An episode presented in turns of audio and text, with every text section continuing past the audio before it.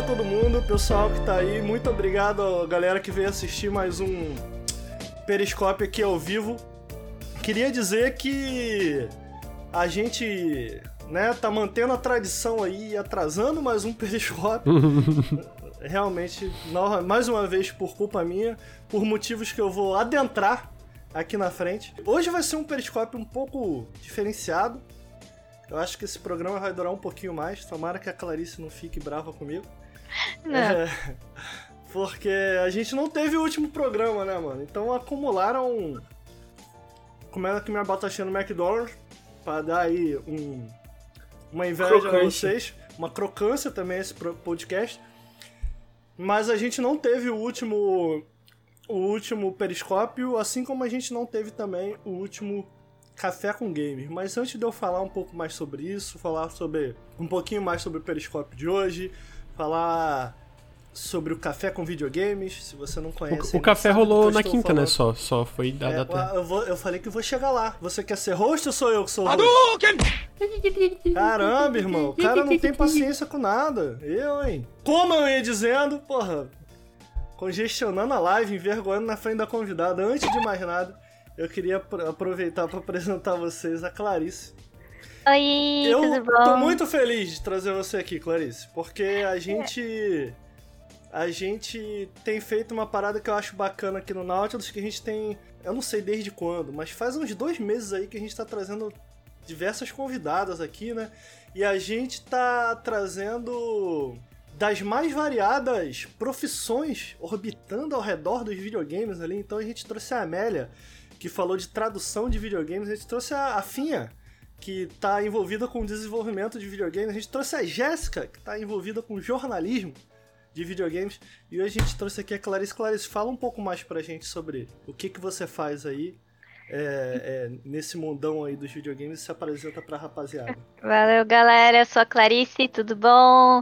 Então, galera, eu trabalho com suporte para jogos numa empresa chamada 5CA, é uma empresa que terceiriza é, suporte para jogos para várias empresas bacanas, Psionics, King, Epic, a gente tem a CPP, WB, a gente tem várias empresas bacanas aí, a Razer também, tem várias empresas que também estão entrando aí com a 5CA, ela é mundial, cara, trabalho de casa, trabalho bem bacana.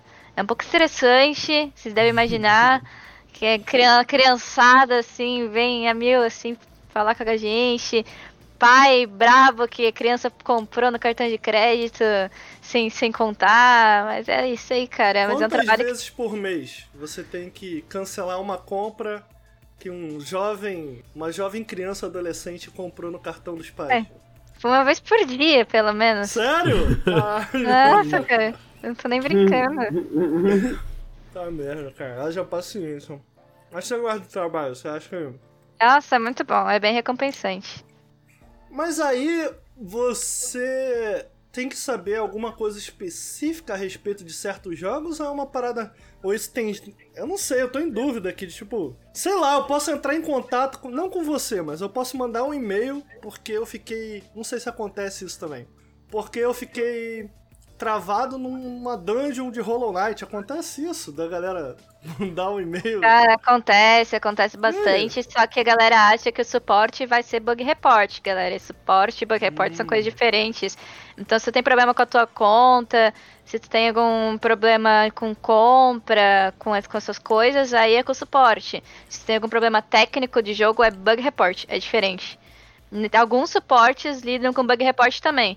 Mas às vezes tu vai mandar um bug report e o cara já vai te redirecionar pro bug report dentro do jogo. Tá, mas vamos dizer assim que ele pega um bug que impede o progresso dele no jogo. Você resolve isso? Alguma coisa pode ser feita? É muito relativo, depende muito do, do jogo. Tem jogos que tem como resolver, tem jogos que a gente consegue resolver, casos bem específicos. Mas a maioria, quando é bug, é bug report dentro do jogo direto mesmo. O suporte ele dificilmente vai lidar com, com problema técnico de bug. Tem pessoas que vão com o computador desligado, né? Que deve mandar e-mail e falar assim, pô, não tô conseguindo acessar o jogo assim, pô, aperta o ah, computador assim, é, imagina que deve rolar bastante. O que, mais a gente recebe eu queria que rodasse, tipo, ah, o jogo não roda, não... eu queria que rodasse com C cedilha, R-O-D-A-C cedilha E, queria que rodasse no meu celular, aí tipo, vai ver o cara, sei lá, tem precisa de um iPhone 15 pra rodar e o cara tem um J5. E eu fico tipo, pô, cara, não tem como, sabe? Não tem o que fazer. Tipo, esses bugs que você diz que é resolvível. Vocês. Como acontece? Vocês se comunicam com alguém? Vocês têm que estudar a respeito do jogo? Sacou? A gente estuda, a gente estuda. Depende muito do jogo, mas a maioria dos jogos a gente tem uma documentação completa do que, hum. que a gente hum. pode fazer para resolver os, os, principais problemas. Hum. Se, se na falta de documentação a gente não souber como resolver um problema, ele é escalado para próximo nível. Aí a gente, eu trabalho no primeiro nível, né? Primeiro nível é o nível geral que recebe todos, as, todos os pedidos, todos os tickets. Aí, se tiver algum problema que não tem documentação ou ele exige uma resolução mais complexa, a gente joga pro T2. E do T2 vai T3 até T4, dependendo de casos mais complicados, mais específicos. Qual é a parada mais comum que rola? É esse de. Queria rodar? Qual o problema bobo mais comum que rola? Cara, queria que eu rodasse é o que mais vem. E problema com reembolso também. Com problema com reembolso também vem bastante, principalmente em épocas de grandes vendas, de promoção, é o que mais tem é problema com reembolso.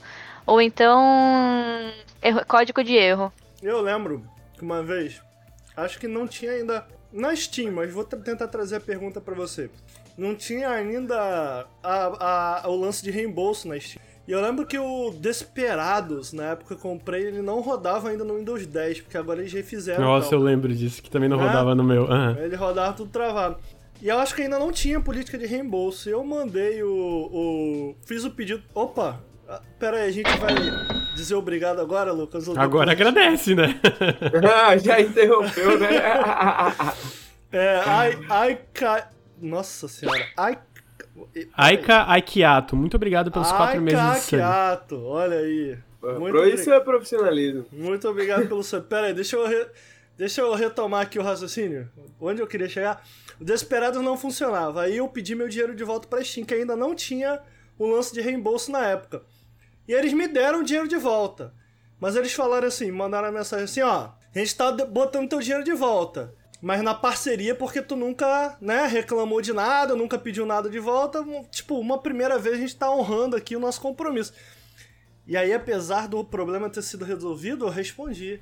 Eu falei, que porra é essa? Não, não, não, tem, não tem, parceria não, se não tô fazendo mais que a obrigação de vocês, irmão. Eu, eu comprei Peraí, tu respondeu jogo, isso mesmo. Funcionou. Ah, não assim. Mas eu, eu respondi abusado. Eu queria saber qual a frequência de respostas abusadas. Você sai de tipo. Ah! Entendeu?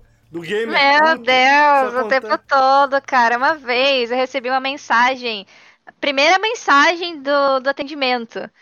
Out of nowhere. O cara assim, tem um filho da puta mamando minha roupa e você não pode deixar os seus filhos na sala. Era só isso a mensagem. E a gente é obrigado a responder okay. todas as mensagens. Todas, absolutamente todas as mensagens tem que responder. Julinho, as pessoas falam que transam, mas não transam, dá muito trabalho. Eu, e a gente responde com uma macro dizendo: ah, gostaríamos que você interagisse de maneira respeitosa conosco, é, para continuar o atendimento e tudo mais.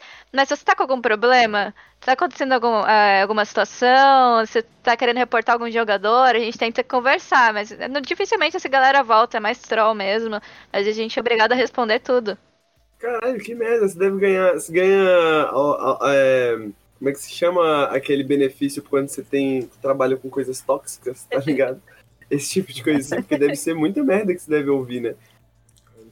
Devia, cara. Hoje em dia tá mais tranquilo, assim. É só quando acontece alguma merda muito grande que daí sim chove, besteirol, chove. Hum. Eu tenho outra dúvida. É uma dúvida que inclusive interessa ao. Vocês podem clipar aí e passar por Rafa do jogabilidade. O Rafa ele tem uma dificuldade de quando tem alguma possibilidade de uma interação com inglês ao redor dele, ele, ele tem uma confusão mental que ele troca então tem essa história que eu gosto muito quando a gente tava lá na BGS e a gente tava, tava lá com os desenvolvedores, né? Sendo que um dos desenvolvedores, especialmente para Essa história é muito boa, cara. Especialmente pra, pra ocasião ali, né? ele falava português também. Mas ele era. Ah, agora eu não vou lembrar de onde ele é. Mas ele falava português também. E aí o, o Rafa, o cara ia, tava falando, começou a falar com ele em português e o Rafa começou a responder ele em inglês. Cara, pô, e aí, o que, que você tá achando do jogo? Aí o Rafa, ah, não, oh, very beautiful. Beautiful game. Very fast. Very interesting. E aí o cara achou meio estranho, aí o cara começou a falar inglês com ele. Ele, ah, então você tá gostando, oh, so you're liking. Aí o Rafael respondeu a ele em português. Ele, não, é muito bom. Ah, Rafael, o que que tá acontecendo? Eu fico confuso. Eu fico confuso. Eu admito que eu cometo esse erro às vezes, porque geralmente quando estão falando comigo por ticket, essas coisas, eu costumo achar, porra, não, é um brasileiro que tá falando comigo é alguma coisa que tá passando no Google Tradutor. Vou trocar essa ideia com ele em inglês. E o cara fica. Acontece isso ou não? Tipo, ou você cara, trata também então, com gente em inglês? É, existem suportes de jogos que eles não têm o suporte adequado para de, de certos idiomas, então é tudo Google Tradutor mesmo. Mas, pelo menos a empresa que eu trabalho, tem que ter certo nível de fluência no idioma para conseguir atender aqueles idiomas específicos. Eu atendo só fila de português, tô tentando pegar filas de inglês agora também, porque eu tô conseguindo chegar numa fluência legal, porque tô com inglês meu dia a dia. Mas pelo menos nas nossas empresas com que a gente trabalha, é tudo gente fluente no idioma que vai atender. E só que tem muita gente que acha que vai estar tá ajudando, tipo, os caras chega é, ele é brasileiro, a conta dele é do Brasil, mas ele chega falando em inglês porque ele acha que vai Cara, ser mais fácil de ser atendido isso. em inglês. Cara, não faz isso porque demora mais para ser atendido, porque o seu ticket vai cair primeiro na fila do país da sua conta. Aí vai chegar lá, eles vão ver que é outro idioma, daí vai passar para outra fila, para outra atendente, então demora mais para ser atendido. Então eu não recomendo. Você tem que chegar já falando no seu idioma nativo mesmo, se oferece suporte no seu idioma nativo. Se não, vai no inglês mesmo. E sempre procura manter o mesmo idioma sempre, sabe? Tipo, se começou em inglês, termina em inglês. Se tu começou português, termina no português, porque senão eles vão ficar pulando de fila em fila e seu atendimento vai demorar mais. É porque já teve caso meu de eu mandar em inglês e responder em português para mim. E aí eu mantive o inglês, eu não sei, fiquei confuso. Mas já teve caso, meu, já teve caso Às vezes de... eles não tinham suporte pro idioma.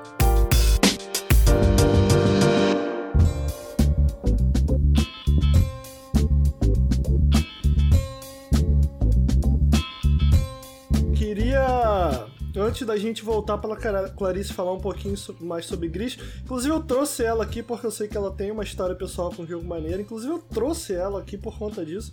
É, eu troquei algumas ideias com ela sobre Antaros, Antaeros. Obrigado pelo sub, muito obrigado, meu irmão. Valeu, mano. Muito valeu. obrigado, obrigado, pelo Prime, valeu pela força. Valeu, rapaz. Já... Boa. Eu já troquei algumas ideias com ela sobre videogame. Eu falei, cara, tem uma pessoa maneira. Primeiro porque eu acho que o trampo dela é eu, pelo menos, acho muito interessante, como eu falei, a gente tá trazendo aqui. Acho isso maneiro, pelo menos eu acho isso maneiro. Acaba tendo umas visões interessantes a, a respeito de certas coisas. Essa galera que trabalha com games, mas sabe, em esferas diferentes, eu acho isso legal. E porque ela tem muito carinho a respeito de certos jogos, marcaram muito a vida dela e tal. E algumas ideias que eu troquei com ela sobre videogames eu achei muito maneiro. Eu falei, porra, tem tudo a ver com o que a gente faz lá no Nautilus, vou trazer ela aqui. Mas, é, é, curiosamente ou não, vocês se conhecem, né, Lucas? Você e a Clarice? Sim, a gente se conhece de quando eu morava em Balneário Camboriú. Eu vou Nossa. contar a história de como eu conheci Opa. o Lucas. Adoro ah. histórias. Nem lembro. Adoro histórias. Não, não. Adoro histórias. Posso Fran... contar, Lucas? Ah, não sei, eu, eu tenho vergonha de, pode, de, de metade das minhas histórias de balneário. Eu acho que pode, eu queria, eu acho que pode, sei, mas... Não, lembro. Gente... Foi a, foi a do, do Eric? Foi. Ah, essa história é... Nada... Isso eu nem sabia, inclusive, eu só... Ih, já não, tá não, essa história não. Eu tenho, eu tenho vergonha, mano. Porque. Não, Ai, não já tá se justificando. Não, já. eu tenho. Não, não, é que eu tenho. Eu, eu, é coisas que eu não gosto de falar em live, etc. Covarde, rapaz. Tá bom. Mas eu vou dizer que foi muito massa aquele dia, cara. Lucas dança muito bem. Ah, o chat vai dormir com gostinho. gostinho, gostinho. É, eu vou falar que foi, foi na 1007 mesmo. Foi minha então... primeira vez 7, gente, foi muito massa.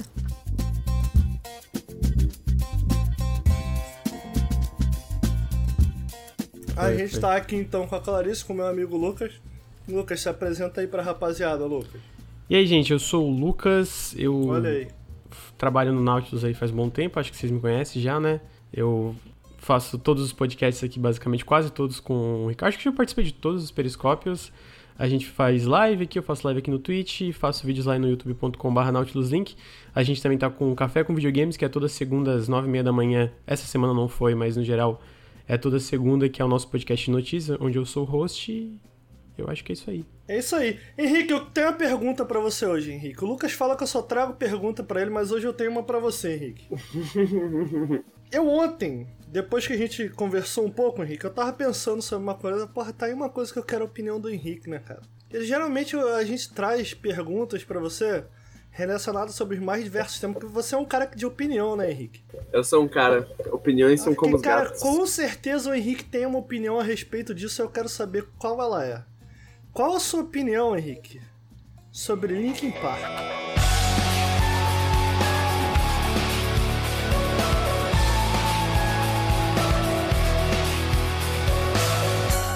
Linkin Park, cara, gosto. Bom, muito bom. É, porra, trilha sonora das melhores batalhas de anime da internet. Tipo assim, quem não gosta. Cara versus no Rock Lee. É bobo. É, exatamente, exatamente. Achei, achei que ia rolar um Exatamente. preconceito, admito. Não, então era isso que eu ia falar. É uma banda que era fácil você ter preconceito ali naquela época, tá ligado? Difícil é você conseguir tudo que essa banda conseguiu, irmão, em questão aí, ó, de, de gente, assim, ó, e tal. É a banda anos 2000, mano. Vazio existencial, assim, uh, pré-crise 2008, tá ligado? Linkin Park já sentia, já sentia aquela revolta e a gente não sabia de onde que essa revolta vinha, sacou? Parecia assim, porra, por que, que vocês estão aí tão revoltados? O mundo tá bom, tá melhorando, as coisas estão indo bem. Aí, porra, vem a crise depois, aí você lembra de Linkin Park naquela época, mano. Crawling É My. Skin, velho. e o, e o Linkin Skin. Park, pra mim, teve um, um papel fundamental que ele, ele foi me introduzindo a drogas mais pesadas, né? Que eu, eu, eu aprendi o Linkin Park, daí você, porra, começa a ouvir o Nickelbackzinho, Nickelback é foda. Entendeu? Aí, pô, aí você começa, daqui a pouco você, porra, ouve o System of a Downzinho. System umas of a Down, paradas, é, com certeza. É O a nu, porta o de nu entrada aí, metal né, ali, né? Aquela coisa ali. É. Porra, era era uma vibe boa, assim, saca? Tipo, eu entendo, a galera critica, pô, não era um Rage Against the Machine, assim. Verdade. Ok, tá ligado? Mas, porra, era popular, assim, era algo que as pessoas queriam ouvir e tal, as pessoas se identificavam. Acho que é é relevante, sacou? Eu acho que o preconceito vem de estar na época e viver isso e querer ser o diferentão, saca? Mas Uhum. quando você olha pro passado, mano, aquilo era o que tinha na sua época, sacou? Lide com a idade que você tem, com a cultura que você tinha Uhum. na época que você tava crescendo, tá ligado? Mas você sabe que eu, eu, eu pensei, no, tava pensando no Linkin Park, porque o Linkin Park ele me lembra uma outra coisa que eu queria, acho que a gente devia abordar aqui rapidamente, Henrique. Eu acho importante. Que o Linkin Park, ele, ele associa curiosamente com a minha pessoa, né? Uma época que a gente era, a gente não comprava CD, essas coisas, que é pirataria. Hum, Tema que eu queria entrar aqui rapidamente. Porque me parece, toda treta que a gente tem de jornalismo de games aqui no Brasil, de alguma maneira você gosta de estar inserido nela, né? A gente teve aquela treta lá do Critical Hit, que fez uma postagem que tu não gostou, ficou puto, comprou a briga, brigou pra caralho na internet. falou besteira, né? E a gente teve um rolê aí agora do, do, do UOL, né? Teve essa matéria. Mas essa foi pior, hein? Hashtag denúncia. Foi pior, Henrique? Foi pior, foi mais feio, gostou foi mesmo. mais feio, porque a do Critical Hits, até, mano, é, perdeu aquele Explica título. pra Falei, ó, galera aí. Explica falei- pra galera. A do Critical Hits, falei, pô, foi uma das piores coisas que eu li esse ano, tal, tal. Mano, essa do UOL foi uma das piores coisas que eu li, tá ligado? Esses últimos quatro anos, assim. O que que aconteceu? Start UOL, né? Aquele site de videogame. Porra, tem, um- tem alguns textos maneiros lá e pá, aparecem alguns textos maneiros lá. Mas eles resolveram publicar o texto do Eu João acho que eles fazem um bom trabalho. fazem um bom trabalho, fazem, eu concordo com isso, né? Mas aí eles foram publicar o texto do grande João Varela. Quem é João Varela? João Varela, inclusive, mandou. Agora tá o Lucas não vai puto. mais receber, né? Que ele. Que... Tá puto. A gente recebeu um e-mail, né? O João Varela publicou um livro sobre videogame. Como é que chama o livro? A Evolução da Arte. Eu, puta que pariu. Eu falei, Lucas, vou pedir esse livro pra dar umas risadas. Aí o Lucas falou, pô, não, eu quero e tal. Tô pensando em ler, depois eu te mando. Eu falei, beleza, pede Só lá. que eu não pedi. Só que ele não pediu. Agora também não vai receber mais. Porque é vai, publicado não vai. pela editora Lote 42, que um dos fundadores é o João Varela. Então o João Varela é o quê? Jornalistinha de Playboy. Tá entendendo? Calma, Henrique, fica calma aí. Ah, mano, você me desculpe, mas é só ver o bagulho. Não, vai, eu quero ouvir, eu quero. Eu Tá ligado? É, é- é o tipo vai. de maluco que fala, tipo, melindre, tá ligado? Ele fala assim, eu não, não me ponho nesses melindres. É tá uma boa palavra, mano. Sé- Mano. Sérgio Moro aí, né? Enfim, Já, já, já, já fiz a, a fita do maluco, né? Editora Lote 42, um editor aí que publica vários bagulho independente, mas é aqueles bagulho meio. uh, tá ligado? E aí o João Varela publicou um texto sobre um aplicativo que disfarçado de navegador, né? Chamado T-Navigator, que era no Xbox. Ah, e que você comprava, era de um brasileiro, e se você comprava, ele te dava acesso a emuladores e rooms e etc, né? E você podia comprar um acesso a uma- pagar uma mensalidade para ter acesso ao PlayStation 1 e acho que as outras eram você só comprava o aplicativo. Não ficava muito claro para mim como é que funcionava. Tamanha beleza da reportagem. Mas o que ficou claro foi que de- aparentemente após essa reportagem ser publicada, né, ou a- é, o João Varela na reportagem já se vangloria, né, de alguma forma ali, porque o aplicativo caiu da, da rede, né? Depois que eles começaram a perguntar do aplicativo, perguntaram para Xbox, né, o que, que era esse aplicativo, por que, que eles permitiam emulador e tal. Pá, o bagulho caiu e o cara fala, pô, legal, porque pirataria tem isso, isso e isso, pá, é importante pra cultura. Mas desse jeito assim não, porque o maluco tá lucrando ali com o bagulho que tá sendo distribuído de graça, não sei o quê. Todo um malabarismo mental pra tentar justificar a parada, tá ligado? Só que, mano, a realidade da. Enfim, eu fiquei puto porque eu, de como o pessoal do chat sabe, defendo a pirataria, acho que pirataria é muito importante. Eu não estaria aqui sem a pirataria, tá ligado? Ninguém eu não, estaria não aqui. Ninguém é, é. sacou? Tipo, eu não seria a pessoa que eu sou sem a pirataria, então. Quando eu vejo alguém fazer isso assim, eu fico puto, tá ligado? Você vê os comentários lá da matéria, o maluco. Porra, meu filho jogava o bagulho, irmão. Você, você, você fudeu o rolê. Você, tipo, acabou com o bagulho. Não, é- filho. é- é- não, olha só, eu, eu tenho, eu, tenho, eu, tenho algumas, eu tenho algumas questões aqui. Eu entendo, tipo, eu entendo o que você tá falando, claramente. E, e a sensação que passa é 100% do, do Kiko que pegou a bola e levou pra casa, tá ligado? O Chaves tava brincando com a bola, o Kiko pegou a bola e falou. Lambeu, lambeu assim a, a, a, a, lingu- a linguinha, passou na sobrancelha e levou a bola. Essa é a impressão que passa. Mas assim, por ignorância, admito que por ignorância, eu queria entender um pouco mais. Só tratar disso rapidamente. Muito obrigado, Will XYZ. Muito obrigado pelo Valeu, sub, mano. irmão. Obrigado. Valeu. Eu fico dividido, entendeu? Tipo, eu, eu, eu consigo entender a lógica. Ainda que eu não dê a razão, eu consigo entender a lógica do raciocínio dele. Do tipo, porra, isso aqui tava acontecendo, isso daqui fere os termos. Eu, não- eu não tô falando de certo e errado. aham, Fere os aham, termos aham. aqui. Eu vou reportar sobre a isso, respeito beleza. disso. Tá. Eu acho que. O que você acha que tá errado e se como poderia não tratar disso de uma maneira Kiko? Eu acho que uma tem, maneira- tem duas discussões. Como que você trata desse tema de uma maneira melhor do que ele tratou? E aí eu acho que é uma discussão que a gente pode ter, falar de pirataria, falar de acesso, falar de várias paradas, um bagulho muito mais longo, muito mais complexo do que aquela reportagem ali. Aí, e beleza, pode ser aquela reportagem ali, fechou, mas eu acho que tem uma coisa que precede isso, mano, que é o papel de um jornalista, sacou? Tipo, pra mim, quando eu, quando eu coloquei lá no Twitter que é jornalismo de corno, é porque é jornalismo de corno, tá ligado? Porque é jornalismo brocha, sacou? Porque, mano, jornalismo. A, a, Mano, a- rapida, rapidamente. Eu acho que o Henrique tem que falar, tá ligado? A gente é independente.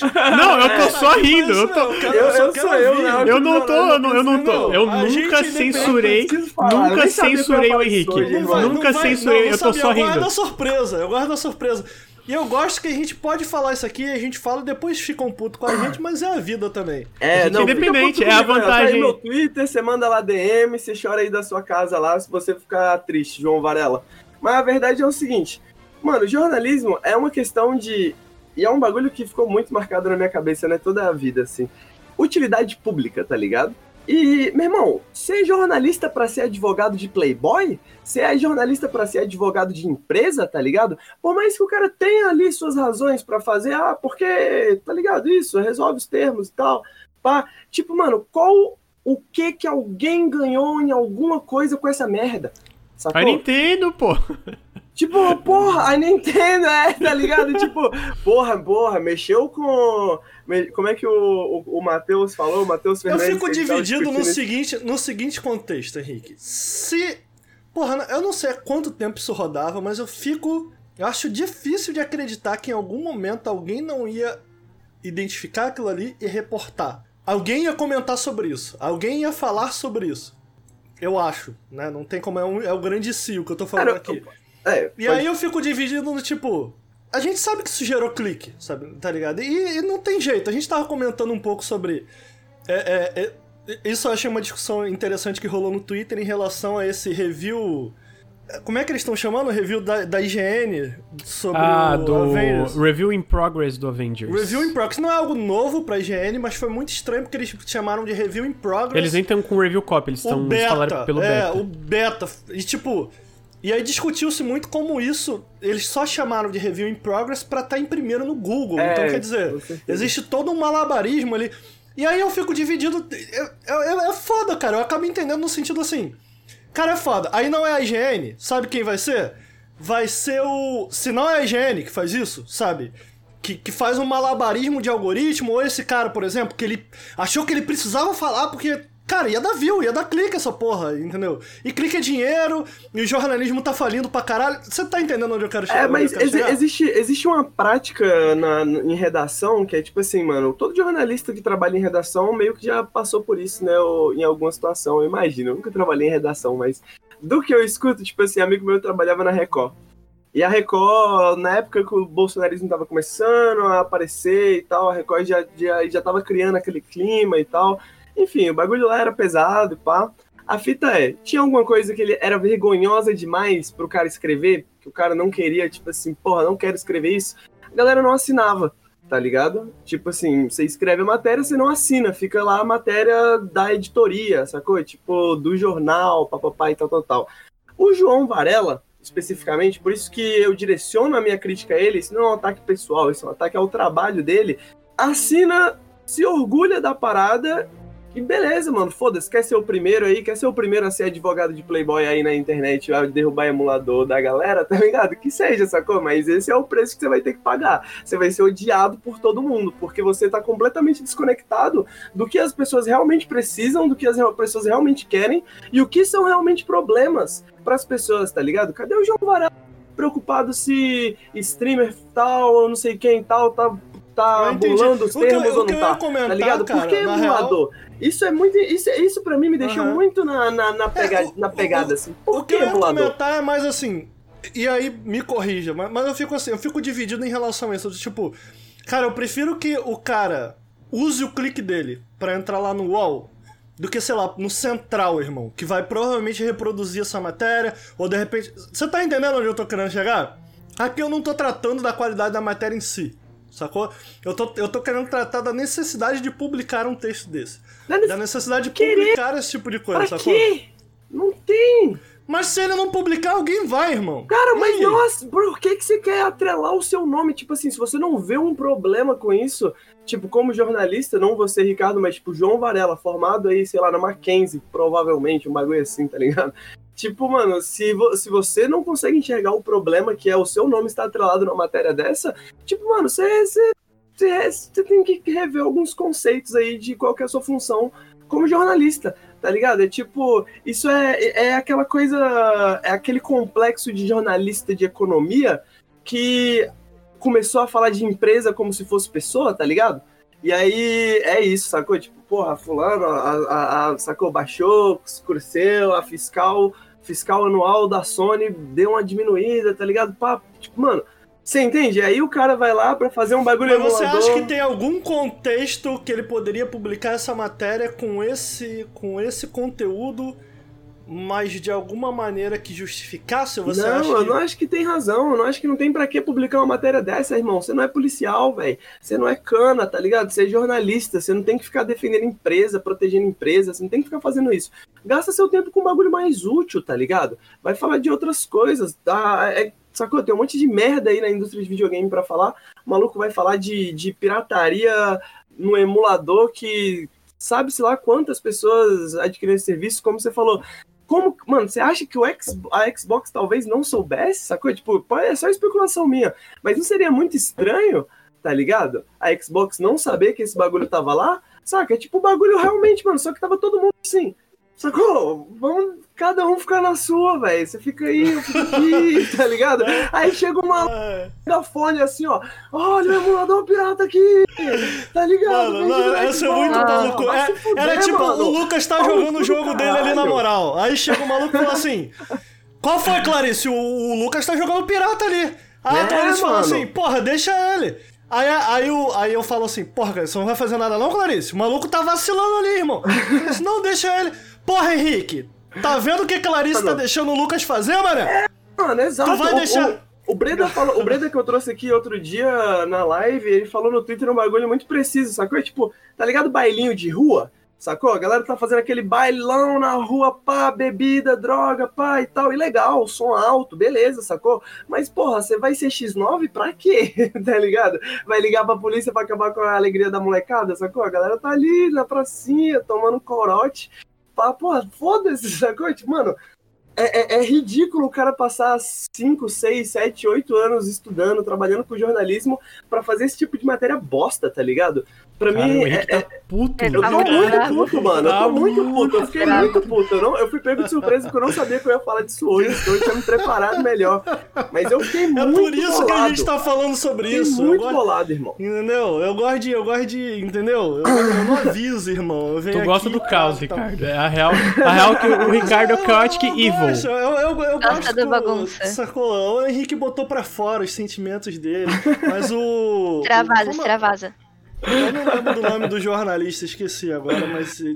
Eu tava vendo, ele tava xingando uma galera ali e não- ele não tá gostando, não. É, o João Varela, João Varela. Pois é, o moleque, é, não, eu nem vou comentar porque tem algumas coisas mais internas de pessoas, mas de colegas Opa. meus, né, que vieram falar comigo, tentaram trocar uma DM lá com o maluco, o maluco grosso pra caralho, falando um monte de besteira, tá o ligado? Henrique não tinha Tipo, a não- menor noção de que a eu- gente ia eu falar sobre entendo, isso. mano. eu não- tenho uma opinião, eu tenho uma Meu opinião. Deus, velho. Meu Eu Deus. tenho, eu tenho uma opinião, eu tenho uma opinião. Po- Posso dar opinião? A opinião é assim, ó. Realmente, cara, tem tanta coisa, tanta coisa pra falar. Coisa ruim e coisa boa. Porra, tem tanta coisa. Eu tô aqui com a minha pasta de ideia, eu tenho umas 200, mano.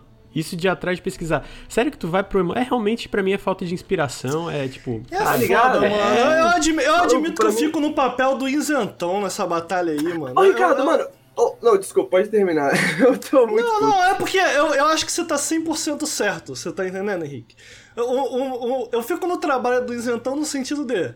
Eu, eu não sei como é a relação dele com o UOL, mas, cara, é, é difícil ter uma parada aprovada, entendeu? Às vezes o, o cara Pode descobriu ser, isso. Ah, não, só pode que- ser lá, mano. Não é, aí- mano. Ô, o, o maluco, o maluco, A gente ele é tá numa fundador de uma Henrique, grande a gente no, no precisa Brasil. de dinheiro, O maluco aparece entendeu? aí na Folha de São Paulo É. regularmente, tá ligado? A editora dele.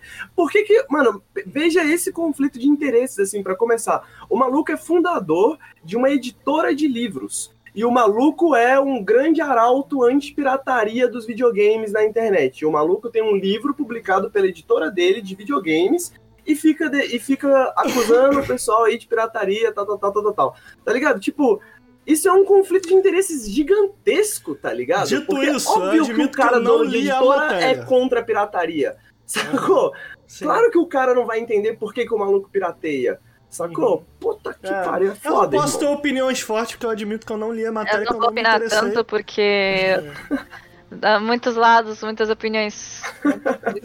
Tem argumentos muito bons, então eu vou abster de me opinar. É, mas é isso, mas eu concordo com o Henrique, né? Eu Porra. concordo bastante também. É, eu, Bom, eu é fico, eu É a primeira vez que eu vi o Henrique genuinamente pistola. Eu fiquei, cara. O Henrique fala pra mim tá certo. é, eu fico nesse papel de Eu, isentão. eu, eu fiquei porque é Mas- tipo assim, é, é algo que me agride como classe, tá ligado? Eu comentei isso no Twitter também, tipo, e agora menos puto, assim, falando pra, uma, pra um lado, ponto de vista mais sério, tipo, é nesse tipo de matéria que você vê, e eu postei lá vários exemplos que postaram nessa matéria de tweets, galera falando assim, é, corda, árvore, jornalista, nessa ordem, tá ligado? Ah, Sim, jornalista, eu vi, eu vi, que classe de merda, não sei o que, tal, tal, tal, sacou? E, tipo, todos esses discursos antijornalistas do fascismo, da direita, que a gente tá cansado de ouvir. Que a gente sabe que a direita odeia jornalista, porque jornalista tende a falar a verdade, né? Tem uma tendência a falar a verdade. Não vou dizer que fala, mas tem uma tendência. Só que quando você vê esse tipo de matéria e você junta ela com esse tipo de discurso, você pode pensar em quantas pessoas passaram por ali por causa de uma visibilidade de uma merda como essa, e as pessoas olham alguém falando assim, jornalista é tudo uma merda, tá estragando aí o videogame. E o cara fala, porra, realmente, mano, eu tava ali jogando meu emuladorzinho de boa, não tava fazendo mal pra ninguém, porque videogame, propriedade intelectual, mano, foda-se, vou fazer cópia, não tô tirando dinheiro de ninguém, não vou comprar um jogo que nem é vendido mais, tá ligado? Foda-se se um maluco lá em Minas Gerais tem uma empresinha dele de software e tá ganhando alguma grana com isso, sacou? Você fudeu com o meu rolê. Você, jornalista, cuzão, fudeu com o meu rolê. E aí é quando a galera tem esse tipo de opinião, quando a galera cai nesse tipo de armadilha, nesse tipo de falácia que a direita adora colocar, saca? Como que nós podemos culpar eles também? No sentido de, mano, como que a gente não olha pra nossa classe e pensa assim, mano, vocês estão falando merda, vocês estão descolados da realidade, vocês não sabem o que as pessoas veem, o que as pessoas querem, e é por isso que as pessoas não têm nenhuma confiança em vocês, tá ligado? É tipo, é, é, é uma, é uma equação óbvia, mas pra um imbecil como esse, tá ligado? Desculpa, não sei se eu poderia chamar um trabalho imbecil como esse. É foda, irmão, é foda, tá ligado? É, eu foda. falo, eu tô, eu tô falando isso porque eu conheço, eu, eu tenho- eu tenho algum nível de proximidade com Bruno Isidro, né? Que faz parte, faz parte da curadoria, né? Ele é edi- ele é editor, ele é editor do da né? Eu não sei se ele mantém a posição, mas a princípio eu vi ele defender Sim. a matéria. Senão ele nem E- teria publicado. É, exatamente, senão ele nem teria publicado. Ele é um cara que eu admiro, cara. É um cara de. É um cara que. é, eu gosto das matérias, eu gosto do que ele escreve. é, eu tenho uma relação. Né? É um conhecido, ele não chega a ser um amigo, mas eu já troquei algumas ideias com ele. E eu, eu, eu fico dividido Inclusive, não porque... ele, Deixa eu ver se foi ele, mas teve uma matéria de, da, da- dos jogos da periferia do. ah, de São Paulo no, no Start. Não sei se foi ele que escreveu, que é muito foda essa matéria.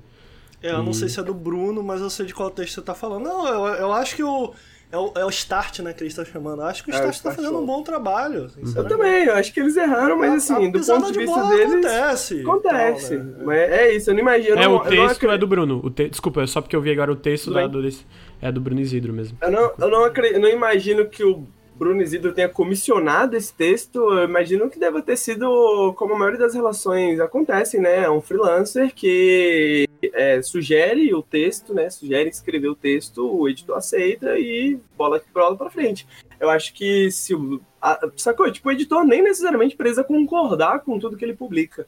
Né? Tipo assim, você pode publicar um bagulho porque você acha que essa é uma discussão válida. Eu acho que nesse caso, Sacou? Se eu estivesse no lugar dele, mas não sou eu, não sei quais são as circunstâncias etc., eu não teria feito isso. Não é um bagulho que eu engulo, assim, at all, assim, sacou? E eu acho que pegou mal pro Start, pegou mal pro João Varela, pegou mal pra geral.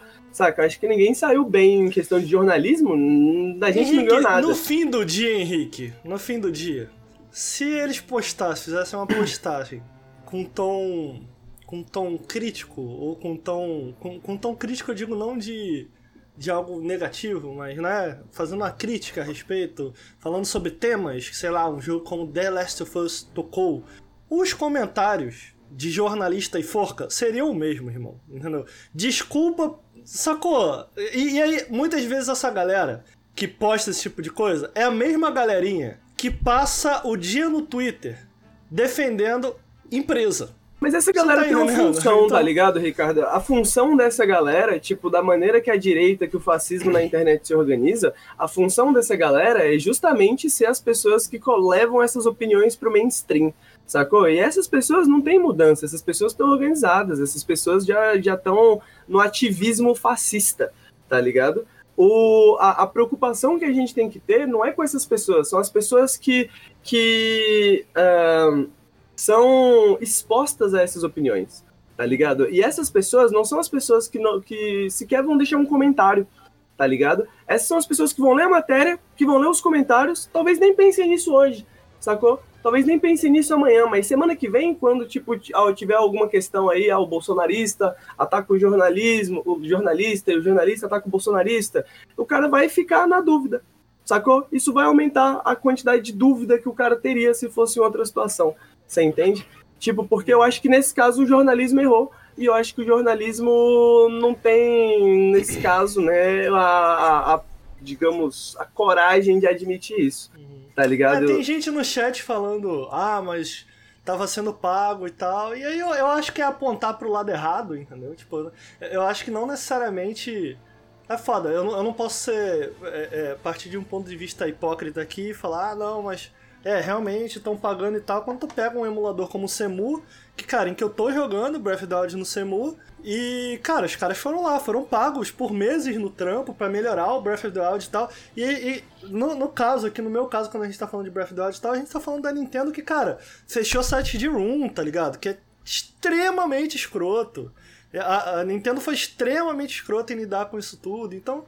Tipo assim, sinceramente, cara, foda-se. É, eu vi vários argumentos, eu vi vários argumentos meio bobos assim nesse sentido, sabe? Tipo, que eu entendo superficialmente parece fazer sentido, tipo, ah, mas como que você vai falar de acessibilidade se a gente tá falando de um Xbox One? Sacou? Mano, você não sabe como que é a vida das pessoas, sacou? Você não sabe como é que é, a e vida aí em casa das pessoas. argumento tal que, que tá comentando no chat, piratear é roubar, sacou?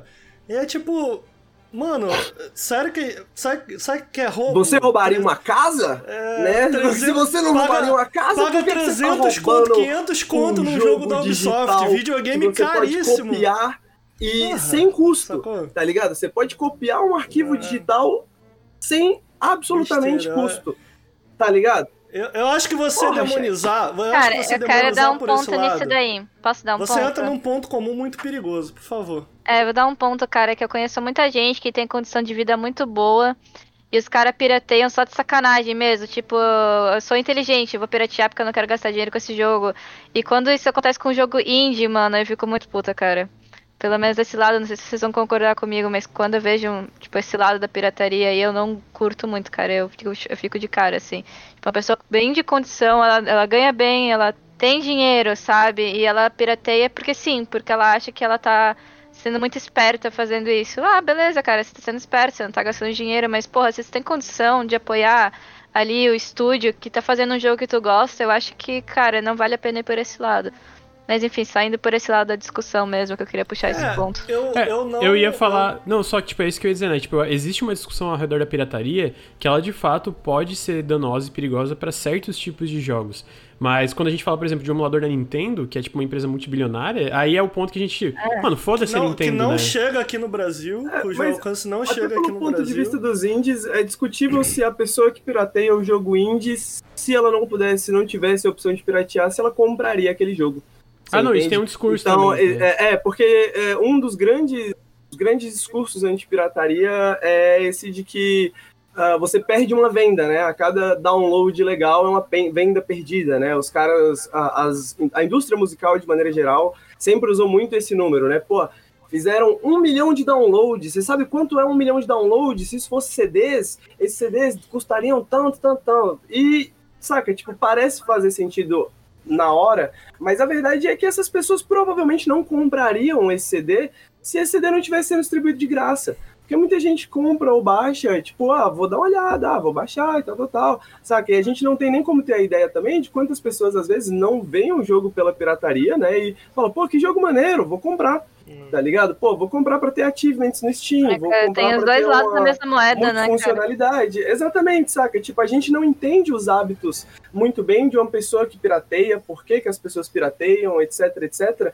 Porque a gente nunca estudou isso, porque isso sempre foi uma coisa, tipo, ah, é crime, é crime, é crime, ninguém pode fazer, ninguém pode fazer, ninguém pode conversar, ninguém pode Eu acho, isso, muito, sacou? eu acho muita hipocrisia você falar nesse tom, tá ligado? Porque é isso, eu acho que ninguém tá. Bom, vou chutar, não sei o caso da Clarice, mas eu sei que o meu caso, acho que o do Henrique e do Lucas, é tipo, cara, foi, foi isso que me trouxe aqui, foi isso que me fez me apaixonar por Ah, videogame, cara, os sabe? meus primeiros jogos que eu joguei na vida, que foram meus primos que me deram, foram pirateados. Foram emulador de Game Boy, que eles me deram num CDzinho cheio de jogos de Game Boy. Eu não tinha condição na época de ter um Game Boy, de ter um jogo. Eu tinha um computadorzinho lá, o Windows XP, meio capenguinha, assim.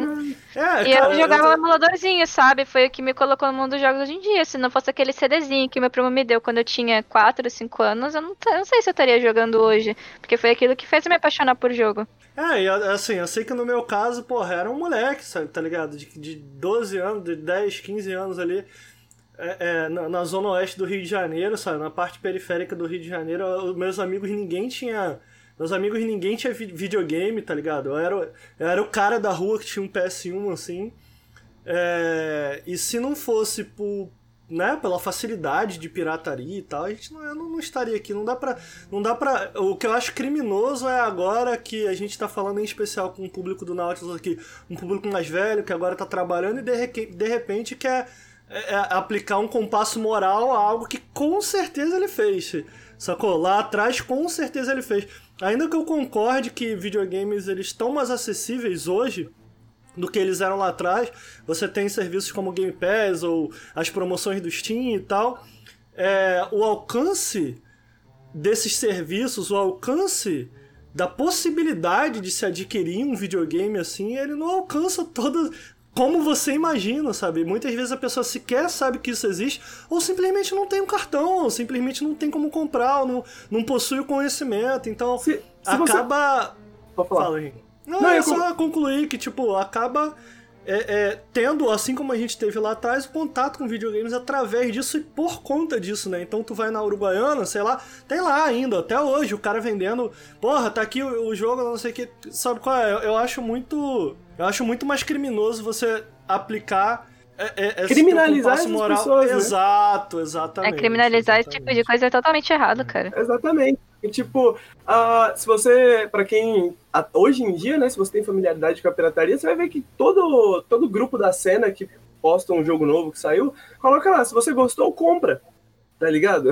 se você gostou do É, jogo, sim. apoia os desenvolvedores. Porque se você não apoia os desenvolvedores, a gente não vai ter mais videogame pra piratear, porque simplesmente não vai existir mais videogame. Sacou? Tipo, as pessoas, te- a- a- as pessoas de maneira geral, assim, pelo menos a, a cena se coloca nesse parâmetro moral de, ok, a gente entende quais são as relações econômicas que ocorrem, tá ligado? E a gente pirateia pelas nossas razões, mas isso não significa que a gente não quer apoiar a indústria. Isso não significa que a gente não gosta de videogame, que a gente não acredita em videogame, saca? Eu acho que vai de um outro ponto de vista, tipo, o Nautilus, sacou? Produção de conteúdo de maneira geral é meio obrigada a isso, mas o nosso conteúdo é de graça. Não tem nada de que a gente produza que é que tem paywall, tá ligado? Que você, você só ganha se você é apoiador, é só os wallpapers do Bruno, sacou? Que são lindos, mas é tipo de conteúdo, de opiniões, etc e tal, não tem nada. E as pessoas apoiam a gente, sacou? Sem obrigação nenhuma, saca? Tipo, se,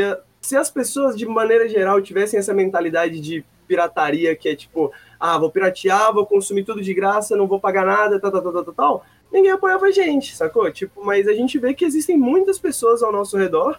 No, o Nautilus não existiria se não fosse isso, se não fosse as pessoas que olham pro nosso trabalho, que é de graça, e falam assim, porra, isso é tão maneiro, eu gosto tanto disso que eu acho que isso merece o meu apoio financeiro, Sim. tá ligado? Tipo, saca? Tipo, é, é, é uma questão até mo- moral, assim, né? De, do que, que a gente espera das do comportamento das pessoas como um todo, né? E é difícil defender outra coisa, porque eu lembro uma parada que me deixou muito puto, não sei se vocês lembram dessa época, mas em especial tratando-se de Brasil aqui, o Brasil surgiu, né, como essa potência, tipo, caralho, dá pra vender videogame no Brasil, ali na época do PS3 em especial, que o PlayStation é um console muito popular aqui no Brasil, né, é, e na época do PlayStation 3 foi um videogame que demorou a ser pirateado e tal, eu não acho que não necessariamente por conta do Brasil, mas eu eu sinto que teve essa ascensão, né, de muitos jogos, jogos físicos passaram a vender mais e tal, por conta de um alcance maior, etc. E as empresas na época, por conta especialmente da GameSpot, decidiram que elas tinham que fazer alguma coisa a respeito ao jogo usado. A gente, lembra disso, cara? Lembro. A gente tem que fazer alguma. O jogo usado tá acabando com a gente. Fica, caralho, meu irmão.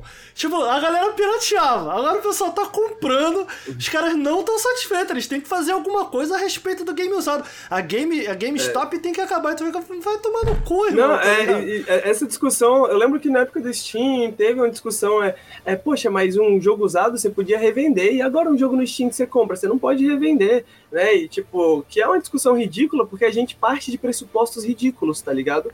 Porque quando o jogo vem pra Steam pela primeira vez, o jogo físico custava 200 reais, o jogo na Steam custava 200 reais, sendo que você não tem o custo de produzir uma caixa, você não tem o custo de frete, você não tem o custo de nada. Quer dizer, obviamente você tem vários custos, mas você não tem os mesmos custos. Mas os preços continuavam iguais. Aí que é o nome, cara. Cartel. É, no início lá do Steam até vinha mais barato. Mas depois isso foi meio que acabando. Né? Exatamente, é, de- de- demorou, demorou, a, demorou a ter um barateamento de alguns jogos, né? E aí depois isso foi acabando. Hoje em dia a gente vê jogos sendo lançados full price, que era lançado na época que era lançado físico, tá ligado? Ah, e os custos, tipo, o preço não mudou, mas os custos mudaram muito, tá ligado? Porque a gente, a indústria mudou muito, a maneira de distribuição mudou muito. Só que o mercado não acompanha a tecnologia, tá ligado? Porque é isso, mano. A gente pode distribuir jogo pra todo mundo, no sentido de que, tipo assim, mano, é essa questão de você produz um jogo, você multiplica ele, né? Você não tem as mesmas limitações que você tinha com a mídia física, saca? Mas a gente continua com as mesmas limitações monetárias, as mesmas limitações de distribuição, as, todas as mesmas limitações como consumidor, tá ligado? Tipo, alguém tá enganando alguém nessa história, mano. Tá bom, Henrique, cala a boca, a gente falou pra caralho. Sim. Uma hora de podcast, né? Era, pra, era, era, era, era só a cabeça do programa pra gente começar esse programa. Mas foi, foi longe, a pirataria foi longe demais.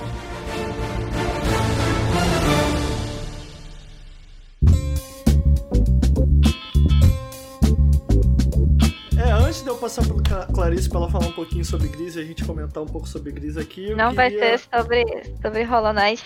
Mas eu vou vai dizer lá. que o Strong dando tá, pra ver a- confirmadíssimo. A, tatu dela? Confirmadíssimo, galera. Essa tatuagem é muito foda. Muito maneiro mesmo. É, Eu queria, antes de mais nada, dar alguns recados que eu acho que são importantes. O primeiro recado é que o Periscópio, para quem está ouvindo a versão em podcast desse videocast, ele é gravado ao vivo é, no nosso canal, na twitch.tv barra nautiluslink. Ah, é- Era para ser sempre às 8, mas ali entre as 8, 8 e meia, no máximo 9 horas. Olha aí, a gente tá sempre ao vivo aqui pra gravar. Segue a gente no Twitter. Qual é o nosso Twitter, Lucas? Nautilus Link, arroba Nautilus, Nautilus Link. Link. Segue o nosso Twitter pra acompanhar lá. Mas por volta das 8 horas fica ligado aqui já no Twitch, que geralmente já tem alguém no, no chat falando alguma coisa. Você pode de repente entrar no nosso canal e comentar. Tipo, que horas vai começar o Periscope? Tem gente que fica ali esperando, de- provavelmente alguém vai te falar. Falar, ah, daqui meia hora, daqui uma hora e tal. Então vem assistir o Periscope com a gente. Queria agradecer as 284 pessoas que estão assistindo agora, nesse momento, ao vivo aqui com a gente. Venha ser uma delas. Certo, Lucas? É, a gente está gravando também um outro podcast, ou deveria dizer videocast, que eu queria convidar vocês e eu vou passar já já a palavra pro Lucas para falar um pouquinho mais. Ele falou um pouquinho na hora de se apresentar também, que é o Café com Videogames, que é o novo podcast do Nautilus que a gente está gravando. Aqui no Periscópio a gente grava sempre trazendo um convidado sobre os jogos que a gente está jogando na semana. Né? Já no Café com Videogames a gente vai tratar sobre notícias. Pela primeira vez a gente aqui no Nautilus decidiu se reunir para falar sobre notícias. É um pouquinho diferente, é por conta disso que o nome do, do, do cast também se chama Café com Videogames, porque a gente grava ele pela manhã também ao vivo aqui no Twitch. Lucas, explica pra, pra galera aí o que é o Café com Videogames, por que Café com Videogames e, e qual o dia, horário que eles podem vir aqui ouvir a gente falar. O Café com Videogames, é, o Ricardo Gomes já comentou, nosso videocast semanal sobre as notícias da indústria no geral. Então a gente come- comenta sobre uma. A gente teve dois episódios, a gente, na verdade, essa semana, na semana que a gente tá gravando esse periscópio no dia 14 de agosto.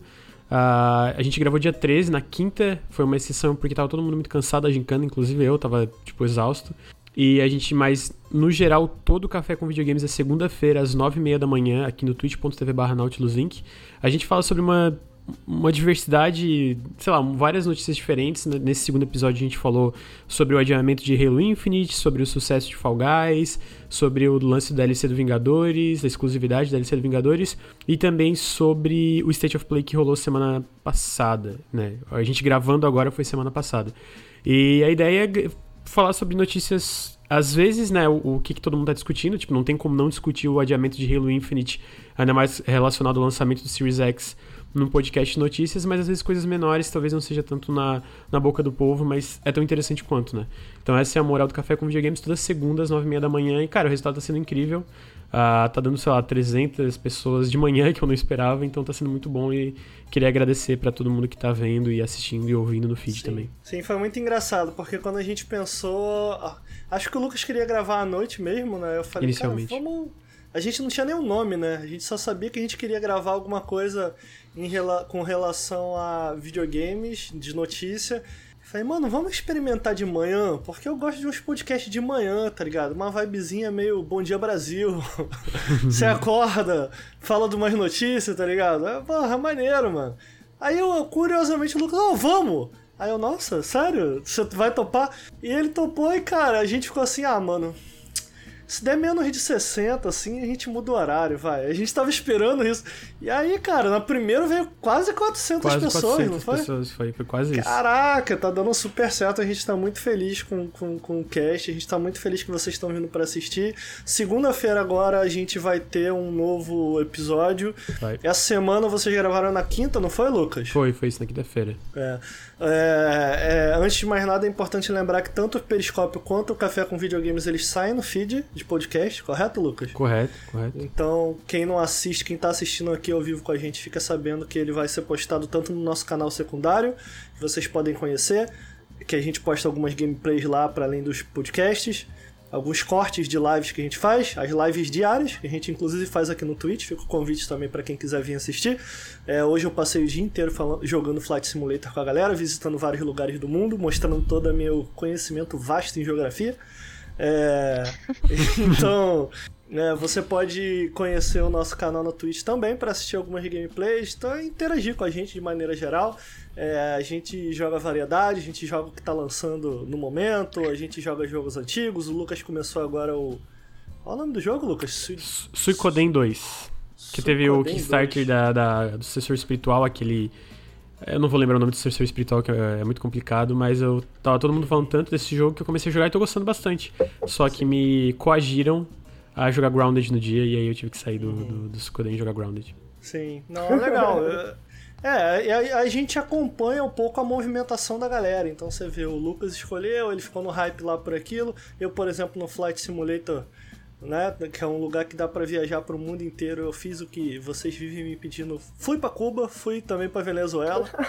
Dei uma passada lá. Fui pra Cuba e pra Venezuela aí no Flight Simulator. Então a gente tem toda essa dinâmica aí, entendeu? De acompanhar os trends de vocês que assistem a gente são jovens. É, então venha assistir, venha conhecer o trabalho do Nautilus no Twitch, venha assistir o Periscópio e o Café ao Vivo, ou, se não quiser, é, assina o feed do Nautilus para ouvir em versão podcast. Mas eu acho que o outro ponto que a gente tem antes da gente agradecer as pessoas que apoiam a gente, fazem isso daqui se tornar uma realidade, fazem o Nautilus se tornar possível, é, a gente teve também um evento recentemente aqui no Nautilus, que foi muito legal. A gente fez uma gincana no Nautilus. É, a gincana, a princípio, quando a gente teve a ideia, era para durar duas horas. Eu tô falando da gincana porque foi por conta da gincana que acabou atrasando o periscópio. Então fiquem tranquilos, o peri- periscópio segue toda sexta e o café toda segunda. Na nossa gincana, a gente bateu a meta de 500 subs. A gente fez uma promessa pra vocês e a gente vai tratar sobre isso daqui a pouquinho, mas antes de mais nada, a gente tava nessa luta e a gente veio avisando ao longo dos últimos podcasts, ao longo das últimas lives, que a gente queria muito bater pelo menos dois meses de 400 subs pra renegociar o nosso contrato com a Twitch.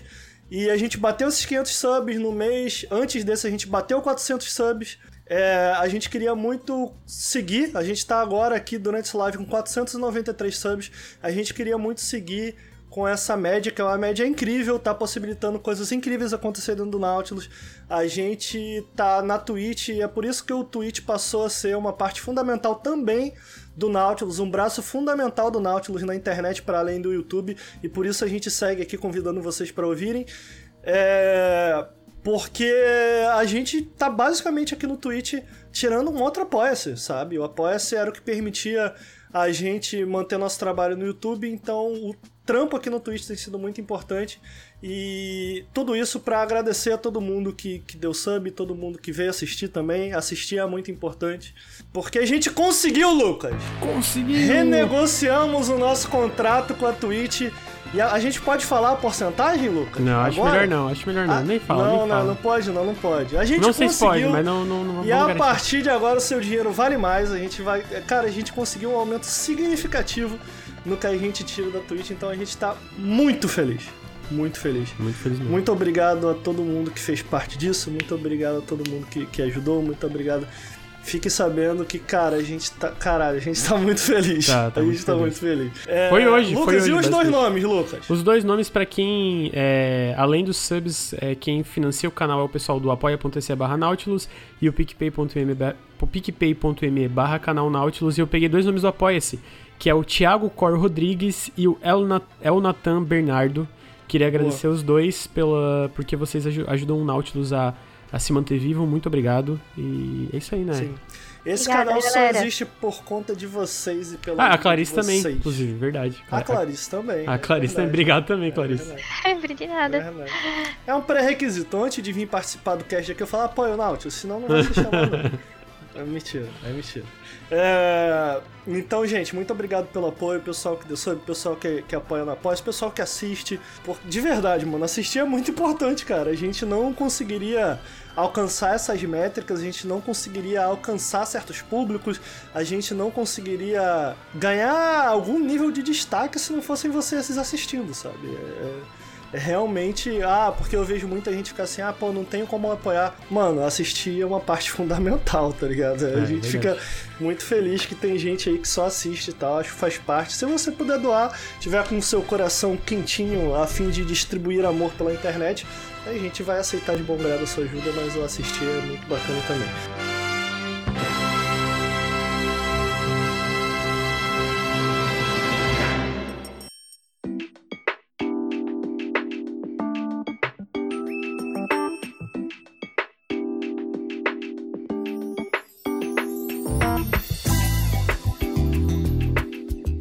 Sobre a gincana.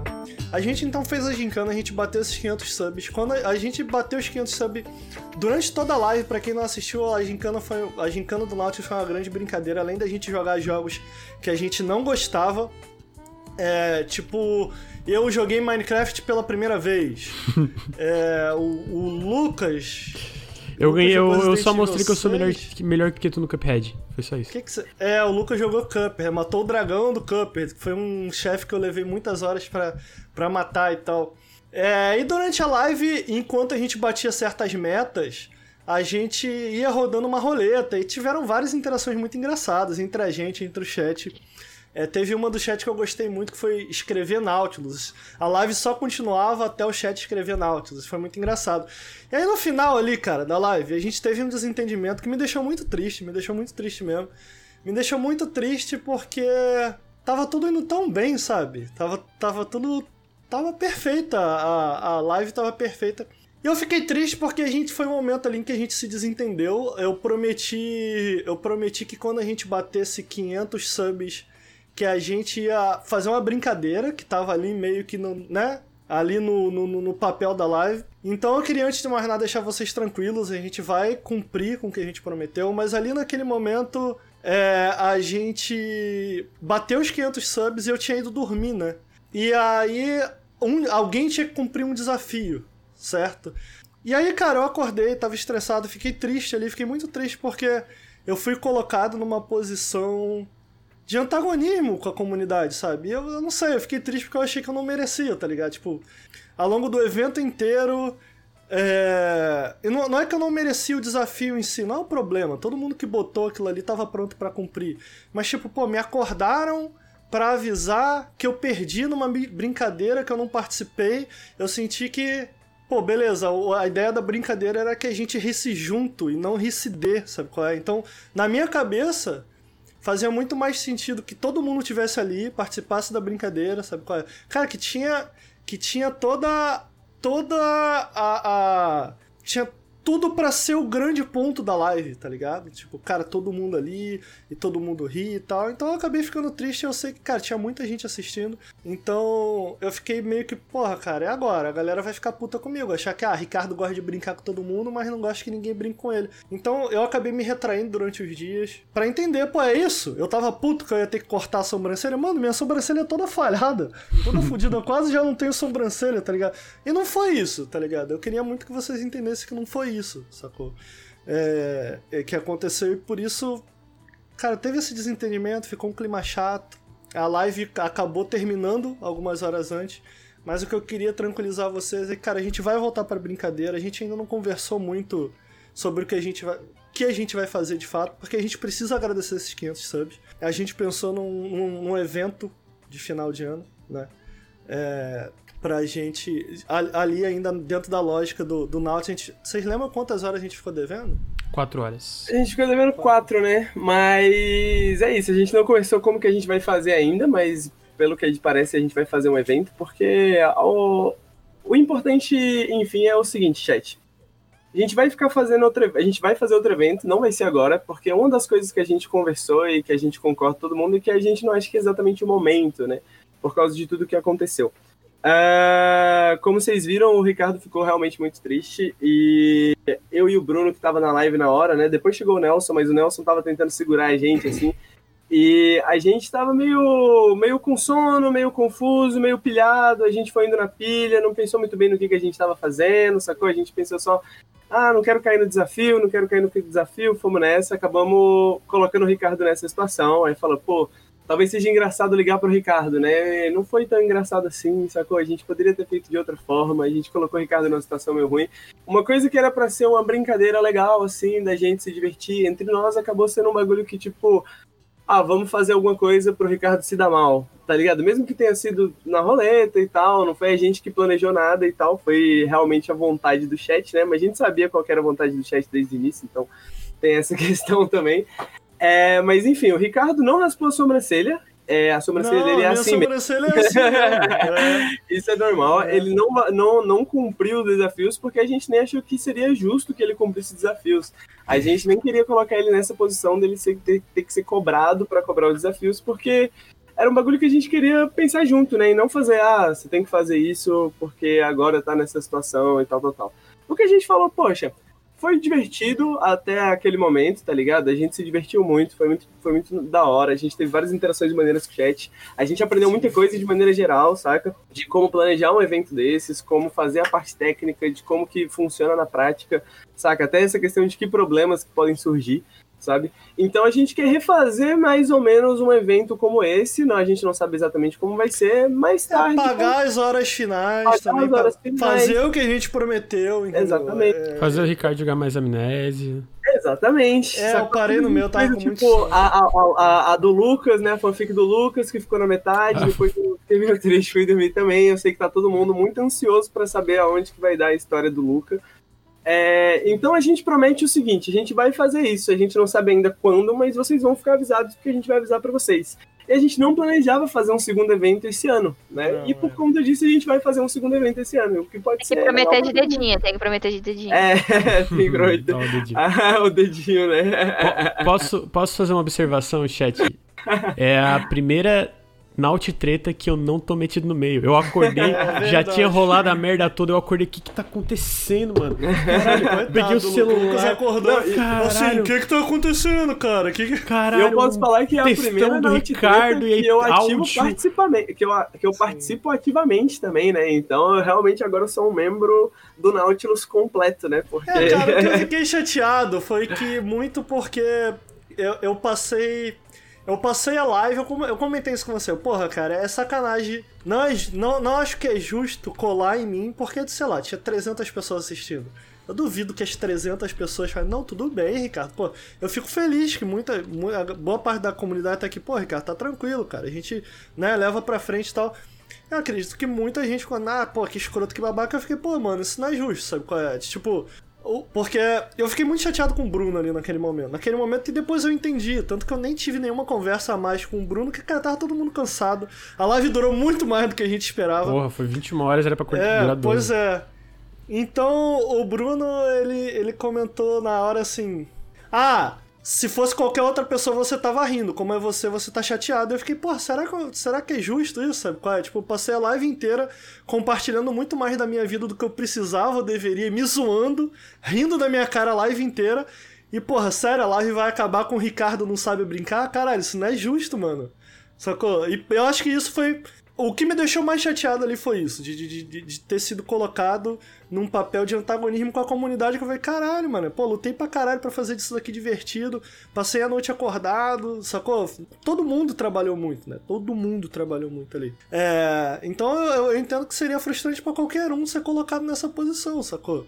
É, e também, cara, tinha acabado de acordar, sabe? Porra, dormi pouco, enfim. Eventos. Eventos quando você não dorme bem é complicado. Eu não sou o cara que acordo feliz, irmão. Pra eu ficar feliz, me dá duas horas depois que eu acordo. Porra, tinha acabado de acordar, irmão, entendeu? Tava trevando, viradaço no samurai. Meu irmão, deu merda. Deu merda, a gente resolveu. E é isso, eu queria deixar essa mensagem aí pra todo mundo que tá assistindo algum VOD, pra todo mundo que tá assistindo aqui. Vai rolar então uma outra pro pessoal que fique sabendo porque a galera se ajudou para bater essa meta de 500 subs. A gente só tem a agradecer por isso e a gente vai celebrar mais essa vitória. Muito obrigado a todo mundo que ajudou. Eu queria dizer aí, uma coisa que eu, eu não sei se eu sei as minhas ultra ultra, tá? Porque eu acho que eu sei, mas eu não sei. Então eu tô muito. Você não lembra, Ricardo, né? mano, as do- todo mundo já sabe as do Ricardo, né? Eu tô Acho que- pensando, eu não lembro. Não. Não, não todo mundo Ah, sabe. não, porque é, talvez saiba. É, Vai ter... é. Não, é porque eu lembro que a do Ricardo. A de raspar a sobrancelha eu já sabia. Agora a outra eu achei muito mais pesada, mano. Não tem. Até eu ia sentir falta. Tipo, caralho, mano. Eu mandei uma mensagem pro Ricardo, o Ricardo ficou uns quatro dias ali na dele, é o jeito do Ricardo. Aí eu mandei assim. Filha da puta, não vai mais falar comigo? Caralho, cadê tu me zoando no Twitter? Porra, eu, hein? Chega com essa merda. então, eu- e aí eu pensei, não, eu eu- é, mas eu, eu tô com muito medo, chat. É isso que a minha conclusão é que eu tô com muito medo das minhas cartas, porque eu não lembro quais são as minhas. Então eu vou ficar doente no dia da live. Coincidentemente, já tô avisando vocês aqui. É isso. Caras, então é isso. Falamos pra caralho, nem começou o cast ainda, irmão. Caralho, vai A Clarice tadinha, ó, mano. É, Eu vou falar do meu jogo, tadinho. Fall Guys. É muito maneiro, Não, não vai não, Joguem. cala a boca. Não. É, eu queria começar hoje, então, cara, esses foram todos os recados, foi tudo que a gente tinha pra falar. Só uma hora e meia de recado? Caralho. Hoje Só uma curto. hora e meia aí. É, cara, então, pra, pra entrar aqui no assunto dos jogos, é, eu queria começar com a Clarice, na verdade. Ela tem, tem uma relação com, com Gris. É, bom, fica livre pra comentar de. Eu sei que você tem uma relação bastante Íntima. pessoal também com Pessoal, Hollow Knight e tal. E eu acho que o Gris é um jogo que acaba gerando uma conversa interessante porque é desse jogo. Você sabe que a maior crítica que eu tenho, eu acho que o jogo não grudou tanto pra mim, Clarice, porque exatamente porque o Gris, ele, eu tinha alguns problemas com o Gris na época, eu fiquei, cara, eu acho que eu não quero seguir nesse jogo. Mas eu sei que isso acaba entrando em, em colisão com o que ele quer, com o que ele quer ou pode oferecer, ou com a opinião geral a respeito dele, que é do tipo, esse jogo aqui é tão aberto e eu tô num momento, numa época tão distante disso daqui na minha vida que eu não sei se eu me enxergo nele. E, e eu sinto que ele é, é propositalmente é um jogo aberto sobre as dores da personagem, sobre o que tá acontecendo com É, ela. eu vou dizer da minha experiência pessoal, cara. Eu joguei Gris logo depois que lançou, no final de 2018. Eu platinei Gris já de cara. E eu joguei mais duas vezes. Joguei uma vez ano passado, joguei de novo esses dias, já zerei o jogo. E as três vezes que eu joguei eu tive uma impressão diferente, porque foram momentos diferentes, mentais meus, emocionais meus. Então, em todos os momentos eu tive uma sensação diferente do que, que era a personagem, do que, que ela tava sentindo e do que, que ela tava passando, porque eu me refletia muito na personagem. É, eu vejo alguns defeitos em Gris, com toda certeza. Eu amo muito esse jogo, quero fazer uma tatuagem desse jogo. Eu falo, tá na minha lista dos meus favoritos, mas eu coloco alguns defeitos nele. Eu acho que ele tem algumas mecânicas que são mal exploradas, tem mecânicas muito legais, incríveis, mas que são muito curtas e mal exploradas, como por exemplo a fase do gelo. Eu acho que ela poderia, poderia ter sido mais explorada, aquela mecânica do congelamento. Podia ter uns puzzles mais complexos. Mas é um jogo cinematográfico, é um jogo que eu acho que ele faz o que ele veio a fazer, né? Que é passar uma mensagem. Quer criar uma ligação com o jogador, quer tratar de uma forma extremamente sensível esse tema que é sentimento, saúde mental, né, conflitos internos. Eu acho que Gris faz esse, muito bem esse trabalho. Fala de uma forma tão sensível, cara, que é emocionante, cara. Eu falo com propriedade. Eu chorei as três vezes que eu joguei o jogo. Se me botar o vídeo agora de Gris, eu choro de novo. Eu choro o tempo todo, cara. Com Gris, eu choro sem parar, porque eu me identifico muito. Eu me vejo no jogo. O que, que você acha que ele fez, Clarice? Que fez com que você se identificasse tanto com o jogo, né? Ai, gente. É, eu passei por umas fases de depressão bem complicadas. É, eu tenho transtorno de personalidade, personalidade esquizo, esquizoide, e então, é, cara, eu me vejo nesse jogo com uma sensibilidade tão grande, é como se ele retratasse eu, a minha luta interna. É como se o jogo fosse feito para mim. É como se alguém tivesse entrado na minha cabeça e filmado a minha luta interna e me mostrado uma forma de superação, de uma forma muito sensível, uma forma muito bonita, um processo.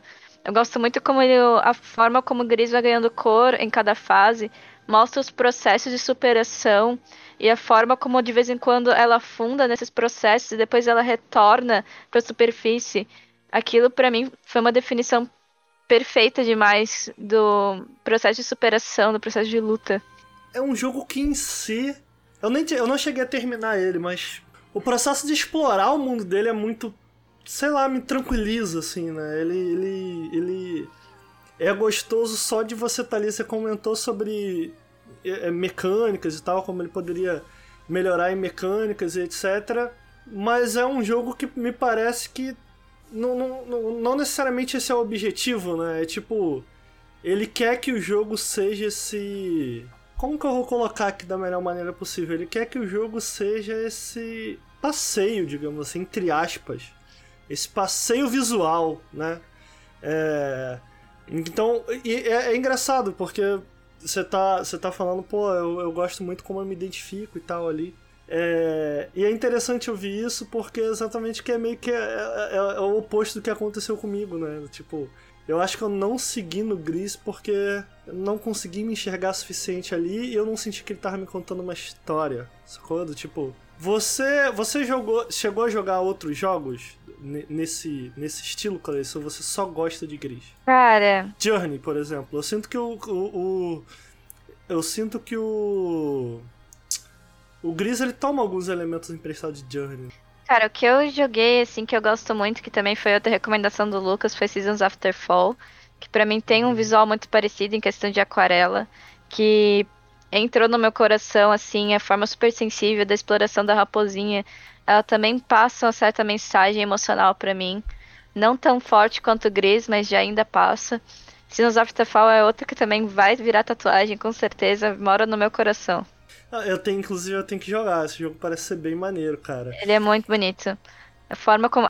Eu gosto muito das mecânicas das estações. Eu acho que os puzzles de Seasons the Fall são muito bem feitos. Como você uhum. chega a um ponto em que você tem que usar as mecânicas das quatro estações para passar de, determinadas partes do mapa. Eu acho uhum. isso muito interessante. É, mas isso que você falou do, do Gris, ele acaba fazendo sentido. Isso não é uma crítica, sacou? Direta ao é. jogo, nem nada. Ou, sacou? Eu, consigo enxergar o valor dele ali. Curiosamente, eu tô fazendo essa pergunta do Journey, porque isso que você fala que você sentiu, assim, esse nível de identificação que você sentiu com o Gris, eu acho que para mim é muito parecido com o que eu tive com Journey, que inclusive eu já zerei em live, né? Eu contei uma história que eu tive com meu pai em relação. Sei lá, de alguma maneira o Journey me conecta a essa história que, que eu tenho. Por conta da. De, eu, eu acho o final do, do Journey muito impactante, né? Mas você vê, é uma história. Ainda que eu, eu ache que o Journey tenha uma intenção narrativa mais presente do que Gris. Não sei se eu tô sendo justo. Eu acredito que sim, porque Gris é extremamente íntimo, introspectivo. Ele não tá contando uma história propriamente, ele tá demonstrando um sentimento que tu pode interpretar de formas diferentes. Então, eu não vejo muito Gris como uma história, como uma narrativa linear. Ele é bem é, não cronológico. Eu tenho uma pergunta aqui mais séria. Tipo, quando o Gris saiu, eu li algumas matérias. A gente tem, tem tido um trend em videogames de tratar sobre certas. A gente teve o Hellblade, é, é, certos, certas situações ou certos tratando com certos personagens ou fazendo alegorias à depressão ou a gente tem no, no caso do Hellblade o que, que a menina do Hellblade tem, Lucas? É. Esquizofrenia, é um- né? Eu- é um conjunto, na verdade, não uma Sim, coisa só, né? São, são várias coisas que daí montam a personagem. Sim. Eu acho que se aplica mesmo ela é. Deixa eu ver se é isso. Não sei se é psicose que eles chamam dentro do jogo. É, É, a- distúrbio a de gente- psicose, né? A São gente, várias tem, a, gente tem, a gente tem visto esse trend né, do videogames. Eu lembro que com o Gris eu li algumas matérias sobre gamificação de sentimentos, ou essa gamificação de certos. a partir de certos pontos de vistas neuroatípicos, é, e como. fazendo certas críticas a jogos que tratam desse tipo de assunto, ou no caso de Gris, que tentam gamificar o luto. É, você tem alguma opinião sobre isso? Você acha que, você acha que isso é problemático pra você? Ou, ou, ou você- isso de alguma maneira é, é, ajuda você a. a- a- ou, ou uma pessoa que tá passando por isso pode se enxergar ali, ou você acha que videogames eles tinham que tratar desse assunto com mais complexidade ou com, com mais sensibilidade, talvez? Porque eu, eu lembro que o Gris foi criticado em alguns alguns meios, né? Muito por conta disso, de gamificação de sentimentos, de gamificação de uma doença. coisa- É, eu não vejo isso como uma coisa negativa. Eu acho que Gris, ele é um jogo que ele é muito sensível e trata de forma muito correta, principalmente aspectos de depressão ou de luto, ou dependendo até da forma como você enxerga, pode enxergar até outros tipos de neuroatipicidades no jogo. Eu acho que ele trata isso muito bem. Eu acho que os jogos deveriam incluir um pouco mais esses assuntos de questão de neurodiversidade, porque a gente tem tenta tratar tantas inclusões diferentes de cor, religião, eh, sexualidade, eh, a gente tenta incluir gêneros, mas a gente não pensa muito em questão de neurodiversidade, que eu acho que tá um pouco em desfalque ainda. É um assunto que não é muito comentado, t- tipo, no público geral, e eu acho que os jogos aí têm um espaço enorme para explorar com relação à neurodiversidade. A gente tem tantos tipos diferentes de síndromes, tantos tipos diferentes de transtornos, de lutas internas, tantos tipos diferentes de mentes brilhantes, é, mais desenvolvidas ou desenvolvidas de uma forma diferente, sabe? Eu não acredito que existam é, doenças mentais, eu acredito que existam apenas diversidades mentais.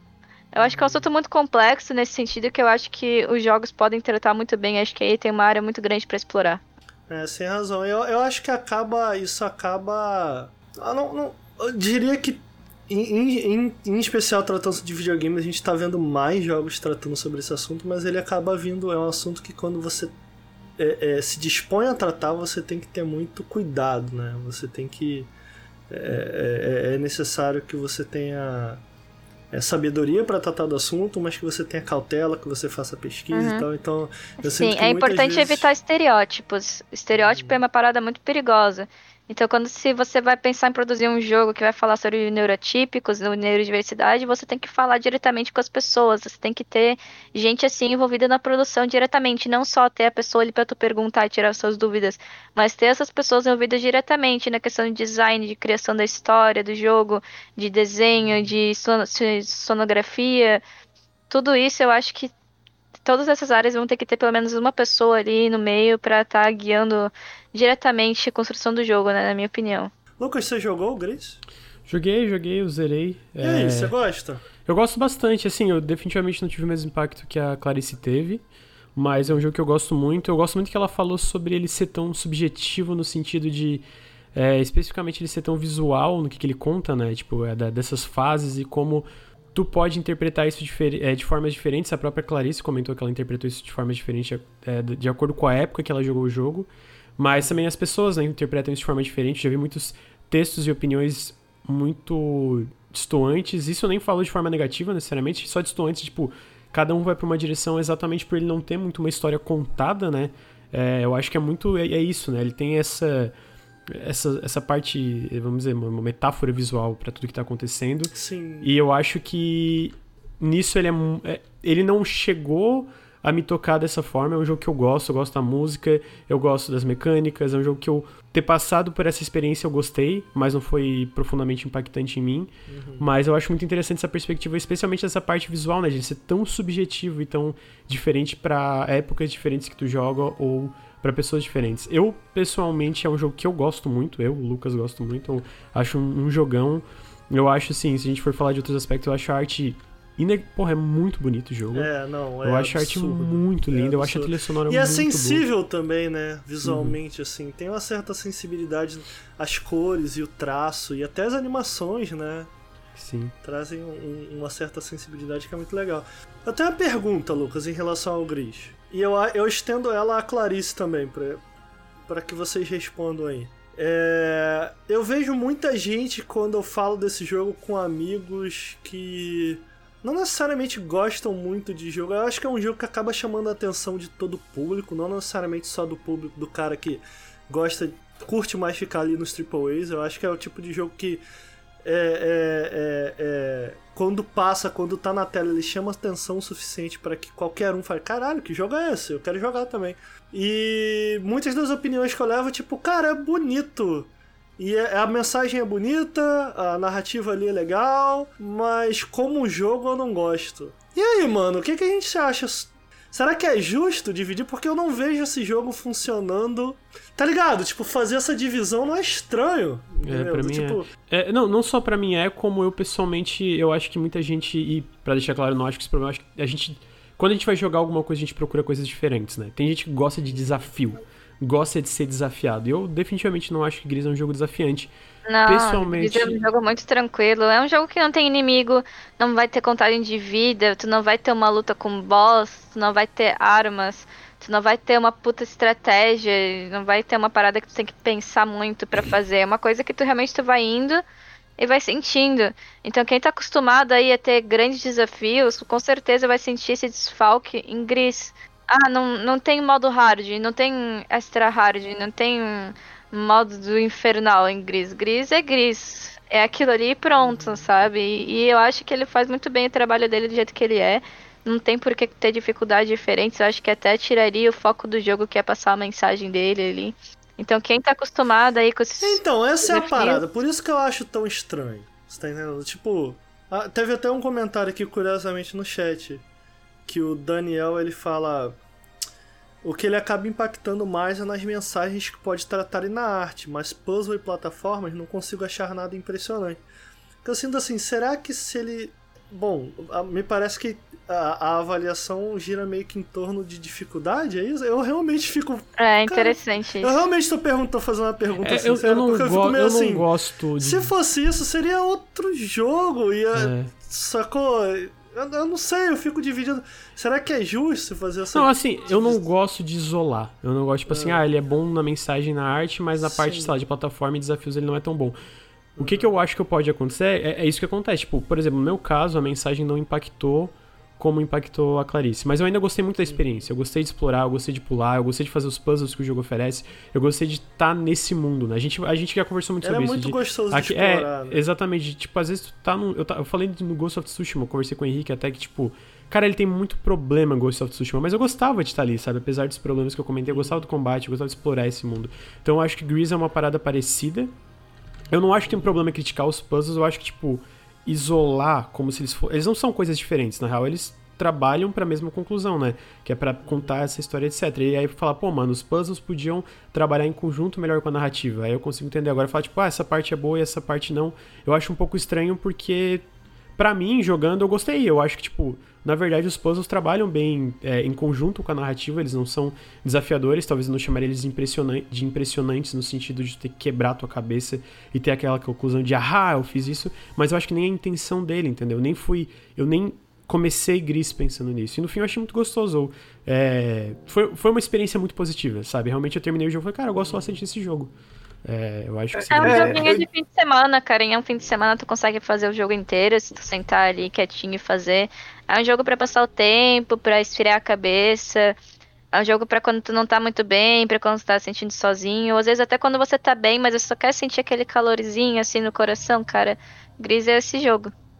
Eu acho que é até meio limitante a gente pensar que é, os videogames têm que ter um puzzle desafiador, né? Ou que tem que, não sabe, tem que ter essa questão de dificuldade, tem que ter essa questão, essa questão mecânica que requer uma destreza e etc, etc, sabe? Eu acho que se a gente insiste em dizer que videogame é arte, sabe? A gente tem que reconhecer que existem milhares de formas de fazer arte diferentes, sabe?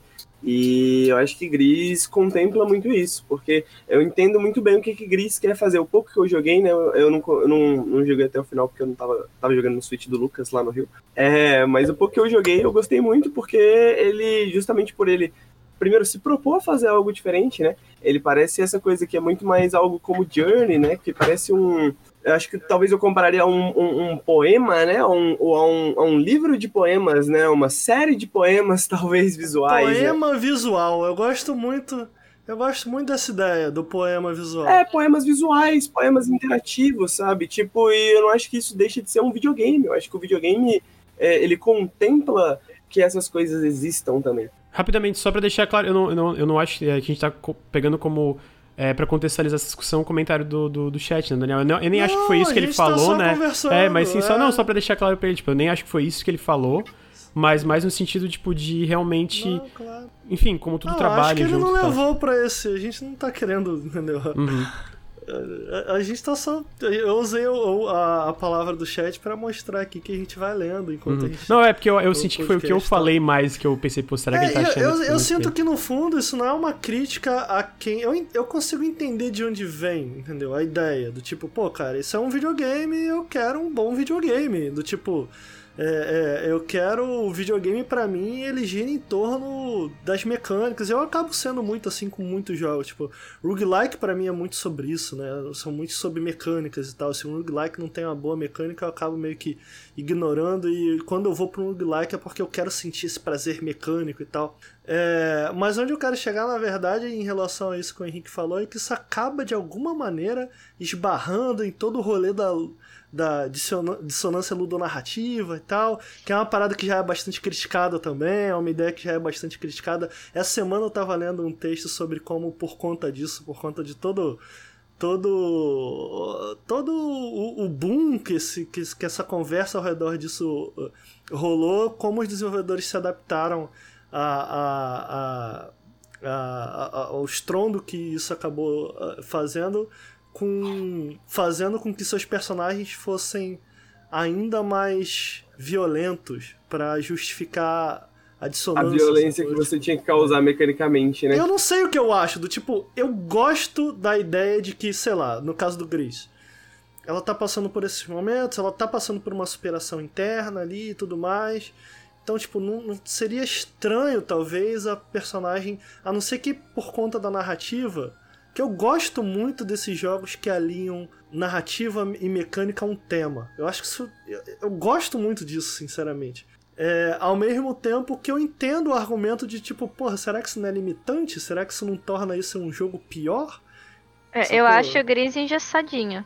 Um pouco engessado, no tipo. É sempre aquilo ali que você tem que seguir, ele não tem muitas outras opções, ele não tem muita influência aquilo que tu faz, não tem muita influência no que tá acontecendo no jogo. Tu só tem a opção de fazer aquilo que o jogo permite tu fazer.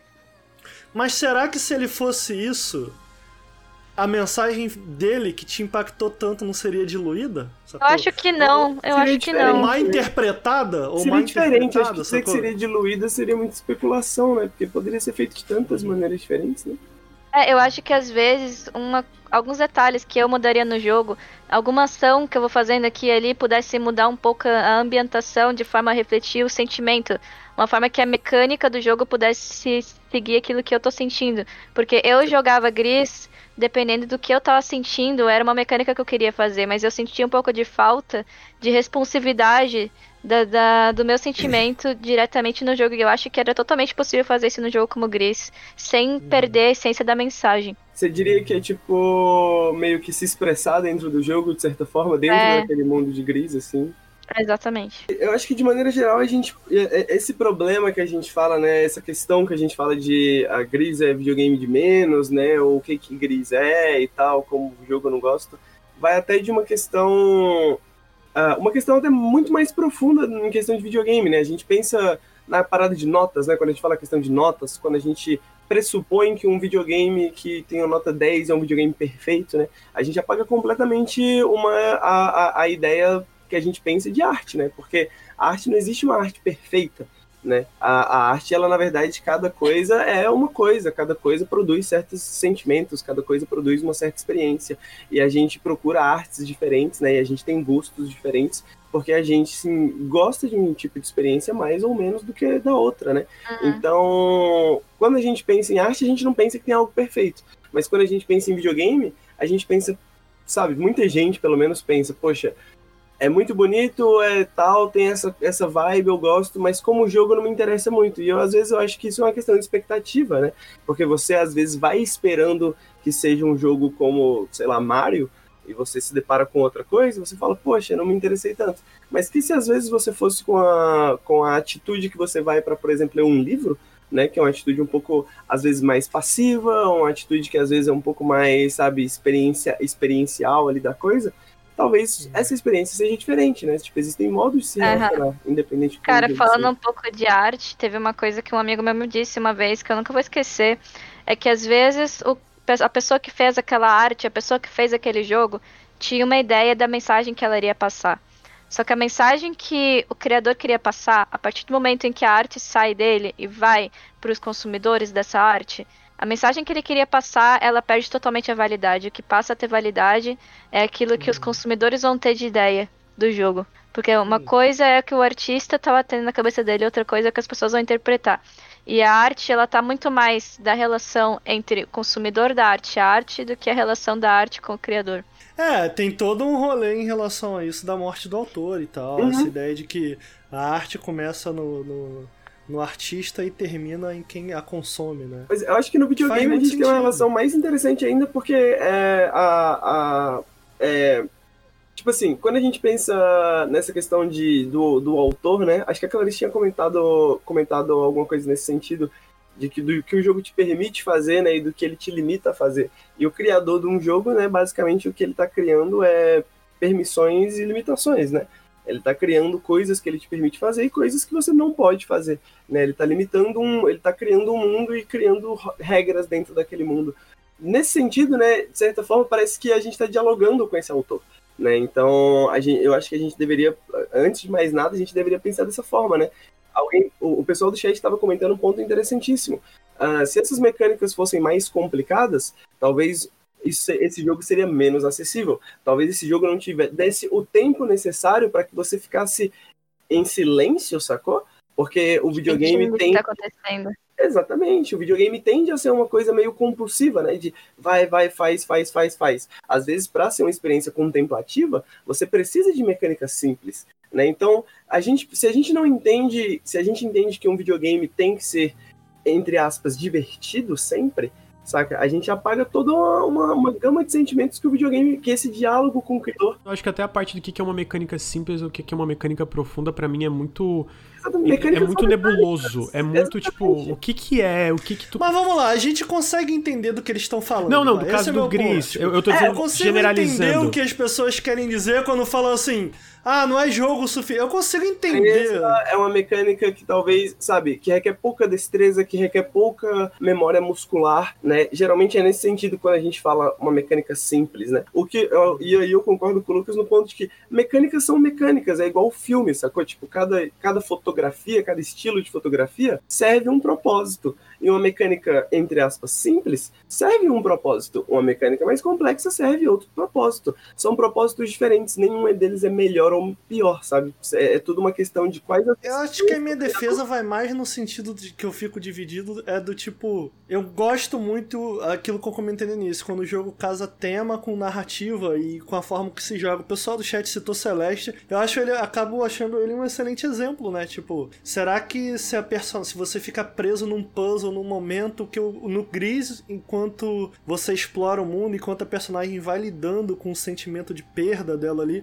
o mundo vai pouco a pouco ganhando cores, né? Então ele é essa grande alegoria a essa a essa a esse processo. Não é... só o mundo ganha cor, como a música ganha vida também. Eu acho isso muito massa. Hum. Verdade. Não, eu, nem, eu nem lembrava, mas verdade. Não, não... Mas é, é, funciona é muito interessante essa alegoria. E, tipo, será que a alegoria funciona se manteria funcionando Eu acho que andar- funcionando se você ficasse travado num puzzle? Você tá querendo, Sim, entendeu? é, exatamente. Dizer, eu, acho que, eu acho que a gente precisa pensar, pensar em aspectos básicos, porque tem muitas coisas que a gente leva como pressupostos, tipo, inalienáveis, sacou? Tipo, Uhum. andar é uma mecânica, sacou? Andar pra frente é. O, quando o Super Mario Bros. inventa a ideia de você andar pra frente num jogo de plataforma, isso é genial, sacou? É, não, e não só isso. Henrique, deixa eu só te falar, porque hoje um amigo meu fez uma pergunta dele, porra, se eles te botassem num Grey Box, Grey Box, pra quem não sabe, é aqueles, aqueles cubos cinzas, que é basicamente o level design no- na sua forma mais básica, quando os desenvolvedores estão testando o cenário, etc. É, ele falou, se tu botasse, se eles te botassem num Grey Box, assim, com plataformas, e teu personagem andasse bem, tu ia gostar? E eu falei, sim, eu ia gostar, isso é importante pra mim, tá ligado? Então, é, é- mas é exatamente. Entendi, andasse bem. É, tipo, o, o fio do personagem pulando É, e se movimentando pelo cenário mesmo- fosse gostoso, entendeu? Isso é importante, ah, mas que que Não, é não, isso? então, o ponto é, tipo, jogos de plataforma às vezes giram em torno disso. Tipo, eles não têm um objetivo de Sim. combate, essas Exatamente. Então, pra mim, tipo, só é parte de tocar um andar, às vezes, já- eu já me divirto, entendeu? Ah, só isso. Exatamente, eu acho que, que tocar um controle já é um ato significativo, né? Então, quando você É. aperta pra frente, quando seu personagem anda pra frente, mesmo e a gente tem vários jogos que foram criados ao redor dessa mecânica, né? Tipo, tem um jogo que ficou muito famoso na internet, que eu esqueci o nome agora, mas é de um, ahn, é do Jason Horner, que é, o jogo se chama Passage, né? É um jogo curtinho, gratuito, mas basicamente ele é um jogo que você anda pra frente. Conforme você anda pra frente, o seu personagemzinho, ele vai envelhecendo, né? E você tem caminhos diferentes que você pode tomar.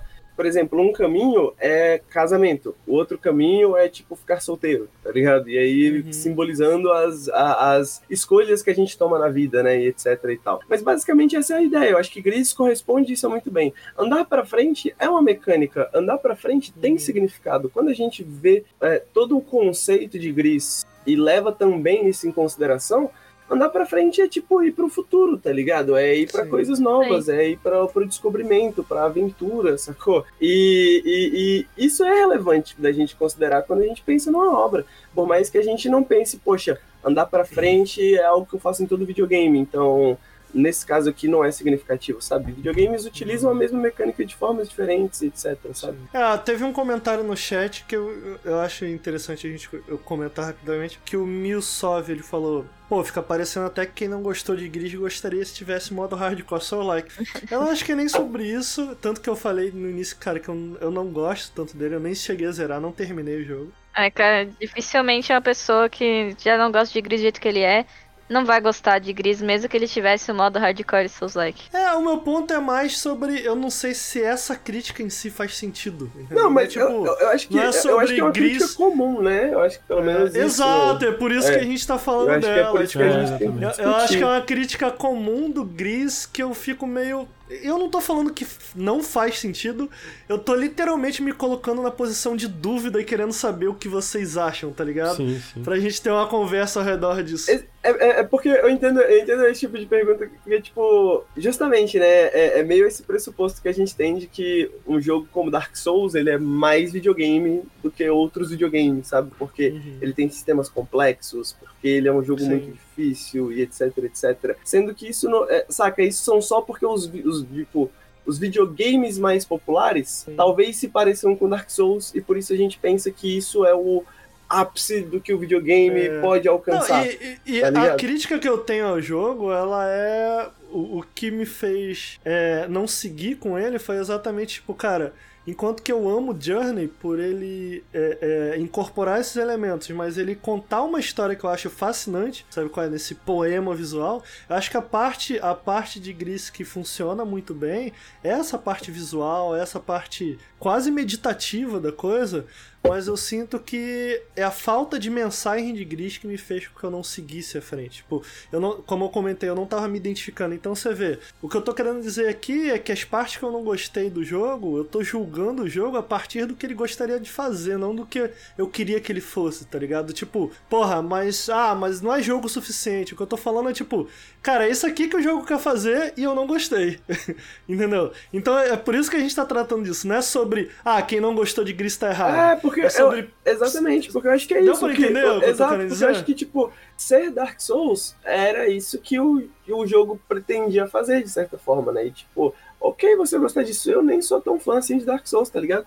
Também não gostei tanto de Gris, saca? Eu, geralmente eu me interesso mais por jogos é, mais, tipo, você não controla um personagem, você tá meio de longe, assim, eu gosto de uma coisa mais estratégica, gerenciamento e tal. Tipo, pra mim eu gosto desse tipo de videogame porque é esse tipo de sensação, esse tipo de experiência que me agrada na mídia, saca? Que me atrai principalmente na mídia. Eu acho que a Gris é um, um tipo de experiência que atrai muita gente na mídia e eu acho que Dark Souls é uma experiência que atrai muita gente. O, o, o, o que é muito complicado na internet é da gente ter essa questão de que, ok, Dark Souls, por ser Dark Souls, é um jogo melhor do que Dwarf Fortress, que é um jogo completamente diferente e não tem nada a ver, não é, sabe, não tá nem no mesmo patamar de discussão. Ou Gris, que também não tá nem no mesmo patamar de discussão, É. porque não é a mesma coisa, sacou? É, é, é, são, é você discutir um livro de um autor francês de 300 anos atrás e um livro de um autor brasileiro moderno ontem, sacou? Tipo, são coisas parecidas, mas completamente diferentes, sabe? E não tem problema gostar de uma mais ou de uma menos, tá ligado? Eu tenho uma questão pra, pra Clarice, pra gente fechar o Gris. Manda. Você diz que se identificou muito com o jogo, que realmente gosta muito ali. Você.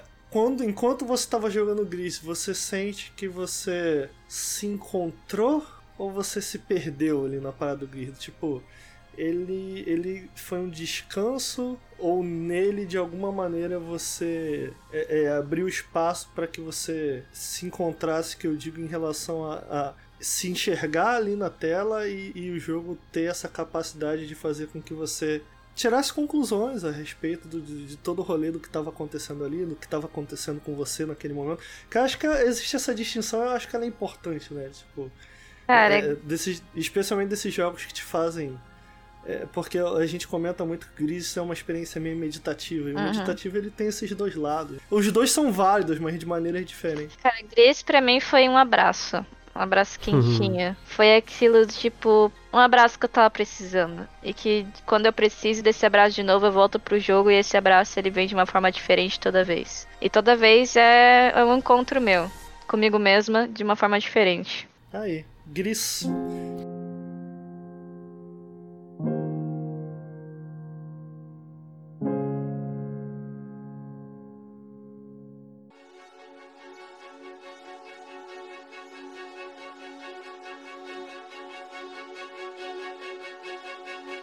Ficou claro que eu estava concordando com vocês, né? O Diego falou que estava discordando, estava discordando. Sim, eu tava acho que a gente concordando. tava concordando e, e o rolê do Gris. O rolê do Gris. Bom, dá pra ficar falando mais a respeito desse lance todo, mas eu acho que ficou claro. Eu, eu sinto que essa é uma crítica muito comum e eu concordo. Cara, lógico, todo jogo. Todo jogo ele pode desenvolver e eu acho que o jogo poderia. É, é, é, a, a própria Clarice, né, falou um pouco nos comentários dela, falou que o jogo realmente poderia ser mais preciso e tal. Mas você vê, é- ela concorda com essa crítica, mas ainda assim é uma parada bem secundária pro, pro que ele quer fazer, né? É meio que eu acho que é um pouco sobre isso.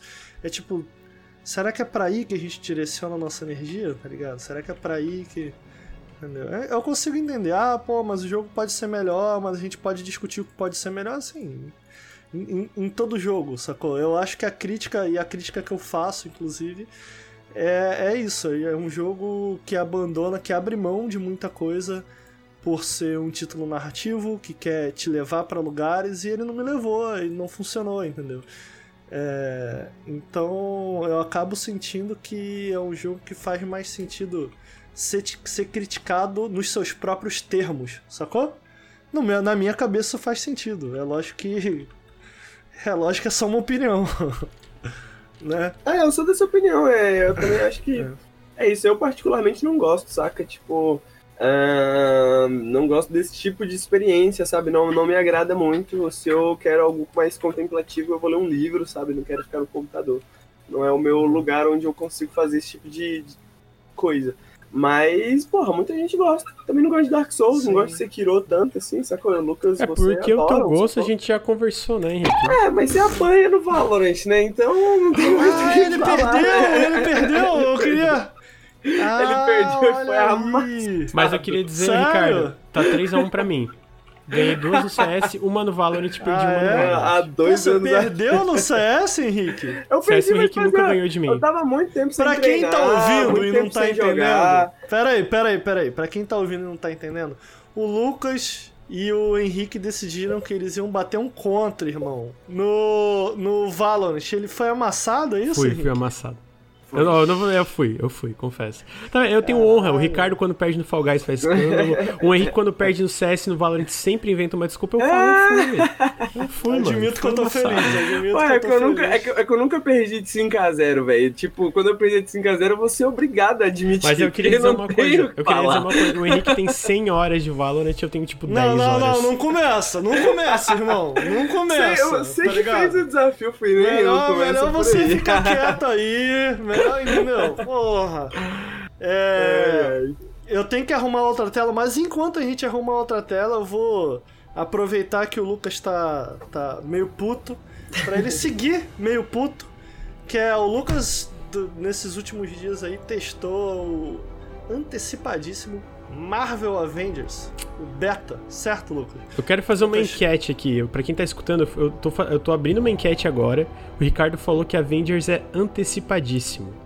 Eu vou abrir uma enquete e vou É, perguntar quem eu que está concordo. antecipando. É, é antecipadíssimo, mano. concordo. Pior é que Não é eu por acho mim, que não é, mano. É, Não, eu é. tô brincando. Eu só, eu, eu só quero saber do chat do Nautilus. Eu sei que ele é um jogo Ah, antecipadíssimo. é uma boa pergunta. Mas eu quero saber do chat do Nautilus. O que que vocês- Henrique, me ajuda como é que eu faço uma enquete. Eu, eu faço pra vocês. Quer que eu faça pra você? Enquanto Faça, você, você fala? está esperando Vingadores? Faz aí. Tá, demorou. Mas é, eu joguei, eu joguei o beta do, do Vingadores, eu joguei ao vivo, inclusive, pra quem está escutando, eu joguei ao vivo no twitch.tv barra Nautilus Link, então tá, tá aí, a gente tem exclusividades, inclusive o Ricardo jogou ao vivo Flight Simulator, que a gente vai falar depois ao vivo também, antes do lançamento. É foda, a- a- teve, eu, eu conversei com o Nelson, ele Você falou, não, você não tava muito empolgado pro jogo. Não, eu não tava, mas, cara, vocês sabem que eu sou um cara, tipo, eu sou mente aberta, eu vou. Certo. Tipo, tá. porra, vocês sabem, oh, vocês lembram como a gente começou Você a tá jogar querendo Remnant? me dizer que você não abriu o jogo com vontade de odiá-lo. Não, eu nunca abro um jogo com vontade de odiar, só se, Tá. tipo, tem alguma coisa muito forte por trás ali, tipo os jogos do Randy Pitchford, assim. Ah, Aham. eu abri o jogo e falei, vamos ver, vamos ver, vamos ver. Às vezes, e, e, inclusive, eu lembro que eu falei no último vídeo que teve, no último Avengers War Table, eu falei, pô, o jogo parece melhor aqui nesse vídeo, mano, que eles falaram do beta. Eu, talvez fique... E aí eu abri o jogo, eu joguei no PS4 base. E, gente, é, eu comentei ao vivo, eu vou para vocês entenderem o quanto que eu desgostei esse jogo. Eu falei o seguinte, quando eu fechei a live, não, eu fechei o jogo, fui jogar Fall Guys e eu falei assim, parei a, a jogar Fall Guys, pausei e falei, gente, olha só, eu prefiro nunca ter a oportunidade de jogar Spelunk 2 na minha vida. Spelunk 2 é o meu jogo mais antecipado de 2020. Eu gosto muito de Spelunk. Todo mundo, pra quem não sabe, Spelunk 1 é um dos meus jogos favoritos de todos os tempos.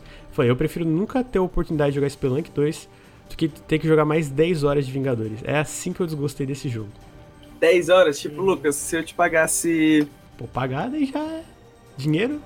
20 reais. Não, eu jogava minha pau. não sei. Mas o que que aconteceu? Hum. Porque é um jogo que parece ser. A premissa parece ser simples: Avengers, porrada, roupinhas, é, é, evolução. Acertei as palavras-chave? O que que aconteceu que esse loop não funciona? porrada. É basicamente É. isso. Cara, eu, eu, eu- já conversei com o Ricardo, não sei se foi com o Ricardo, com o Rick que conversei, cara, é, é- a galera tem um estigma muito grande pra jogos como serviço. Eu não tenho. Eu acho que. Eu conversei com o Ricardo, lembrei. O lance pra mim é assim, eu acho que se a, empre... se, a, se a desenvolvedora ela pensa, cara, a gente quer fazer o Destiny, vamos pegar o Destiny como exemplo. A Band lá atrás, ela saiu da Microsoft na época ela queria fazer o Destiny. E a ideia do Destiny era aquela. Era aquela parada online, interconectada, com expansões, com essas dungeons, essa parada PvE e PvP. Tipo, isso era a ideia deles. O Sea of Thieves foi uma ideia da Harris. Pô, mano, a gente quer fazer essa parada é, de pirata, meio dinâmica. Entendeu? Quando o jogo é pensado assim, originalmente, eu acho que funciona. Pô, o Sea of Thieves tá aí até hoje. A gente conversa sempre, cada update, a gente tá ali no grupo do Nautilus, mano, a gente tem que voltar pro Sea of Thieves, porque o Sea of Thieves é muito legal. Pô, o Destiny eu joguei um tempo com vocês, eu não curti tanto, mas eu ainda acho que o loop e tudo dentro do Destiny funciona muito melhor. Apesar de ser uma, uma comunidade bem dividida, mas até aí tudo que a Band fez tem uma comunidade dividida. Só ver Halo na época que a Band desenvolvia, a Band desenvolvia também era super dividida a comunidade de Halo.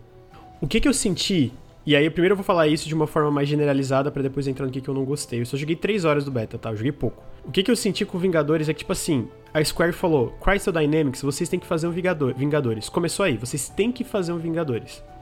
E aí a segunda coisa que eles falaram foi: e tem que ser jogo como serviço. Ele parece um jogo. não Ele, cara, ele claramente tem al- valores de produção altíssimos, ele é bem feito tecnicamente, não dá pra dizer que ele não é, sabe? Tipo, tu vê que tem gente muito compet- competente trabalhando nesse jogo. Só que eu jogando, cara, tudo que eu sentia enquanto eu jogava Avengers é que ele era chato. Sabe, tipo, ele é um jogo que a ideia pra mim de um, de um jogo como serviço, especialmente como Avengers, Você tá querendo dizer que o jogo não tem alma porque ele foi meio que, entre aspas, obrigado a ser uma coisa que ele não deveria ser? É nessa linha do tipo. Parece um jogo cujos elementos de jogo como, de jogo como serviço foi tá forçado dentro dele. É isso que você tá querendo dizer? Cara, eu, eu, eu não. Isso é, tipo, eu não vou especular que é isso que aconteceu, mas o que eu senti. não, é isso que faz com que você, né? É, isso é isso que eu senti, tipo. Não é nem que ele. Tipo, ele foi. Eu acho que ele foi pensado ao redor disso. Tipo, ele realmente. Todo o loop gira em torno desse negócio. Só que. Mas parece ser de fato um jogo dividido em dois mundos. Eu não joguei, mas essa é a sensação que passa pra mim, que assistir os trailers, os vidocs que eles têm lançado e tal, que é do tipo, cara, porra, sabe isso? A, a gente sabe o que a gente queria, certo? De um jogo do Avengers. A gente queria, irmão, um jogo na pegada do Homem-Aranha de PS4. Não necessariamente mundo aberto, mas story-driven. É, eu eu não ah, O meu querer eu não tenho nem certeza se era necessariamente um jogo co-op. Mas eu fico aqui, cara, acho que as pessoas estariam satisfeitas se você pudesse mudar os heróis em tempo real. Sei lá, o GTA faz isso, sacou? Eu não sei como exatamente, mas eu sinto que o que a galera queria era esse jogo story-driven, é, que você controlasse os Avengers, né? Me parece que esse era o desejo. Me parece que eles sabem disso também. Mas aí tem, um, tem uma surprise, surprise, né? Tipo, ele, ele me parece querer oferecer isso, ou pelo menos passar a sensação disso. Eu digo isso muito baseado na forma como o jogo foi apresentado na E3, com o que eles mostraram ali na, na- na- é, é, nos primeiros meses em que o jogo foi anunciado. E em seguida a gente foi pouco a pouco sendo introduzido aos elementos do que o jogo realmente é, tipo, o que a gente viu ali na E3 é tipo, porra, isso parece maneiro? Aí o André Campos, porra, parece, tá incrível. Mas aí segura, segura que não é, não é só isso aqui não, tem- entendeu? Eu, não, eu não sei, essa é a sensação que me passou. É, o- a gente sabe por rumores, a gente sabe por rumores e rumores tipo de gente é, com credibilidade dentro da indústria que esse jogo, não sei se tu lembra, lembra que esse jogo foi anunciado faz tempo e lembra que ele inicialmente era supostamente um FPS, um FPS no sentido da perspectiva É dele. verdade. Então, tipo, Mas era, era o mesmo jogo? Era da, era da mesma É, era o da, o da Crystal esse? Dynamics mesmo, esse mesmo. É? É, era esse. é? Então, tipo, eu acho que teve mudanças no desenvolvimento por causa de feedback em relação a muitos desses jogos como serviço. É, eu acho que ele com certeza. Por exemplo, eu acho que a campanha, a gente também ouviu de insiders que a campanha foi adicionada por causa de feedback. Cara, a gente quer campanha em alguns desses jogos, né? Agora, o lance pra mim, cara, é. Eu acho que ele foi pensado no fundo, tipo. Eu acho que talvez. Eu vi gente gostando, eu acho que talvez o, o loop funcione pra essas pessoas, mas pra mim, cara, o lance é que. Não, a gente tá aqui pra te ouvir. É, Eu tô- não, eu tô ligado. Não, mas só pra contextualizar, né? Porque Aham. eu realmente, cara. Pô, é que vocês sabem, pra eu chegar num, num, num cast e falar. Tipo, uma coisa exagerada, tipo, eu- prefiro nunca mais jogar Spelunk 2 do que jogar mais Avengers, é porque eu realmente, cara, eu detestei o jogo. Porque eu senti que. E eu não gosto de usar sem alma, a gente conversou sem alma, porque sem alma é aquela parada que parece que os desenvolvedores não, não se esforçaram pra aquilo. E é óbvio que eles se esforçaram. Inclusive, se, se eu fosse supor, eles provavelmente tô fazendo crunch pra essa merda.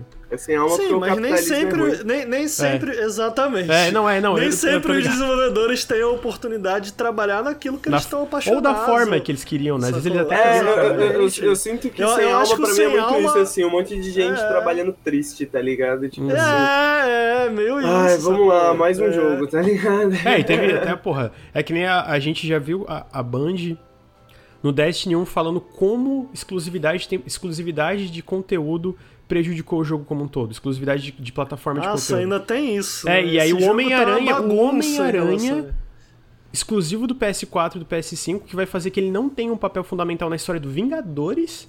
Tipo, tá tudo errado, tá É ligado? Tá tudo errado. estranho, E, e- é. e- e aí não é nem entrando em lance de plataforma e tal, é só porque, cara, isso vai prejudicar Ah, não, o jogo até pra quem tem PS4, entendeu? E é escroto, é uma decisão escrota, tá ligado? Uhum. E- E... e tá uma bagunça em relação. Tá. Já anunciaram a roupinha pra Virgin, que é uma, é uma rede de telefonia, eu acho, lá de fora. É, pra várias Tipo, redes de telefonia. A gente falou no, no caralho, Café com brother, Videogames Puta disso. que pariu, cara. Sacou? Então, o que que eu sinto, cara, e aí eu, ok, eu deixei todas essas minhas preconcepções de lado, vamos jogar. Porque, pô, eu, eu, lembra o Remnant, Ricardo, que a gente tava jogando? Eu falei, mano, eu, eu, a gente comprou e pegou, conseguiu o jogo porque a gente tava vendo que tava em alta no Twitch, ah, vamos jogar, né? A gente, a gente também se preocupa com esse lance de views e tal, e no fim a gente amou o Remnant. Porque de fato, tu viu que os desenvolvedores tinham um plano ali, uma coisa, tipo, eles queriam Sim. fazer aquela parada e, porra, o jogo é muito bom. E o lance do Vingadores, mano, começa ali na intro, o Thor. Não gostei, não gostei das mecânicas dele, eu acho que o martelo dele Não não, gostou tem de impacto. controlar ele? É, eu não gostei de controlar ele. Eu acho que a, a parte de luta dele, mano, tal. E, e, de novo, não é. O chat né, no dia comentou, pô, o Hulk morre. Mano, não é RPG, ele tem vida, ele vai morrer, tá ligado? É, é um jogo tradicional no sentido de vida, barra de HP. Isso acontece. Isso eu não acho. Tipo, foda-se pra mim, tá ligado? O lance pra mim é que, cara, o que que eu quero, e eu conversei com o Luiz disso, eu, eu falei no dia. Quando tu tá, por exemplo, com o Thor, eu tô com a porra do Mjolnir, eu quero que o martelo tenha um impacto, mano. Que, eu, porra, eu jogo o martelo, eu sinto que eu tô jogando um fucking martelo que pode quebrar um. Pode aguentar o Hulk no chão, que tu me contou aquela história do. É, da Sim, Guerra do- Civil que ele segura o Hulk. Cara, é o Hulk, ele segura o, o fucking Hulk no chão. Sim, e não ele tem joga isso. o martelo no peito do Hulk. Ah, Não é no Guerra Civil, é no, é no Ultimate. No Ultimate Avengers, ele joga o martelo no Hulk, o Hulk tá destruindo Nova York, ele joga o martelo no Hulk, em cima do peito do Hulk, o Hulk não, e ele fala, descansa aí. É, Fica então, aí até você descansar, é muito maneiro essa cena. Então, eu sinto que, pô, daí eu fui jogando com os outros heróis. Cara, o Iron Man, cara, é vergonhoso, mano, né? Ele voa devagar, o tirinho dele parece um piu, piu, piu, piu, pu, pu, pu. É. E. e não. Entendeu? Tipo, tá controlando um super-herói. Tu quer fazer um jogo como serviço, tu quer fazer uma parada que tem esse loop de boa. Funciona, isso funciona, isso dá pra fazer um jogo gostoso de jogar, que faça tu voltar. Tem, toda, a- tem todo o outro debate sobre como jogo, com- jogos como serviço, dependendo de como eles são aplicados, podem ser nocivos, mas, tipo, de um ponto de vista de loop e de jogabilidade, isso funciona, é divertido, dependendo do jogo. A gente viu isso no Destiny, o Ricardo jogou 300 horas em 3 dias, isso não era nem possível, ele, ele quebrou as barreiras Três da dias realidade. não, né, É, meu? ele que- Dimensão 35C. Lucas, você tem razão, a nossa comunidade não se interessa tanto por Wolverine, por Wolverine e os Vingadores quanto eu esperava. É, é, a gente fez uma, uma enquete aqui e a galera tá de sacanagem. Ninguém quer, ninguém tá nem aí pro Avengers, aparentemente. É, exatamente. Mas eu queria dizer que provavelmente eles vão ter que engolir, porque eu vou jogar Avengers. Eu, vou- eu tô interessado, desculpa, Lucas. Eu tô interessado. Mas sabe o que, que é, cara? A referência, a outra referência que eu tenho em relação a Avengers nos videogames, sabe qual é? Um jogo que une diversos heróis. Que merda, hein? é o Marvel Ultimate Alliance. E eu fico, cara, isso me lembra a sua maneira, o Marvel Ultimate Alliance, com um orçamento AAA, tá ligado? O Marvel Ultimate Alliance é esse jogo visto de cima, em que você usa os heróis, porra, num ambiente super fechado. Só que o Marvel Ultimate Alliance, ele sabe o que ele quer ser, sabe qual é? Enquanto, enquanto esse jogo, ele, ele, ele me diz, ele vomita na minha cara, porra, sou AAA, é cutscenes, é isso aí! Hora do show, porra! Uhul! O Marvel Ultimate Alliance é tipo assim, mano, eu sou meio ridículo e top. Mas e, olha só, pra mim o Marvel E Ultimate aí eu Alliance... fico, eu tô interessado no, no Marvel Ultimate Alliance caro. Entendi, eu quero entendi. jogar isso aí. Ma- o, o- mas continuando o que eu tava falando, e, e assim, o Marvel Ultimate Alliance, inclusive, pra, pra mim parece um jogo muito mais interessante, tá ligado? E até porque, pra mim, as mecânicas do Marvel Ultimate Alliance parecem ser muito mais, sei lá, gostoso de jogar. Eu não cheguei a jogar, né? Mas é o que eu sinto vendo as coisas. É, E eu também nem sou tão interessado por Marvel Ultimate Alliance, pra deixar claro. Eu gostei do 2 na época, o 3 É, eu não o sei. Marvel Ultimate Alliance, ele tá satisfeito em ser um jogo 7 de 10. Ele não, ele não quer mais do que isso, entendeu? Eu acho que talvez essa seja a parada, entendeu? Uhum. O Avengers, ele tá assim, caralho, meu irmão. O AAA aqui respeita o AAA, entendeu? E o Marvel Ultimate Alliance, ele tá assim, mano... A gente é 7 barra 10 e tá top. E tu fala, porra, tops? Que jogo nota 7? Que jogo nota 7 top esse? E tu tá satisfeito, né? O que eu quis dizer quando eu falei, tipo, tu quebrou a barreira do tempo e espaço é porque, tipo, o Destiny é viciante, entendeu? Tu começa o Destiny, eu não curti tanto o loop ali. Na real, não foi nem que eu não curti tanto, mano. É que eu entrei, sabe? Tem jogos. jo- O Você fala, não tenho jogos... tempo pra isso. Se eu tivesse É, outra vida, tipo tá isso. ligado? É, Não, e o, o lance de jogos, especialmente o Destiny, é tipo, a gente entra, mesmo com o que a Band fez, a gente entra, cara, a gente sente. é, me ajuda rapidamente a tradução, é tipo, sobrecarregado. So- Eu não preciso de tradução. Tipo, tem muita coisa quando tu entrou no Destiny quando ele foi lançado no Steam, sabe? Tinha um bilhão de campanha e, enfim, tu se sentia meio perdido. O Vingadores começa do início. E, mano, eu terminei a, a, a introdução tutorial e foi isso. Primeiro foi o Thor, achei sem graça. É, expliquei porque falta impacto no martelo para mim, as animações de combate estão meio estranhas, falta aquele, aquele negócio gostoso de quando dá uma porrada, um socão no personagem, sabe?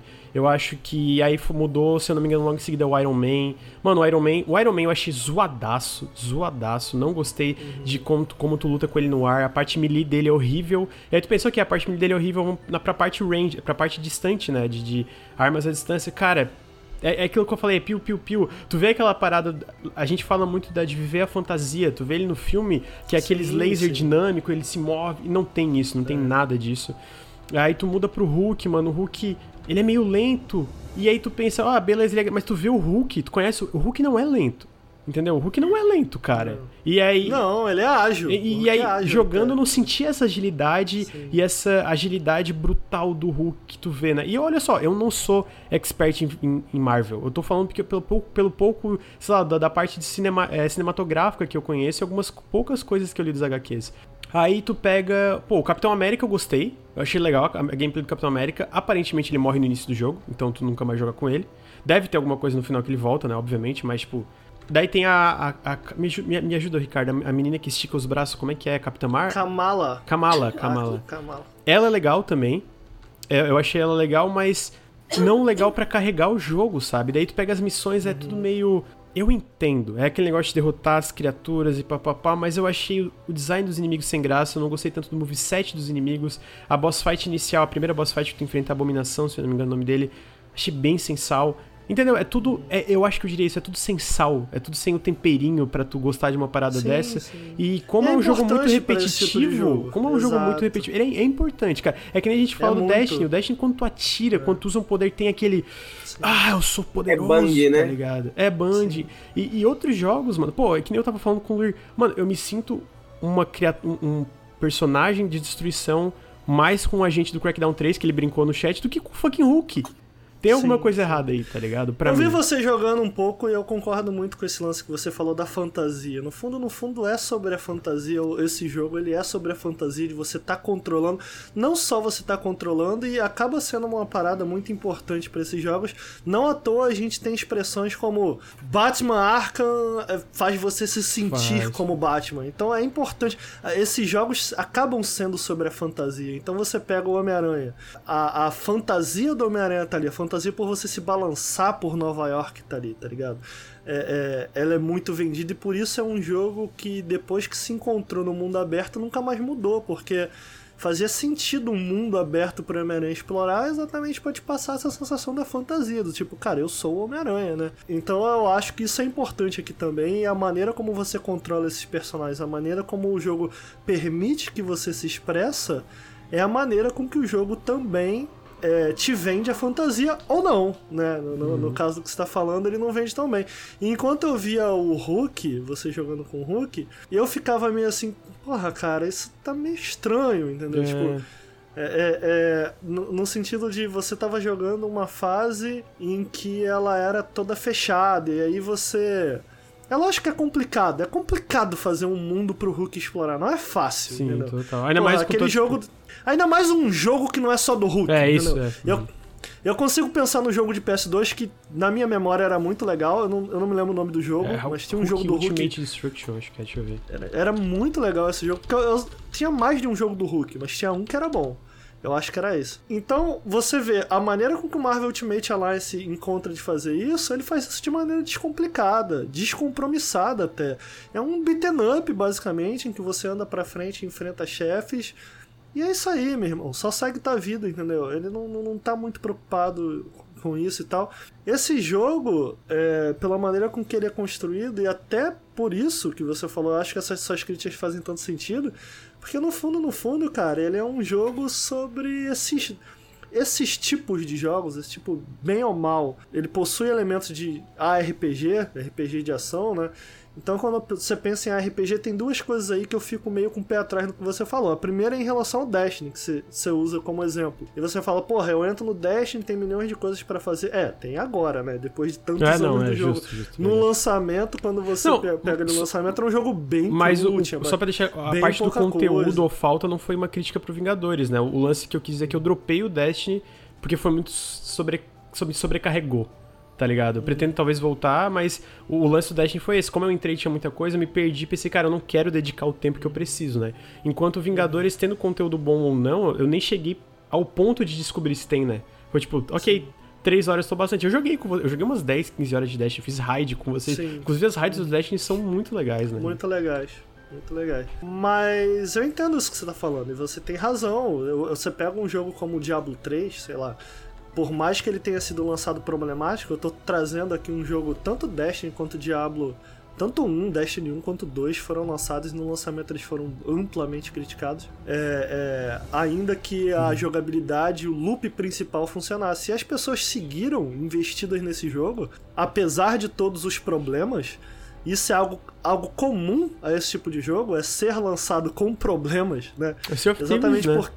Exato, Sea of Thieves. Esses jogos como serviço, muitas vezes também eles são lançados já pensando, cara, isso pode ser melhorado no futuro e tal. Não tô dizendo que é o caso do, do, do Avengers, mas são jogos que volume acaba sendo muito importante, sacou? Exatamente porque são jogos que giram muito em torno de tarefas repetitivas, ou são jogos que giram muito em torno em você optimizar teu personagem, seja com equipamentos, seja com habilidades novas e seguir optimizando seguidamente, você acaba precisando, o jogo acaba demandando uma certa variedade e acaba demandando também é, é, um certo nível de excelência em como construir esses elementos de RPG ao redor dele. A gente pega o Anthem, por exemplo, que foi um desastre. Sim. Sei lá, tinha item de nível 1 que era mais forte que o de, de nível o- o máximo, porque a, a forma como o jogo en- entendia números ou a forma como o jogo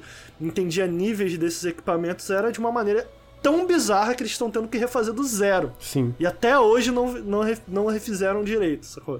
Então é comum, são jogos complexos de se manter ao longo do tempo, complexos de se manter porque são jogos complicados de se desenvolver e porque são jogos complicados de manter uma comunidade ativa. Onde eu quero chegar com isso tudo? Destiny e Diablo conseguiram manter a popularidade porque o básico deles funcionava. Que era, meu irmão, cair na porrada nesses jogos era gostoso, entendeu?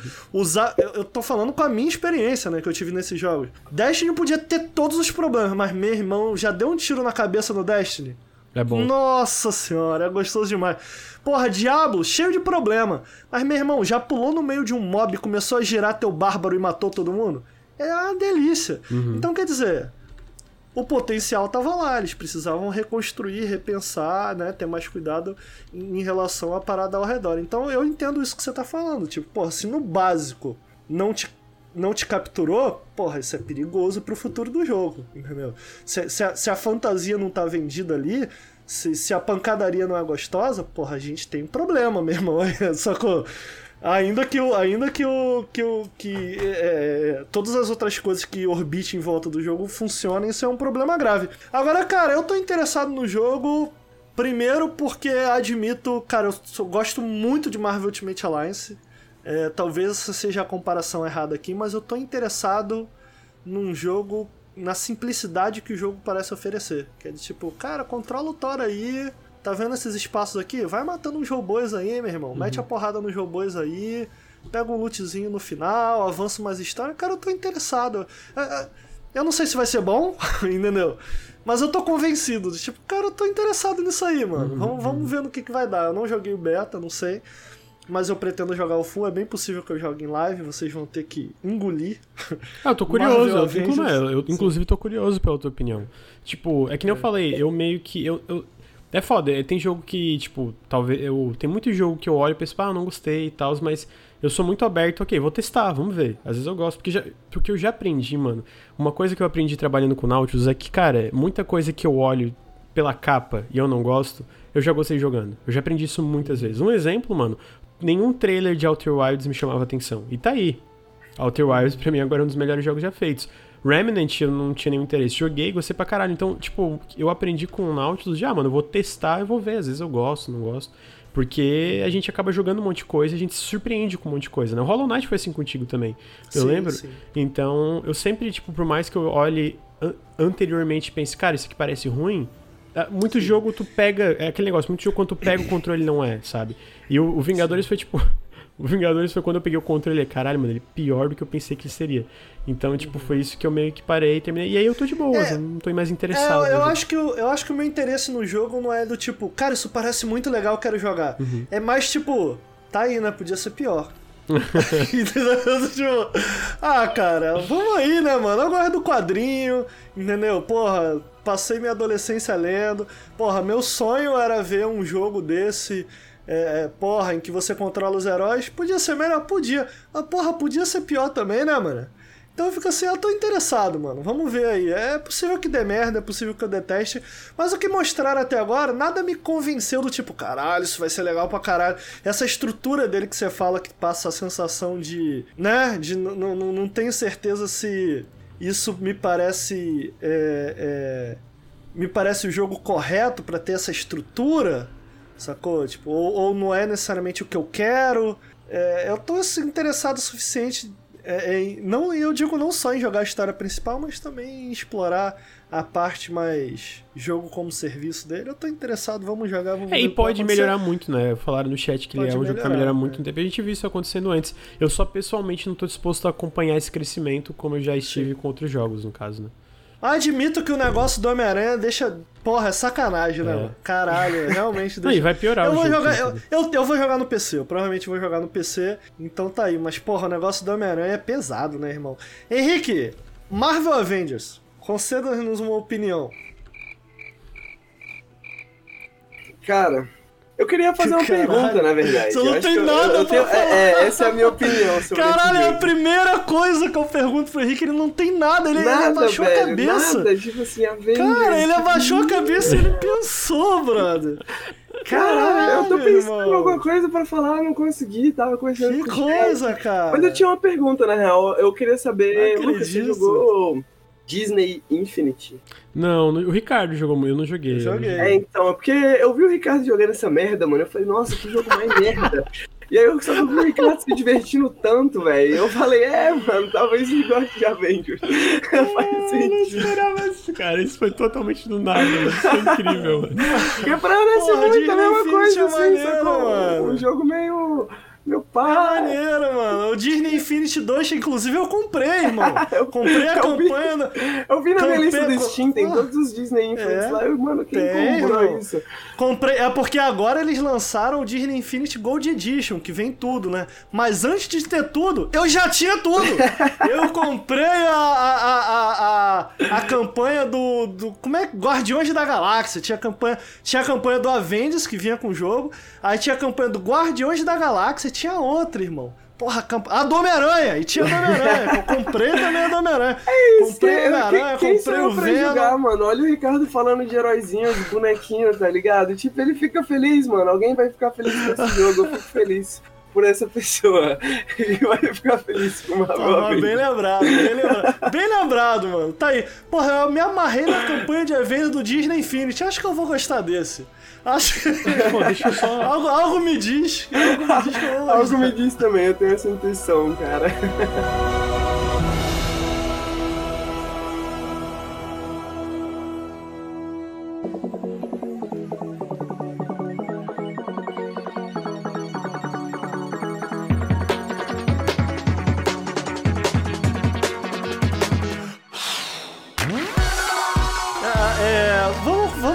Comentar um pouco, aproveitar. Eu, eu gosto de ser o último, a gente não tem tanto pra falar, mas eu vou deixar na apreensão o chat do Flight Simulator.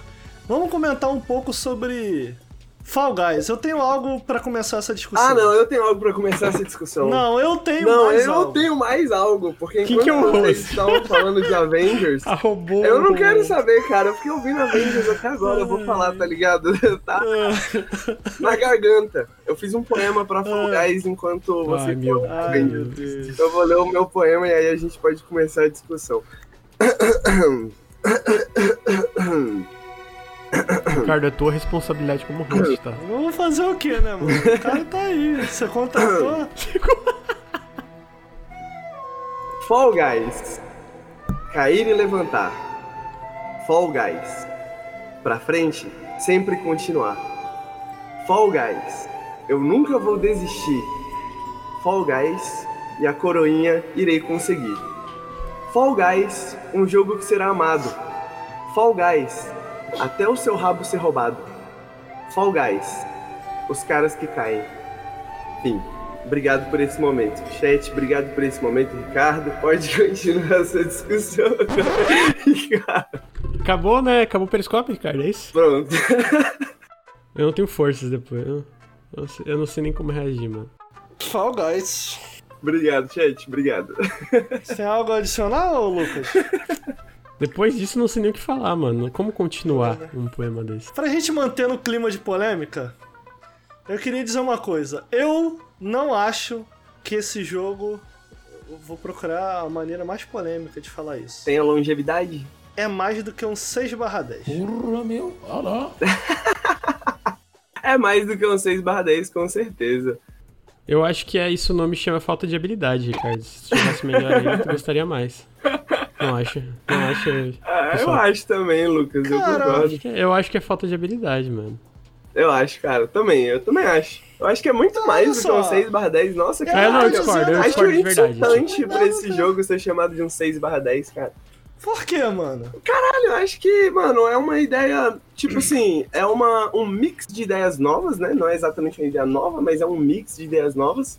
Eu acho que tem uma, uma profundidade, assim, e, porra, tem um, um- um- uma estética muito bem definida, mesmo tendo uma certa profundidade de jogo, assim, que acho que todo Battle Royale tem que ter pra ser um pouco Battle Ele Royale. não tem profundidade, Um gente. pouquinho tem, um pouquinho que tem, mas aí vai chegar. Eu acho que, apesar de ter um pouco essa profundidade, eu acho que ele ainda abraça a parada do caos, ele ainda abraça a parada da sorte, tá ligado? E, mano, Deixa eu me é isso, Battle. Royale é sobre você jogar várias vezes, várias vezes, até você conseguir. A gente tá falando então de um jogo que você tem que rejogar e rejogar várias vezes, que cumpre o seu objetivo até certo ponto. Por isso ele recebe 6. Ele é acima da média. Olha aí.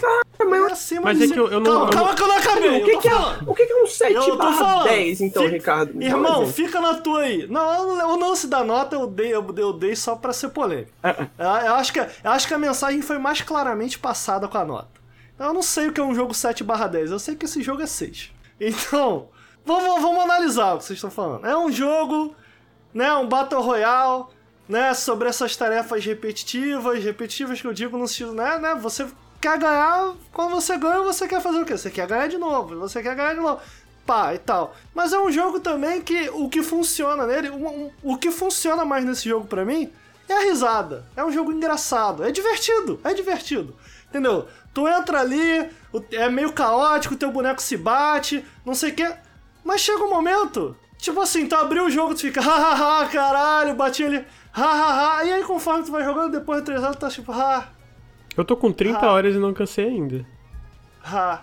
E aí te- chega uma hora que. Mano, chega, chega uma hora que, o, que a reserva de risada que você tem guardado pra esse jogo ela acaba. E quando a risada acaba, o que ele tem te opre- pra oferecer? Uns minigame meio merda, uma física meio estranha. Claro que não, cara. Uma jogabilidade que não tem muita profundidade, Porra. uns bugs, tem uns bugs Eu, também. eu, de novo, eu uma- acho que o uma- lance da jogabilidade tem é que falta roupas, habilidade. tem Falta um- habilidade. Não, Tem o moleque, o moleque jogava pique-pega na rua, jogava pique-esconde na rua, tá reclamando que o minigame de Fall Guys é ruim, irmão. Você jogava os bagulho muito pior. O, o- o interessante é que tem outras pessoas ali no meio, tá ligado? É isso que torna o bagulho engraçado, isso que torna o bagulho eu não interessante. acredito que vocês estão transformando a minha crítica em Get Good.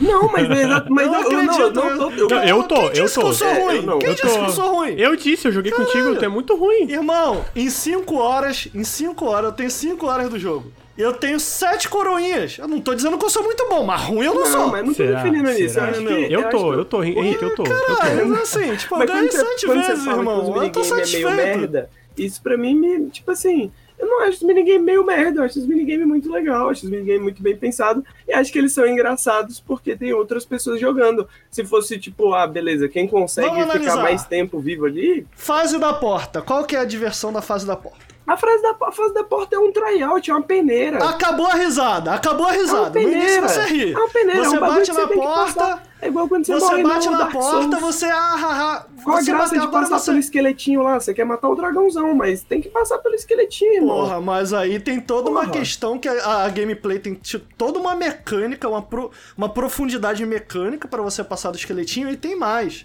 Tem toda uma maneira múltipla múltiplas maneiras de você se expressar dentro do Dark Souls. Você pode ser um mago, você pode ser um guerreiro. Então, quer dizer, tem Eu acho múltiplos tem verbos, no tem múltiplas expressões, tá Eu acho ligado? que tem isso, na fase da portinha. Você pode ser, mano, um maluco que fala assim: meu irmão, hoje eu tô me sentindo com sorte, hoje eu vou meter a cara na porta. Aí tu vai lá e se joga na porta, tá ligado? Ou você pode falar: opa, Ah. hoje eu tô mais cauteloso, vou esperar aqui ver quem vai na porta Caralho, primeiro. Depois eu vou ali atrás, tá ligado? Um estrategista. Caralho, mas é um jogo de. É, eu posso, eu posso falar sem zoeira, sem, sem o meme do, de falar que o Ricardo eu tava brincando nesse Ricardo. Vai. Eu acho que assim, eu acho que a, a, a concepção do Battle Royale tem isso. Tem isso da diversão descompromissada e tem isso. Da repetição até. Da, da- tipo, de tu. Tu falou do lance da, da- do, do skill, né? Da, da, da profundidade. Cara, no começo, quando tu cai em uma área. Sei lá, eu vou, eu vou usar outro Battle Royale, mas no fim é a mesma coisa. Tu cai É numa porque eu fase. não tô dizendo calma, que calma. o jogo é ruim. Eu sei, que mas é deixa eu argumentar Eu é divertido, é divertidinho, mas, mas chega uma Não, hora não, que... eu, eu entendi. Não, mas deixa eu argumentar porque que eu não acho que é isso. Eu realmente acho que o Battle. Assim, eu acho que o, o Fall Guys é 10 barra 10? Não, não acho. Eu acho que. Eu... Tem minigame merda? Concordo, tem minigame muito merda. O da memória não faz sentido. O Egg, Scramble foi a pior ideia já concebida pelo, Pra mim pelo ser faz, humano. faz também. É, Deixa o Lucas irritado, é bom. Mas assim, o lance pra mim, o que.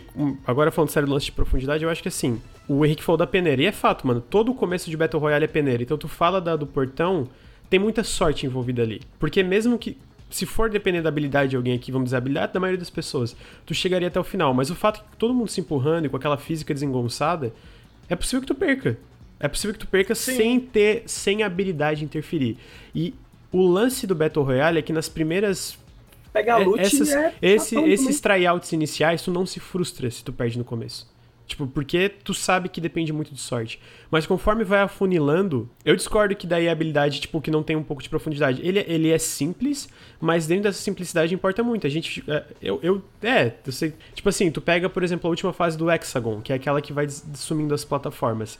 Tem várias Sim, estratégias é que tu. é, tem várias é estratégias que tu Tem pode fazer. fases muito boas. A fase, a fase de subir a montanha é incrível. A, a fase de Aquela subir a montanha é Ô, outra coisa que tu pode. Que tu pode. Cara, uma legal. coisa muito, muito simples. Tu pode observar como os martelos estão girando e seguir eles. Pô, se o martelo tá ao contrário de ti, tu provavelmente Não, vai levar não, não tô porrada. nem falando da montanha. Eu tô falando. Não é montanha, é aquela que tu cai na água rosa, tá ligado? Sli- Slime, slime Que climbing. tu, po- tu É, pode é ter a bom. estratégia ali de tu pular no Sim, negocinho sim, mas é um e outro que exemplo. cai, então tem, tem vários é, rolês sim. ali muito A- a- é- legais, Eu acho cara. a melhor fase do jogo. Mas a outra fase da montanha também tem coisas de, tipo, tu primeiro saber caminhos ideais pra tu poder evitar das bolas, que são coisas pequenas que ainda tem a sorte, sempre, sempre, sempre vai ter sorte dentro do Sempre Battle vai Royale, até no sorte, final. sim. Sempre, isso é um elemento, tipo, essencial do game design de Battle Royale, sempre vai ter sorte. E aí, às vezes é frustrante, às vezes é chato, pensa, pô, fiz tudo certinho e morri mesmo assim. Mas, tipo, usando como exemplo essa de subir até a montanha, é uma coisa pequena, mas, cara, que faz diferença de chegar antes ou depois, porque já. Sabe por que faz? Porque eu já ganhei de alguém usando isso. O cara foi no martelo errado, eu fui no martelo que tava girando da, da- da- na mesma direção que eu tava indo, e eu e só. ele eu só... bateu, né? Ele bateu no martelo e eu não. Entendeu? Tipo, são coisas pequenas. Eu acho que nessas pequenas, coisas pequenas que tem a profundidade do jogo que faz a diferença no final e que pra mim torna tão Mas é gostoso muito repetir e repetir. Eu tô com pouco. 30 horas de jogo e ainda quero jogar mais, tá ligado? É, é- é o meu, ponto é que eu não acho que isso é profundo, entendeu? Será? Eu, A- eu, eu, ainda eu, eu acho que não é profundo que nem pô, Street tu pode- Fighter, tu- mas é Tu profundo. pode ter. Não, lógico, eu não tô exigindo Não, eu sei, eu Fighter. sei, Meu eu tô dando uma O comparação meu ponto aqui é o seguinte: eu concordo com vocês que é sobre sorte, eu acho. Eu, eu acho que tem que ser sobre sorte, entendeu? Tipo, a graça do jogo é essa. O, o meu ponto é tipo. Ah, é- é- é- tem um elemento sorte, tem um elemento ali caótico que. E aí tu para pra pensar, pô, o elemento sorte, tipo, tu. O elemento sorte da porta, sei lá, em que você tá na frente da porta, pra dar um exemplo. E você bate na porta. É engraçado, tá ligado? Uhum. Só que chega uma hora que para de ser engraçado. E, eu, e muito do jogo trabalha ao redor disso. E, eu- e é lógico que essa é minha opinião. Sim, eu parei claro. de achar engraçado. Tem muita gente, cara, continua achando muito engraçado. parei- por exemplo. Essa é só a minha opinião. Calma, deixa eu acabar. Aham. E aí, o meu ponto é, ele faz muitos muitos trades, assim, ele faz muitas trocas, do tipo, ah, tá, mas isso aqui há uma troca que o jogo faz deliberadamente para que seja engraçado. Ele faz isso, né, muitas vezes, em muitas dessas provas. O meu ponto é que, cara, chega uma hora que não- é mais engraçado, tu, tu já se divertiu o suficiente. E quando e quando ele deixa de ser engraçado e por ele fazer essas várias trocas em termos de level design mesmo, pra trocar sorte ou habilidade por esses elementos caóticos, e quando ele para de ser engraçado, eu não sinto que tem mais nada que eu possa extrair dali, tá ligado? Tipo, É porque pra mim a força do jogo não é ser engraçado. Várias partidas que vocês Ah. viram, eu não achei. É, assim, quando a, gente tá, quando a gente tá jogando muito é diferente, porque a gente tem uma rivalidade que a gente brinca um com o outro, e aí, obviamente, fica mais engraçado. A gente tem esse- essa, essa dinâmica, essa química. Mas, tipo, eu jogando sozinho, eu não acho engraçado. Eu só me div... é- Não acho é um bom engraçado, jogo é de divertido. plataforma, acima de É um jogo. Eu amo jogo de nossa, eu plataforma. não acho que É um bom jogo de plataforma. É um bom eu jogo acho de que a, se a plataforma. Fosse, física é muito muito maneira, tá melhor. ligado? Eu acho que, É. tipo, os desafios funcionam. A maioria dos minigames tem alguns minigames que eu acho meio merdinha assim, mas. 60 75% dos minigames são ruins. Não eu não acho, cara. eu não acho que. Eu não acho que. E é isso, eu não o acho resto que. é muito bom. Eu acho que ele é um 65 fenômeno pelo fato de ser engraçado superficialmente. Mas eu acho que é isso. Não acho que todo mundo que Eu acho que tem tá gente jogando não agora vai continuar é. jogando, exatamente. Acho que tem pessoas que vai perder a graça e não vai conseguir ter mais nada dali, vai tirar mais nada dali. Mas eu acho que ele é assim, um bom jogo de plataforma que, tipo, é isso, eu jogo sozinho, quase meditati meditativo, assim, sacou? Tipo, eu fico lá, eu perco, eu caio, aí eu vou, aí eu perco, eu caio, sacou? Eu converso, eu vejo. Tipo, meio sem prestar atenção, porque como se eu estivesse jogando, sacou? No cassino, batendo na roleta, assim, sacou? O tempo inteiro, assim. E vai, sacou?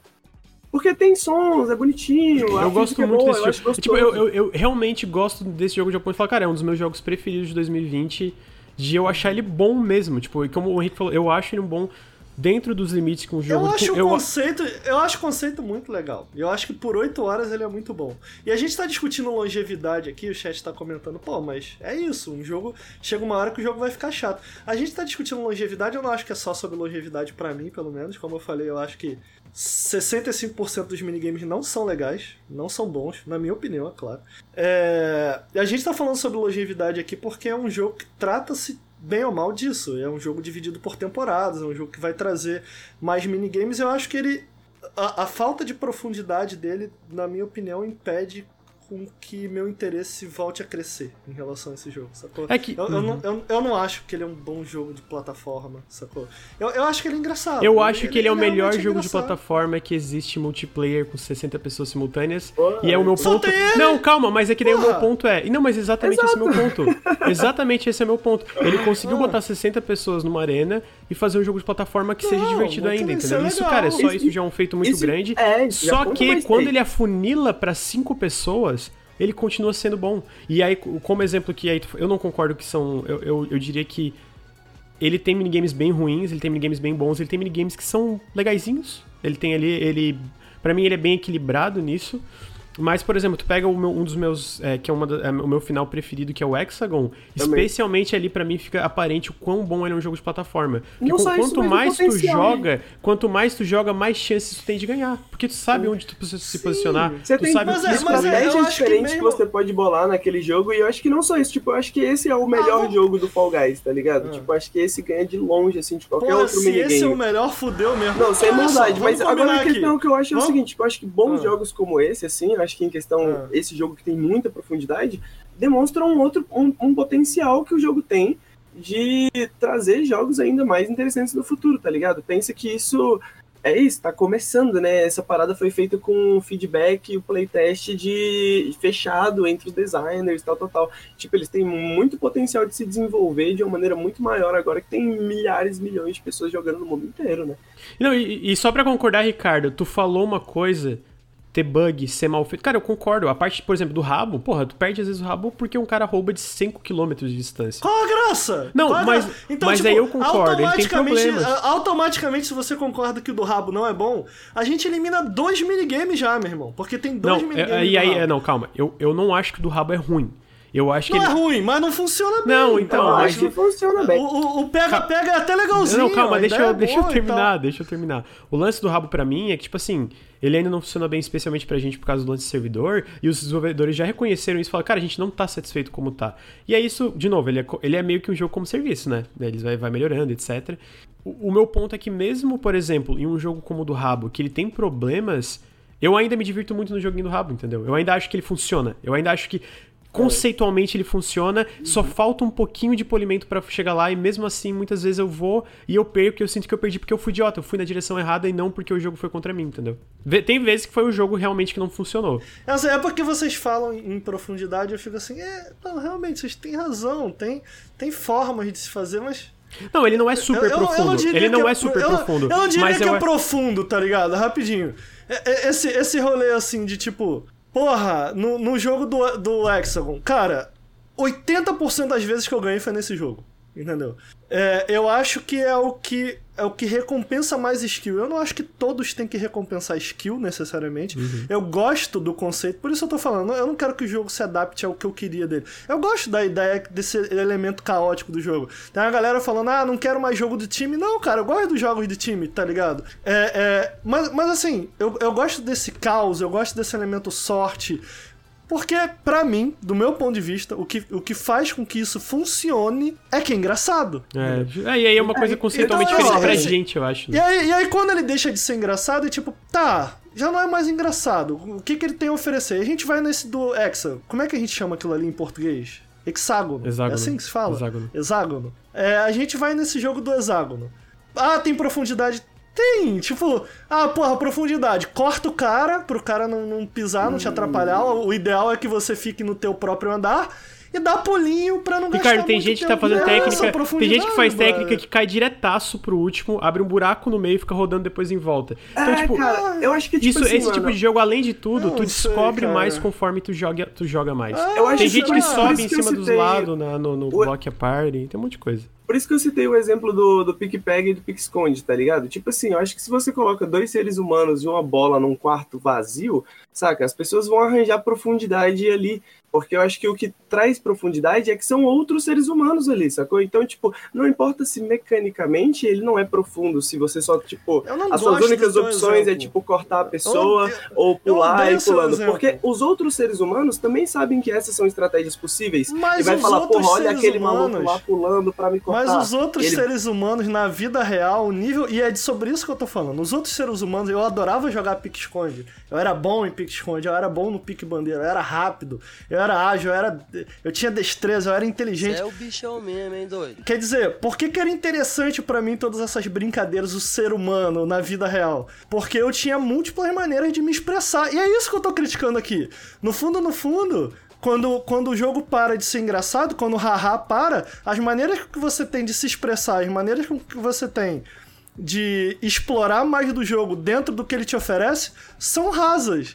Eu não gosto do game design da- das, das, das fases que tem. Da maioria das fases. Tem algumas que são muito boas, inacreditavelmente boas. Realmente, 30% são muito legais. Mas, cara, tem uma quantidade é, é, que eu não acho razoável. De fases muito chatas. De fases muito ruins.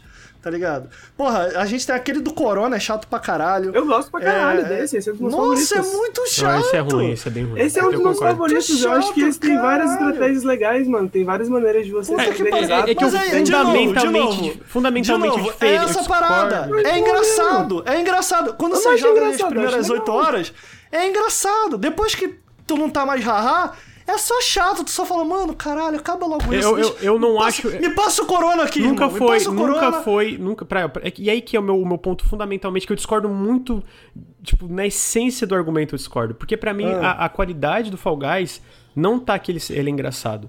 O, o, o- lance de ele ser engraçado é meio que a cereja no bolo, entendeu? Ele, às vezes, quando a gente tá é um jogando. elemento calma, calma, calma, calma. Eu não É um acho, pra mim, não importante. é, Ricardo, Pra mim entendeu? também pra não. mim, não é. A maioria das partidas que eu, eu, eu vi várias pessoas rindo alguma coisa por causa do personagem ser molengo, alguma- eu não acho engraçado. Eu só, eu, eu só acho essencialmente divertido. E outra coisa que eu discordo também é que eu, eu, não, eu não vou falar que ele é super profundo, mas eu também não acho que ele é raso. Eu não acho que ele é raso. Eu não então, acho. tipo, ele, ele que ele é fica, ele fica ali no meio termo que pra mim, pra o que, que o jogo tá tentando fazer, conforme ele tá adicionando mais coisas, funciona muito bem. E aí, agora, ele não tem... Não, ele tem muitos problemas. E, pô, a gente falou, ele tem problema de colisão, ele tem Não, problema de claro. física. Agora, tem dois pontos que, na essência do teu argumento, não é como eu vejo o jogo, tá ligado? Tu fala do haha. Nunca foi sobre o haha pra mim. Pra mim Nunca também foi. não. Entendeu? Eu acho que Tipo, o, é o o- exemplo da maldição, o, o exemplo da maldição pra mim acho que é um dos melhores exemplos, porque vocês não gostaram do modo e eu gostei bastante, mas eu acho que isso mostra como que o jogo é profundo porque tem outras pessoas envolvidas, porque tipo assim, você tá com corona, você vai ter que infectar outras pessoas. Cara, corona, é um bom que vocês oficiaram. É, eu- deixar eu- mano, oficial corona. eu, eu- eu queria falar a maldição, mas enfim.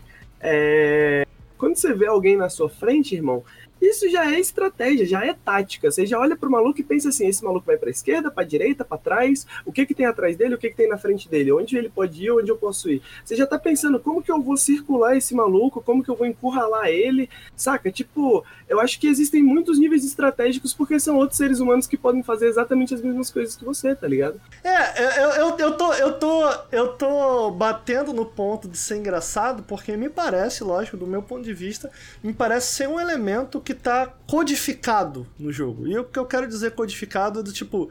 Parece ser um elemento do qual os desenvolvedores se esforçaram pra provocar em você, jogador. É, mas eu acho Tá que isso é ligado? marketing, não game design, sacou? Eu acho Você que ele, acha, eu acho cara? que ele, Eu acho- eu eu acho que ele foi que um tá jogo game feito pra ser memético, saca? Porque Ele, ele, quando. Esse jogo, esse jogo tem um, um, um dev, um vídeo dos desenvolvedores, e eles falam como no início eles não estavam conseguindo fazer com que a física funcionasse para todos os jogadores que tá na tela, e que eles queriam isso, eles precisavam isso. Eu não sei se eles, dá, dado engano, mas vou seguir aqui com o raciocínio. Eu, eu não sei se eles falam com essas palavras, tá? Mas se eles falam a palavra engraçado para ser engraçado, mas eu vou utilizar. Só só como, só como ponto de início do- de argumentação aqui. Não tô dizendo que eles falam isso, que é isso que eu tô falando necessariamente.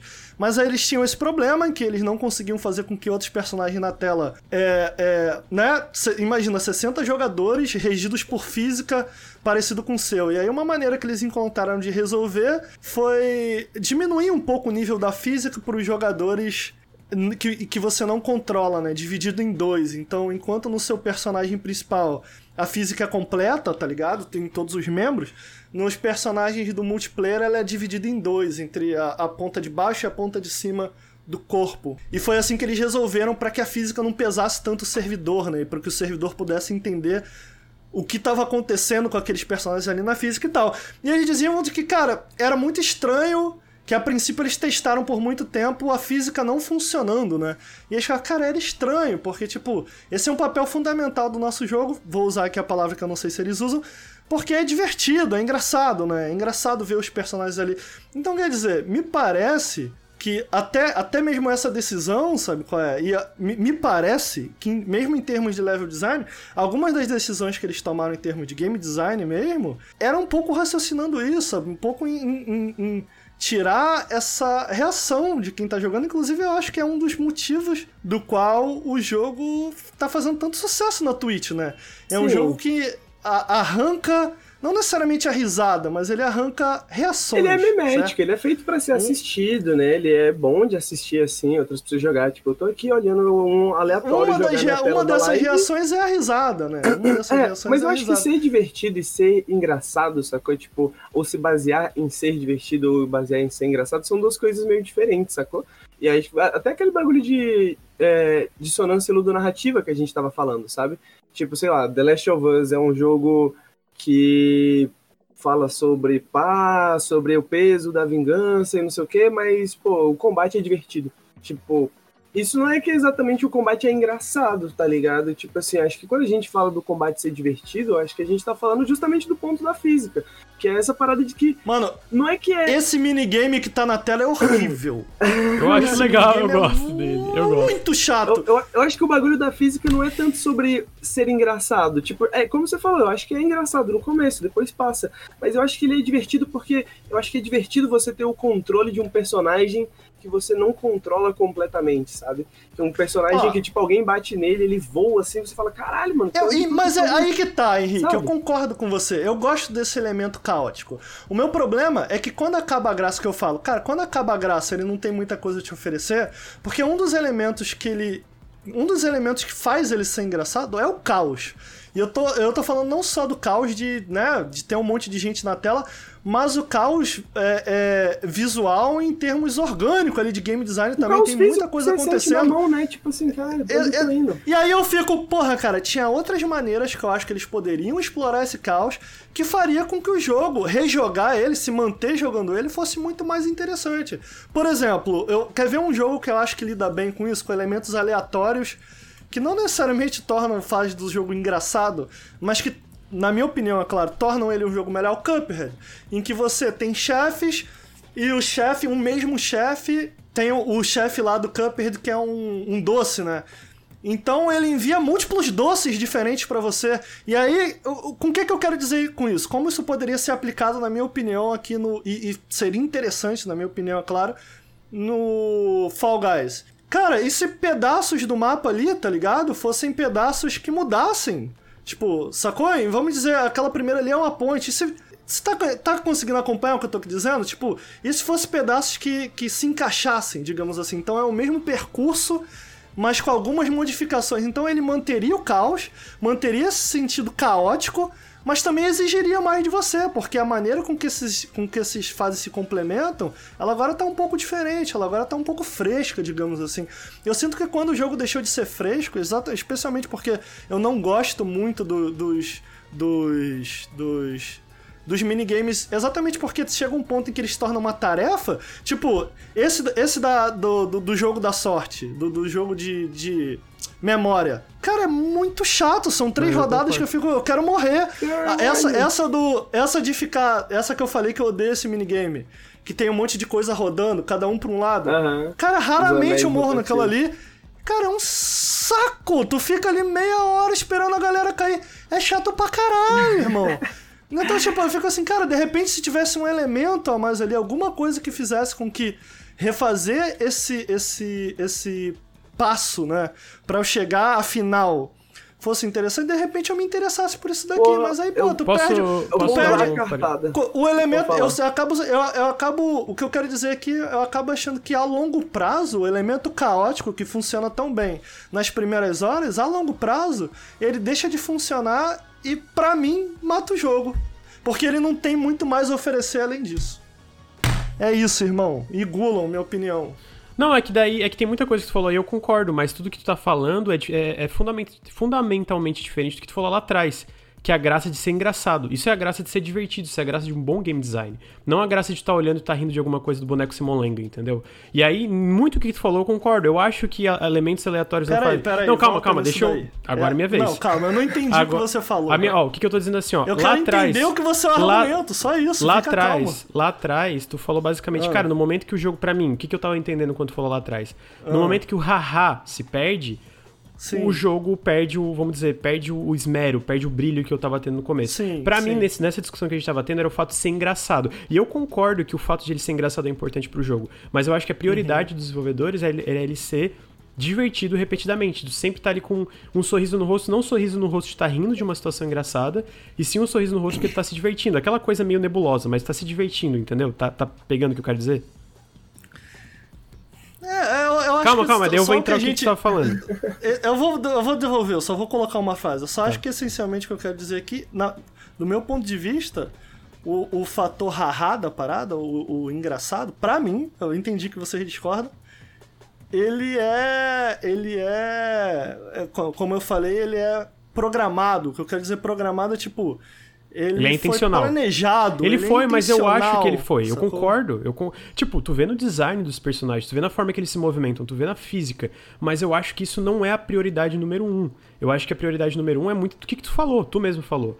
Sobre o lance de cada vez que tu jogar aquilo ali ser novo, de tu pegar o caos, de tu unir Então, mas eu não acho que funciona. Tudo bem, mas então, aí o que, que eu acho? Eu acho que muita coisa que tu fala que não funciona, pra mim funciona. Dito isso, eu não discordo quando tu fala, pô, mano, se pegasse essa fase, mudasse ela cada vez, deixasse ela, tipo, um pouco aleatório certas coisas pra tu, ter, pra tu, pra tu ser surpreso, pô, seria mais massa, eu concordo. Se mudasse algumas... porque dessas- quando vira Calma, uma tarefa, deixa eu muito terminar, deixa eu ter, tu não deixa eu terminar. Eu Pô, virou uma tarefa, Tá bom, chato. mas posso? Posso? Obrigado. É, então, quando tu fala, por exemplo, que poderiam mudar algumas coisas para aquilo ficar um pouco mais fresco, concordo. Porra, isso com certeza melhoraria a experiência como um todo. Eu não concordo é, como, quando tu fala que ele já perdeu isso.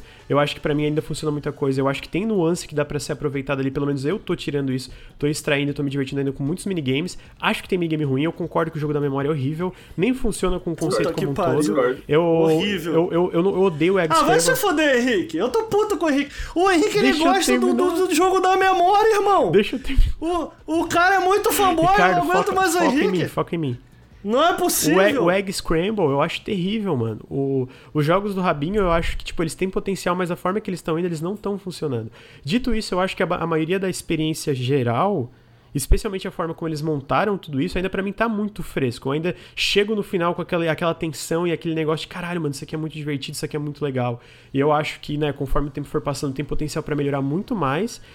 Agora, de novo, pô, nisso aí eu concordo. Agora, quando fala pra mim que o, o- o- o- isso tudo que tu falou, pra mim, enquanto a gente tava discutindo, não é ele ser engraçado ou não.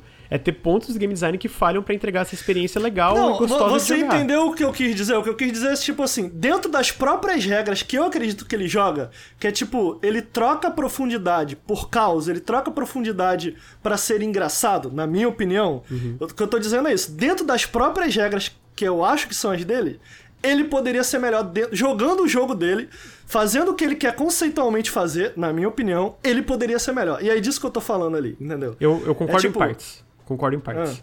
É, eu concordo- é porque realmente tem coisas que tu falou, eu concordo 100%. Agora, quando tu fala, por exemplo, que ah, já, esse frescor já se perdeu, que certos minigames que tu comenta são chatos, eu não concordo. Certa coisa da profundidade, eu concordo contigo que ele não é super profundo, mas eu não acho ele raso. Então tem coisa que, pra mim, realmente não fecha, tá ligado? Tipo, não é a experiência que eu tive jogando Fall Guys. Eu aprendi uma coisa que eu achei interessante nesse jogo. Inclusive fica a dica aí pra quem tá assistindo que tem me ajudado muito nesse do hexágono. Quando você cai de uma altura alta, se você apertar X no momento que ele cai, ele levanta mais rápido, em vez de ficar no chão. Blá, blá, blá, blá, blá. E isso eu achei muito interessante. Eu falei, porra, quero mais disso. Quero mais disso.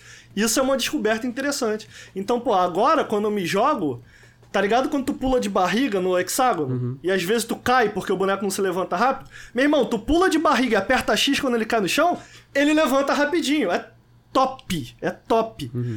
Então, tipo, eu fico assim, eu queria mais disso, eu queria mais dessas mecânicas, e talvez ele tenha, né? Tô falando aqui, eu, eu, eu confesso, joguei apenas 8 horas, mas joguei também 5 horas do beta, é preciso lembrar. Então, se você amontoar tudo, já tem uma hora considerável. Depois dessas horas, eu, eu, eu até abro o jogo pra jogar uma vez, duas vezes. Eu, eu- ho- hoje eu joguei, hoje ou ontem. Inclusive tá no chat aí o Capitão Sujão. O pessoal tá falando aí, ah, Get Good, mano, eu acho, eu acho isso uma. Se, se vocês realmente estão falando sério, vocês realmente acham que é sobre isso? Porra, eu acho muito bobo, uma crítica muito boba. Eu não acho que é sobre isso, tá ligado? Inclusive o Capitão Sujão, eu entrei na partida com o Capitão Sujão, falou, me chama aí, e eu ganhei!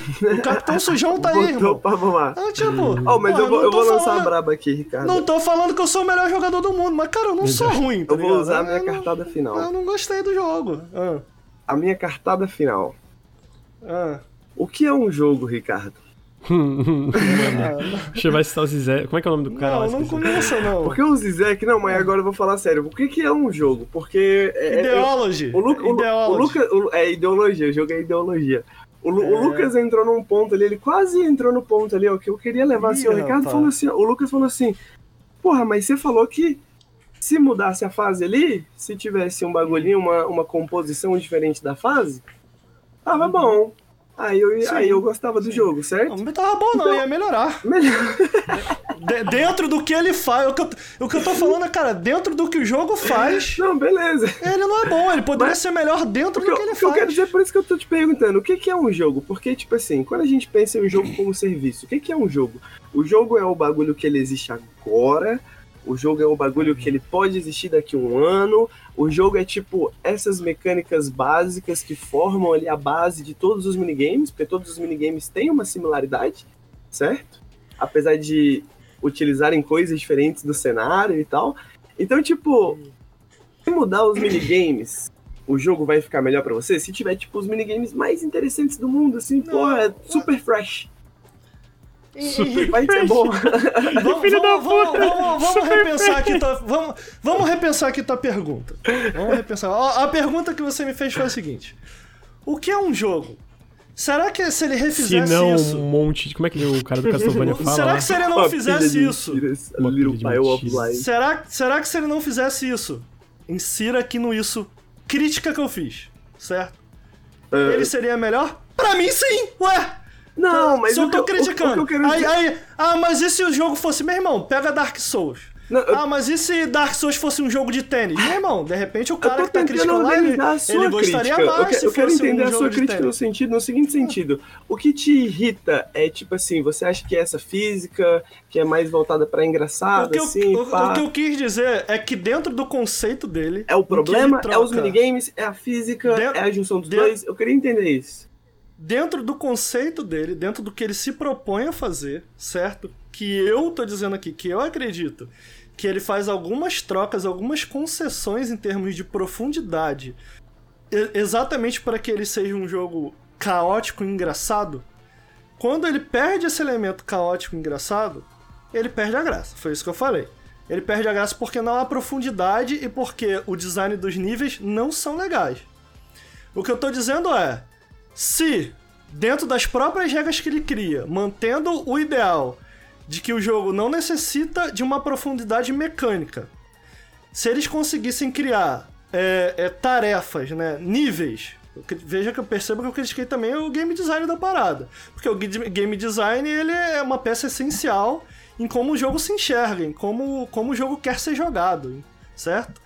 É, se o game design dele adicionasse alguns elementos dentro das próprias regras, dentro do que vocês estão me dizendo que não, eu gosto do conceito dele e acho que o conceito dele funciona. O que eu tô dizendo é, esse conceito não funciona. Por quê? Porque eu tenho aqui uma ideia, eu pensei aqui em uma coisa bem simples, nada novo, não sou nenhum gênio. Tô pensando aqui em uma coisa que dentro da ideia dele já poderia ser melhor dentro do que ele faz e eu não gosto. Era isso que eu queria entender. Agora, tipo assim, se, isso é se Ah, mas se- peraí, mas daí, seguir- mas peraí, mas daí não, não tem Ah. nada de bom da gente pensar numa ideia do que podia melhorar em uma coisa que alguém criou que nem não tinha sido feito antes, né? É, É, eu sacou? A gente tá É fácil, melhorando peraí, o bagulho, peraí, tá ligado? É fácil chegar aí. Mas o que eu quero dizer é, tipo assim... se Não, mas eu entendi, na real. É, o meu comentário foi desnecessário. Nada a ver, nada a ver. Eu só interpretei errado. Seria um jogo novo, sacou? Porque eu gosto do jogo que existe ali, independente dos minigames, sacou? Tipo, eu acho que os minigames, eles podem variar. Todos esses minigames, mês que vem, se não estiverem lá e estiverem outros minigames no lugar... Eu tô, tô- o que eu tô fazendo, o que eu acredito que eu tô Ligado? fazendo é dar o segundo passo. Eu falei, cara, é ruim. Eu falei, é ruim. Caralho, mim, agora tu acha o jogo passo- ruim. Primeiro foi 6 Não, pra não, não, 7, não, não. agora é Eu ruim. falei, o game design é ruim. O game design, eu não gosto do game design. Eu acho que 65% das fases são ruins.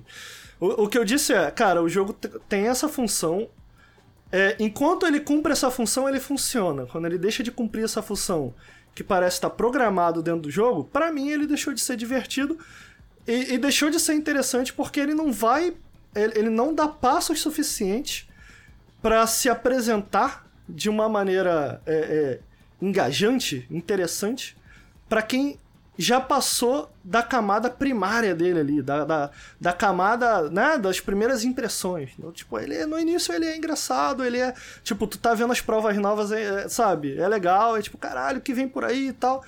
No momento em que você entendeu como o jogo funciona, no momento em que você já viu o que tinha pra ser visto, no momento em que ele não te oferece nenhuma grande novidade, tanto em termos de, de do, do caos que ele pode proporcionar, ou quanto em termos de é, mecânica, de game design física, pra mim ele deixa de funcionar porque não há profundidade ali. O que eu tô dizendo é, seguindo a lógica, seguindo a lógica desse jogo, pra não ficar no eu não gosto, aí o Lucas fala eu gosto, o segundo passo que eu tô dando aqui é, pô, beleza, mano, vamos sair do eu não gosto e você gosta. Eu tô falando que eu não gosto e, e dou- tô dando aqui o segundo passo. O segundo passo, acho que assim, inclusive, poderia ser É, melhor. sim, mas- Eu não gosto por conta disso. Mas o meu tá contra-argumento aqui dos dois não você foi pega- eu gosto, e- foi eu acho que sua Não, opinião mas, está mas errada. você entende o que eu tô falando? Aí quando você pega o segundo passo que eu tô dando e você quer regredir pro primeiro, pra mim isso não faz sentido, Cara, irmão. pra mim faz, Ninguém quer regredir sabe? pro Pra, primeiro. pra mim, Pra pra mim mim isso não faz, pra mim- sentido. Desculpa, mas pra mim faz no sentido de que, tipo Porque, assim... porque aí a gente regride até o Não, ponto de o que é não, um jogo. Isso, porque pra mim- O que, que, o que, que isso interessa numa É discussão? que pra mim eu não sou, eu não sou Pouco. game designer, eu sou crítico de videogame, tá ligado? Tipo, não é, o, verdade, meu, não é o meu papel pensar em. Pelo menos é assim que eu vejo. Tipo, não é o meu papel pensar em como que esse jogo pode ficar mais divertido, como que eles poderiam mudar o jogo pra tornar ele mais divertido. Eu vejo vejo o jogo que tá lá, tá ligado? E o jogo que tá lá eu gosto. Eu entendo a sua crítica, porque eu imagino que muita gente deve estar se sentindo assim, tá ligado? E eu acho que a sua, sua opinião não é, é- Você não tá solitário nessa. Inclusive no chat tem muita gente que concorda, tá ligado? Eu acho Cara, o que... chat é muito bobo, cara. eu acho que, tipo assim, eu acho que existe uma profundidade ali que se abre conforme você investe mais horas, como o Lucas falou. E eu acho que isso é legal. E eu acho que, por mais que tenha níveis ruins, eu acho que eles podem melhorar, eles podem mudar. Eu não sei se- o quanto isso é importante para o jogo como base, sacou? Do que ele pode construir no futuro. E para encerrar, eu queria falar o seguinte. Vamos ter essa discussão de novo, ó. Hoje é 15 de agosto. Vamos ter essa discussão de novo, mano. Dia 15 de janeiro. No segundo periscópio de janeiro. Vamos, mano. Todo mundo passar a semana inteira rejogando Fall Guys, ver o que, que mudou de lá daqui pra lá.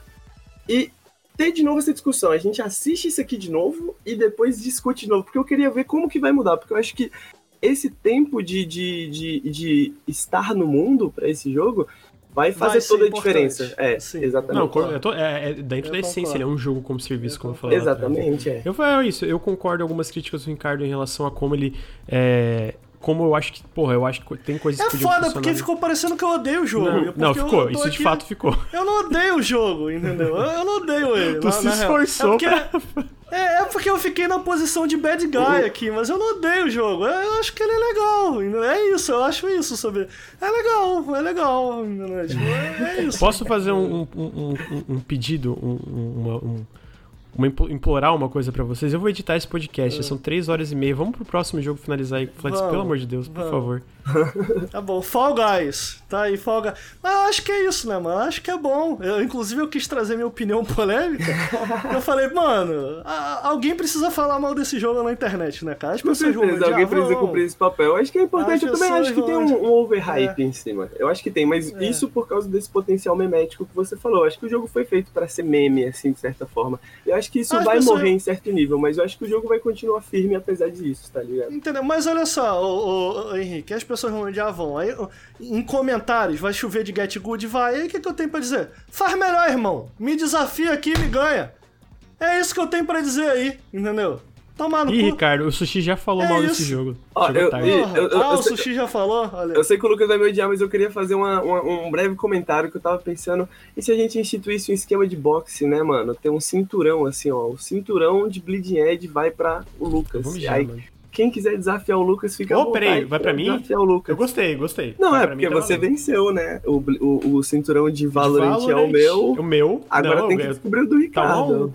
O de tá Street um. Fighter é o do Ricardo, É. pá. Pô, é, será? mas eu não perdeu, odeio o né? jogo, não. Eu não odeio o jogo, não. Ah, não, mas O ele jogo- perdeu, não foi nem justo, né? Tipo assim, ele, ele brincou com você e se fudeu, né? Queimou a língua. Eu me coloco, eu me coloco Vou em posições de extremo risco, entendeu? Não tenho medo. Extremo Agora risco, você vê o, você vê o Lucas. Lucas vai jogar Valorant com, com, com o Henrique. Qual o modificador da dificuldade? Nenhum. Ele só queria ganhar e não conseguiu. Então, quer dizer, eu, eu, não- eu não só crio um desafio, eu crio um O, modificador, o Street. Fighter, Tipo, eu acho que o Ricardo ainda Porra. tem o cinturão do Street Fighter. É, é tipo, é tipo jogar o Halo, tá ligado? Aquelas caveirinhas que você pode ligar o Halo. Eu, eu ligo, meu irmão. Eu ligo a caveirinha, sacou? Porra, na- no meu, no, no, no Bleeding Edge. Ah, Ricardo, mas no Bleeding Edge não tinha caveirinha. Meu irmão, o André tava no meu time. No Bleeding Edge. Entendeu? Essa é a caveirinha em si, irmão. O, o modificador é ganhar com o André no time. Não, não dá, não é pra todo mundo, entendeu? Então fica aí a informação. Agora. É, então é isso. Fall Guys, não, não gostou, me ganha, entendeu? É, adiciona aí CG Sinistro na Steam e aproveite sua derrota. Todo mundo que perder pra mim, eu vou eu vou, eu vou tá gravando. Todo mundo que perder pra mim, eu vou gravar e vou lá, lá, ó. Me chamou de ruim porque eu falei mal do joguinho que ele gosta? Perdeu. Pode adicionar aí.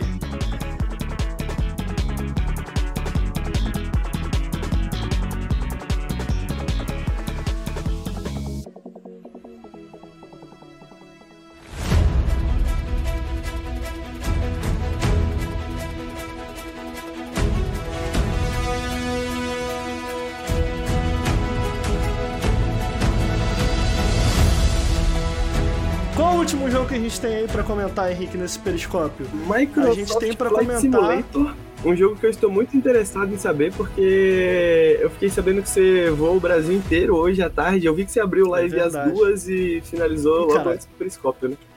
É. Cara, eu tenho uma história pessoal que eu acho que eu já comentei em um periscópio com esse jogo. Eu joguei muito. Eu joguei muito Microsoft Flight Simulator com meu pai. Meu pai era paraquedista, então ele tinha esse É sonho de mesmo? aprender. Caralho. Ele era paraquedista, ele tinha esse sonho de pilotar. De pilotar um avião, né? Ele tinha esse sonho aí e tal. E aí, na época, ele descobriu o. o- Ele descobriu o Microsoft Flight Simulator, eu acho que era o 2000. Era bem novo. E aí ele comprou um. Ele comprou. Meu pai não gostava de videogame, né? Então foi muito legal porque foi uma época que eu me aproximei do meu pai, né, mano? Tipo, eu acho que ele ali ele, ele começou a entender um pouco mais o rolê do videogame, sacou? Ainda que ele. Pra ele era um simulador, tá ligado? Não era um, não era um brinquedo. Isso aqui é coisa séria. né? Mas ele comprou o manche e tal, e aí, e aí ele me ensinava, né, mano? Ele, ele aprendeu a, a, a pilotar dois aviões, ele pô, aperta ali, aperta aqui, agora você vai subir, sacou? É, então eu acabei jogando e, tipo, eu gosto de. Eu, eu, eu curto o Space Sim, né? Hoje, muito por conta dessa experiência que eu tive no passado. Eu gosto, de, eu gosto da experiência de pilotar ali o avião e tal. Eu gosto de Elite Dangerous também, porque eu gosto da, Além de eu gostar de espaço, eu gosto de pilotar e tal. Então eu tenho um manche também, na época a gente chamava de manche, né? Hoje em dia é o Rotas, né? É mesmo? Rotas o que é- nome é esse. É, eu chamava de manche? É, Pelo hoje menos chama meu pai manche. falava pra, pra mim que era manche. A gente chama de rotas, agora eu não sei que rotas significa, mas tá aí.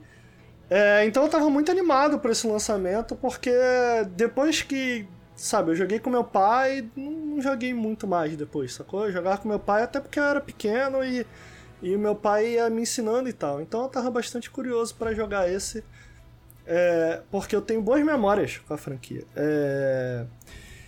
E cara, é complicado, eu não joguei tanto, eu acho que eu joguei no total umas 5, 6 horas. Hoje eu fiz uma live de 4 horas dele, mas eu já tinha jogado umas 2 horinhas. O jogo, ele, né, é um simulador, certo? Então ele tem bastante profundidade, tudo que Fall, Fall Guys não tem. É, mas.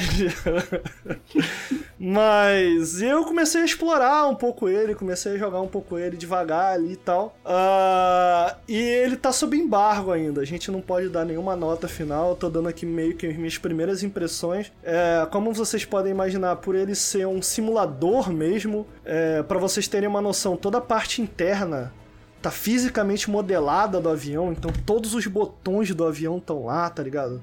Eu não sei se você pode interagir com eles, mas eu lembro que no. Eu lembro que no. no- quando eu jogava meu pai, dava pra interagir com os botões. Ele inclusive me mandava, me mandava apertar os botões. Ele, ele não sabia o que todos os botões faziam, mas ele sabia alguns. Ele, ah, tem que apertar esse aqui, esse aqui, esse aqui. Então. Né, exige alguma dedicação pra você aprender o jogo. Eu fiz. Dos 10 tutoriais que tem, eu fiz um.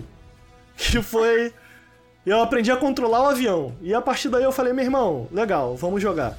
E o que é legal nesse jogo, uma das coisas que eu, porra, já me pareceu muito legal é que ele é profundamente customizável. Então, eu joguei com, com manche, com rotas, mas você consegue modificar o nível de simulação do jogo. O, o Forza tem isso já, né? É, é, mas é um jogo de carro. Mas qual a granularidade, então- assim, mano, pra um iniciante que tá, tipo, pegando o jogo pela Cara, primeira vez? Brother, se você botar no Easy é avião de GTA, tá ligado? Puta, que maneiro. Então é bem. Eu achei isso legal, entendeu? Porque você, conforme você vai se interessando no jogo, dá pra você aumentar a simulação, entendeu? E acaba sendo tranquilo de jogar com qualquer periférico. Tipo, tu consegue jogar no teclado, tu consegue jogar no controle, entendeu? Eu achei isso muito legal, achei sensacional. Porra, que legal, mano. Nunca achei que eu poderia falar sobre Micro, eh, Flight Simulator pra um público. Cara, meu, meu, mano, tu quer só curtir aí uma viagem? Pega aí, mano, bota no controle e vai, dá, entendeu? Na minha, na minha cabeça, do que eu me lembro, os outros jogos não eram tão acessíveis assim, tá ligado? Então eu joguei tudo no intermediário, né? Quando você joga no manche é bem mais intuitivo, né? Então, sei lá, no manche. Porra, pra tu mudar o bico do avião de uma forma é, horizontal, tá ligado? Tu pega o manche e tu vira o manche, dá pra virar. Aquele manche que eu mostrei, ele roda. Ele, o eixo dele roda. Porra, aí já no mouse e no teclado, tu aperta um botão, aí tu, tu quer embicar, mudar o bico do avião pra cima, aí tu aperta outro botão. São, é são dimensões estranho, demais pro mouse e teclado, né? é, é estranho. Aí no manche, eu já botei no intermediário e foi tranquilo, porque no manche tudo é muito mais. É, é muito mais intuitivo. E é acessível um manche em questão de grana? Cara, eu comprei o meu antes do dólar explodir a 700 reais. Agora eu já não sei mais quanto tá. Esse é um, E é um é tipo de entrada. médio, um... É de entrada. É o de entrada, meu. Pode é crer. um de entrada, é, funciona pro PS4. Já, já automaticamente ele. é- como ele é popular, por ele ser um, um rotas de entrada popular, tu já encaixa no jogo, ele já automaticamente sabe o controle que tu tá usando, tu não precisa configurar nada, sacou? Hum, pode crer. Por que, que eu fui surpreendido? Eu não tava acompanhando exatamente de perto o jogo. E, caras, por que, que eu acho que qualquer um pode se divertir nesse jogo? Não tem uma campanha, tá? Sabe que jogo Desde qualquer um pode se divertir também, Ricardo? Fall Guys. Ah.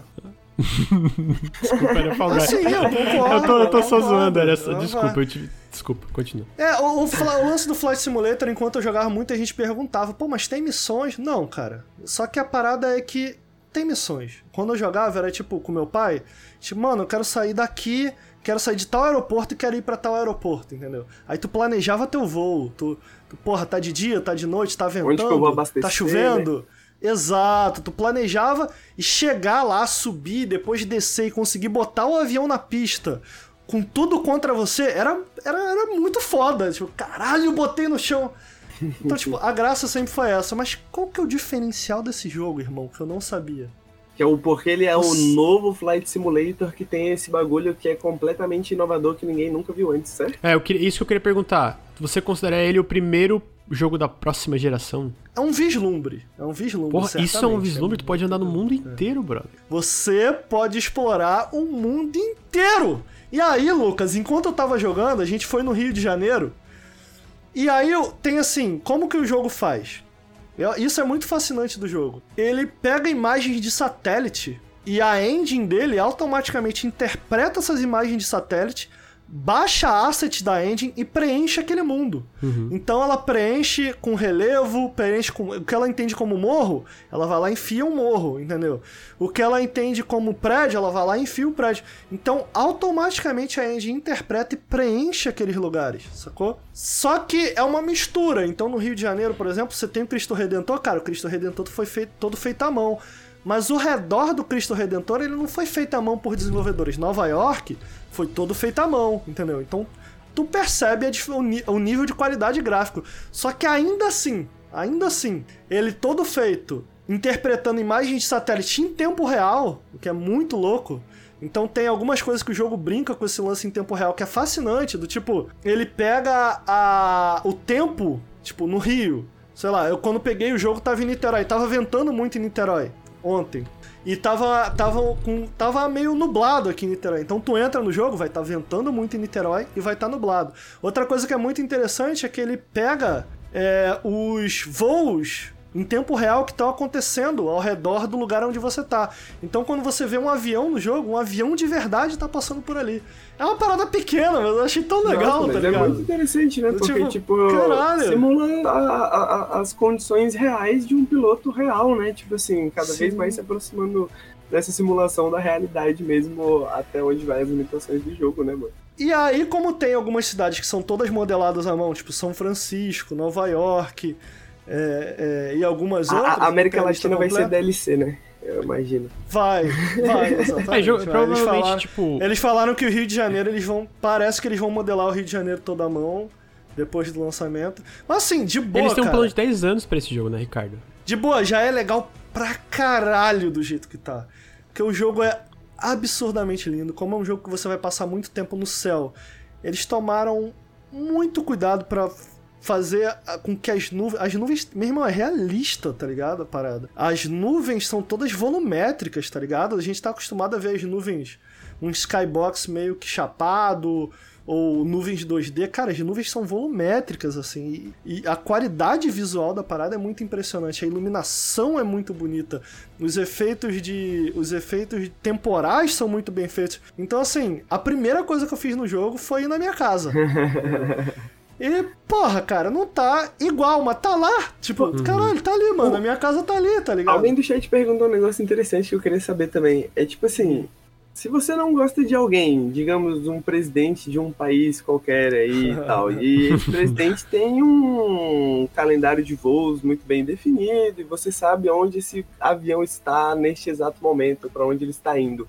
Você pode, tipo, ir lá e colidir com esse avião? Você Então, tem como você fazer Os isso? desenvolvedores preveram seu raciocínio. Olha, E e pra não transformar em terrorista simulator, eles não permitem colisão. Os outros jogos permitiam. Então, se você bater em alguma coisa, a tela só fica preta e tu reseta. Ah. Não, não é possível bater em nada, eles não Ma- deixam. Mas na nossa mente, assim, a gente pode imaginar ainda, né? Tipo assim, você ainda Pode. consegue colidir com o avião, literalmente. Pode, pode, mas, é- mas não dá, não dá pra bater assim. É, é- Entendi. Tipo, Ah, mas eu imagino que até tipo, as donas de marca de avião, essas paradas, tipo, é, sabe, essas empresas não iam deixar. É que nem o lance de um, um Forza.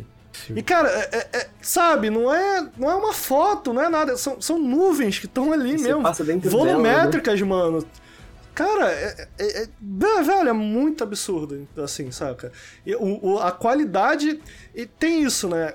Por ele, como ele baixa por satélite essas imagens, e você pode visitar o mundo inteiro, e era isso que eu queria completar, a fase que eu queria completar.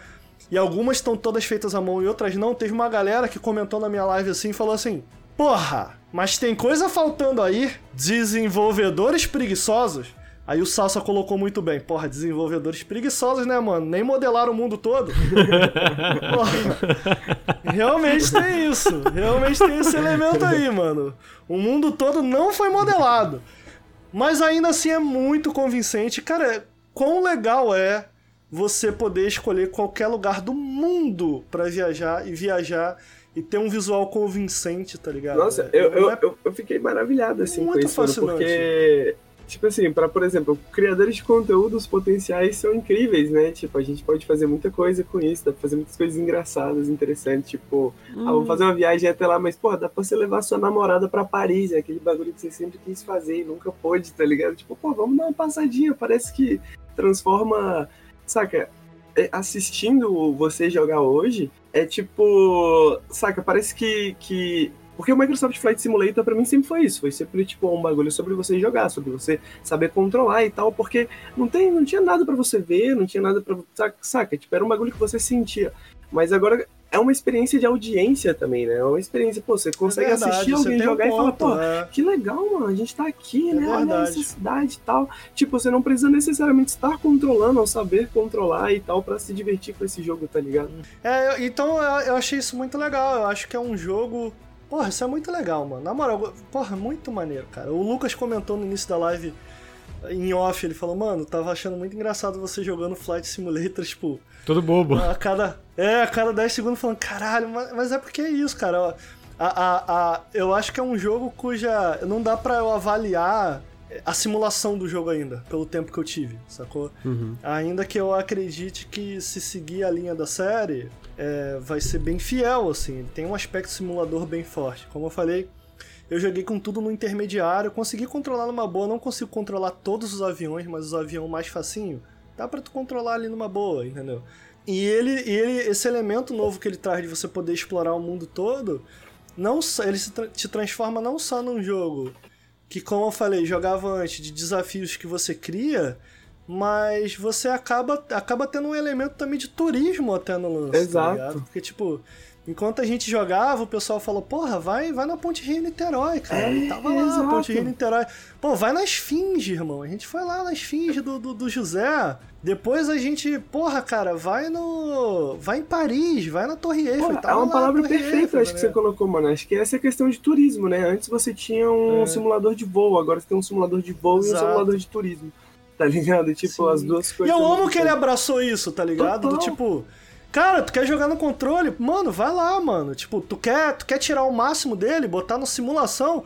Mano, vai lá e. e a, a tecnologia associada a ele acaba sendo muito impressionante. Esse lance dele usar fotogrametria. Porque mesmo em lugares que são feitos à mão, eles usaram fotogrametria, né? Então a fotogrametria, pra quem não tá. É, para quem não conhece a tecnologia, é basicamente são fotos em altíssima resolução que eles usam como textura, tá ligado? Pra cobrir as paradas. Então o Cristo Redentor, eles tiraram várias fotos do Cristo Redentor pra montar o Cristo Redentor. Então quando tu passa perto do Cristo Redentor, cara, é, tem um aspecto fotorrealístico na parada mesmo, sabe? É, inclusive, toda a engine, uma curiosidade que eu não, eu não sabia enquanto eu tava estudando sobre o jogo, toda a engine do jogo foi criada pela mesma galera que fez o A Plague Tale. Plague Tale Innocence. É, e, pô, os caras são bons de engine, porque o A Plague Tale Innocence é, É muito lindaço, bonito também. lindaço. Por uma equipe bem pequena, mas, Então- tipo, é, considerando o- os valores de produção, a parte visual do Plague Tale, ele foi feito por 50 pessoas. E, cara, o jogo é lindo, tá ligado? É, aí ele tem. Ele, a, a parte que eu fico dividido, cara, o, o jogo ele é muito bonito. Tipo, é, é- é inacreditavelmente bonito. O Lucas falou sobre ele ser esse primeiro vislumbre da nova geração, e sim, eu concordo. O lance é que ele, ele sofre por ele usar fotogrametria, muitas vezes texturas, ultra texturas, tá ligado? Uma enorme textura. Quando você dá um zoom, sabe? perde a qualidade, sacou? Tipo, quanto mais perto do chão, perde a qualidade. Por, por ele baixar, não, não daria pra você ficar com todas essas imagens do mundo inteiro em altíssima resolução no teu PC. Então ele vai baixando enquanto você explora. Então tu, tu- tem um limite de até onde você pode ver no jogo, né? Até teu horizonte. Então ele baixa aquilo ali. Então muitas vezes ele consome bastante banda enquanto você está jogando, ele já vai baixando. Tem uma opção offline para você jogar, mas não é tão boa quanto, não é tão precisa quanto, porque como eu falei, é, o jogo interpreta a foto para fazer o teu, os arredores. Então é, ele tem uma, uma versão guardada dentro do jogo desses lugares para você jogar offline que não tá na mesma resolução, não tem a mesma qualidade. O ideal realmente é você jogar o jogo online. E é um jogo que tem porquê, né? Você jogar online. Faz É engraçado, Ricardo, tipo, lá, bom, pra deixar claro, tá? É, no começo da geração do Xbox One, a Microsoft foi muito zoada, virou muito meme por causa do poder da nuvem. Com razão, porque né, eles não tinham nada pra mostrar e agora, tipo, a gente tem um Flight Simulator que realmente tá tirando de fato o, vantagem do que, que a nuvem pode, sei lá, oferecer pra game design É, e tal. eu, eu, né? eu acho tecnologicamente muito ousado, né? Tipo, É é, a, é, é a prova de que o capitalismo, quando quer, ele acerta, né? Então, tipo, só pode, tipo, mano, tem potencial essa porra de fazer alguma coisa interessante, tá ligado? É muito, mu- é muito maneiro um, um saca, tipo, é isso, né? É meio que Porra, eu- eu- é um jogo que me deixou meio- até meio emocionado, assim, sacou? Porque é meio que sobre superar os- as limitações dos seres humanos, né, mano? Tipo É assim, inacreditável, é mano. Eu acho inacreditável você poder voar o inacreditável. mundo inteiro, assim, ver o mundo, mano, como o Caralho. mundo é. Tipo, mano, tem Google View, tem as paradas que já aproximou a gente um pouco, tá ligado? E essas paradas vão, saca? A- eventualmente pa- parece que a gente vai ter um GTA mundo aberto, tipo, literalmente. Sacou? Tipo, porque É, a é. tecnologia já parece possível, já parece possível esse ponto, tá ligado? É, eu acho que o que faz inacreditável pra mim é que poderia ser muito merda. Ah, pode explorar o mundo inteiro, nossa, mas é uma merda, né? O que eles não modelaram. Só que, cara, não é o caso. Tá ligado? Tipo, porra, eu explorei lá Niterói, tu tem o, o, o Mac ali, tu não é o Mac, entendeu? É só um, é só um prédiozinho redondo. Mas tá lá figurativamente tal. E explorar essa Niterói, explorar esse Rio de Janeiro. Porra, eu procurei minha casa em Campo Grande e tal. E, cara, tá tudo lá. Tem a Avenida Brasil ainda que, né? Não esteja tão bem feito como, sei lá, uma cidade como Nova York, cara, ainda assim ele consegue ser bonito e impressionante, pelo menos eu achei, visualmente, assim. Então, cara, eu fico assim, mano, e aí, quem compete? Tá ligado? O jogo tem o mundo inteiro pra tu explorar, brother, tá ligado? É, já- já- Então, assim. Nesse ramo, acho que já não havia muita competição, né? Mas agora, tipo, se afastou tanto que. Não, E eu tava. Desculpa. Não, era isso, era isso, na real. Acho que você me interrompeu num bom momento, assim, que eu tava, tipo, Ah. querendo parar de falar no meio pra não, não saber como terminar. Não, é- a gente tava falando sobre isso e, tipo, como ele é um jogo como serviço, eu imagino que eles vão adicionar muita coisa em relação, por exemplo, Rio não é modelado, eles vão modelar eventualmente, coisa assim, mas não só isso, eu tava dando uma lida por cima, que até quem trabalha com mods vai ter uma loja dentro do, do, do Flight Simulator pra suportar a gente que trabalha é, na comunidade de Flight Simulator pra, cara, vocês querem Pô, que legal, fazer um, um mod de, tipo, sei lá, modelar uma cidade ou fazer alguma coisa, vocês, tipo, quem entra no Flight Simulator pode comprar dentro do jogo, apoiar esses, é, é, é, Pô, essa legal, comunidade mano. independente de Caraca. criadores dentro do Flight Simulator e o jogo é melhorado também ali, né? Então, tipo, é realmente é legal, uma cara. plataforma de, cara, a gente vai fazer o maior jogo de simulação de avião Cara, de todos os tempos aí, tá ligado? Pô, isso é muito me, pare- me parece ser o jogo definitivo, assim. Tem muitos, tem muitos outros simuladores, Henrique. Eu, inclusive, tenho três simuladores que eu comprei na, na, na Steam, mas para, eu, eu gostaria de lembrar o nome deles, mas é- ele é assim, como funciona? Eles têm vários cenários e você compra cenário a cenário, tá ligado? Uhum. Tipo, cenário de tal lugar, cenário de tal lugar. Aí eles fazem, passam meses lá fazendo, e de repente tu tem um jogo aqui em que, cara, pra onde tu quer ir? Tu vai, irmão. E aí com certeza vão ter DLCs, porque já tem DLCs na. na- na- E- Esse jogo vai estar no, no- no Game Pass, né? Então, me parece ser um projeto bem Game Pass. Isso. Tipo assim, você tem o jogo base fa- de graça, mas aí os DLC. Exato. Não, mas os outros exatamente. Flight Simulator. Bom, aqui é muito mais expandido, né? Eu acho que isso. Inclusive, eles expandiram muito o escopo, porque o Game Pass deve, é, deve ser um bom argumento para ter essa expansão de vamos fazer o fucking mundo inteiro. Mas o, o modelo de, de, de negócio dos outros Flight Simulators era parecido, de tipo, de tu vender. Era parecido, é, né? Sempre foi. merda, né? Muitos DLCs e tal. Era, era. Você tem, tem múltiplos aviões. Sempre foi isso, sempre foi isso. Eu, não vou discutir aqui sobre como justificável é isso ou não, mas esse é um padrão do gênero. Uhum, uhum. Então, se você vai para outros simuladores também, pô, para você pilotar avião, tem uns aviões bases, mas tem depois tem os aviões prêmios e, ele é todo modelado por dentro, é controlado de uma maneira diferente, etc. Até porque Então- é, é pra outro público, né? Esse tipo de jogo. Eu Acho que talvez. é, eu posso estar falando merda também, mas esse talvez seja um dos primeiros simuladores mais gamers, assim, né? Pelo fato de você poder ter esse bagulho arcadezão mesmo sendo Sim. um jogo de simulador completo, né? Uhum. Porque o Microsoft Flight Simulator sempre foi visto mainstream, assim, como o top da indústria, né? Como um bagulho que, porra, pilotos profissionais treinam, pilotos profissionais ficam lá curtindo e tal, tal, tal. Sempre foi um bagulho, tipo, meio. Isso aqui não é. Como seu pai falava, né? Tipo, isso aqui não é videogame, tá ligado? Isso aqui é um simulador. Agora, Sim. tipo, parece, pô, isso aqui é um bagulho pra todo mundo, né? Tipo, é pra quem quer um, um, ter um simulador, mas é pra quem tem, mano, vou lá ver o Redentor. Sacou? Tipo, Hum. o meu controlezinho de Xbox. E é muito louco, né? Que, tipo, eu jamais esperaria, tipo, eu tava esperando bastante do jogo. E tem isso também que tá mostrando aí na tela, ele é um jogo extremamente customizável. E eu acho que esse jogo ele vai ser o próximo Crysis, tá ligado? Tipo, o teu PC é bom, mas ele roda Flight Simulator no Ultra, o jogo é bem pesado. É, com uma 2080 Ti, ele, pelo menos no meu PC no, no- momento atual, eu tô com uma 2080 Ti em um.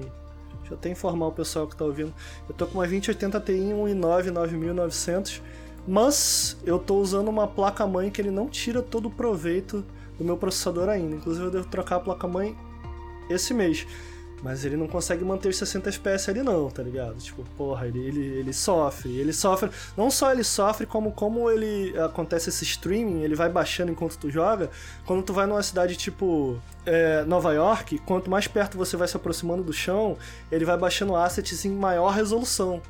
Muitas vezes em tempo real. Então, às vezes você desce, ainda não baixou tudo, tá ligado? E a cidade tá meio borradona.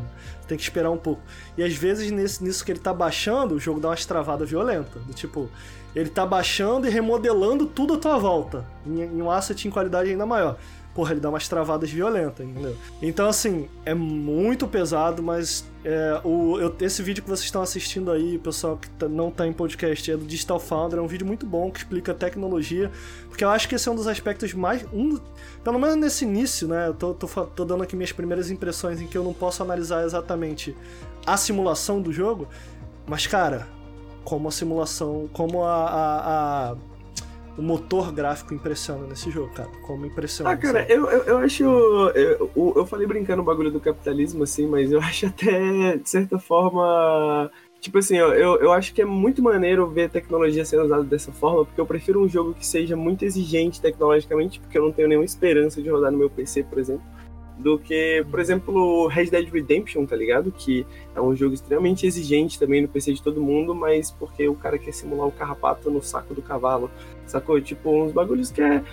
É, saca? Tipo, mas, É porra, aqui você tá, nossa, tipo, tem um ponto, simulando assim. o mundo, irmão. É tipo, é o mundo, mano. E é, é meio fascinante, né? Tipo, Exato. cara, E é uma eu- eu coisa, é uma coisa que a gente só acredita e só se impressiona quando a gente tá com a parada na mão. Porque É até verdade, sair, até sair é é, o verdade. mundo. É, é o mundo. Vamos ver como é que vai ser esse Ah, Vai mundo. ser uma merda. Eu lembro que a gente falou sobre esse jogo. Eu não sei, eu acho que foi um periscópio, mas eu acho que ele ainda não saía em vídeo. E eu falei assim, caralho, cara, porra, gente, eu tô esperando o Microsoft Flight Simulator e eu li um preview hoje que eu fiquei. Mano, como isso vai funcionar, tá ligado? Por isso foi tão legal estar com ele em mãos e jogar ao E vivo. ver que funciona, Porque, né? exato, que o cara falava assim, cara, fui pra um evento, olha o que o cara fala. Fui pra um evento da Microsoft em que eles me deixaram pilotar um avião e a primeira coisa que eu fui, fiz foi visitar o lugar onde a Microsoft me levou para testar o jogo e o meu carro estava lá. Eu falei, porra, irmão, que porra é essa, tá ligado? Aí ele explica que o que a Microsoft fez foi, no- como eles sabiam que a galera ia pra lá, no dia, no horário, eles pegaram a imagem em tempo real e inseriram dentro do jogo, entendeu? E eu fiquei, mano, como isso vai funcionar, tá ligado? Então, tipo, não, não vai funcionar assim pra gente, tá ligado? É, a, a gente tava Até Mas- porque o mas- Bing Maps, ele é baseado no, no Bing Maps, né? Que o Bing é da Microsoft. Isso, ele é um pouco isso. mais limitado para regiões que não são ali da, da, da América do Norte, Exato. etc. Mas, Mas, foi uma jogada inteligente dele. Sim, porque foi. tu fica assim, mano, como isso vai funcionar? E aí o cara fala assim, meu irmão, a- tá aqui.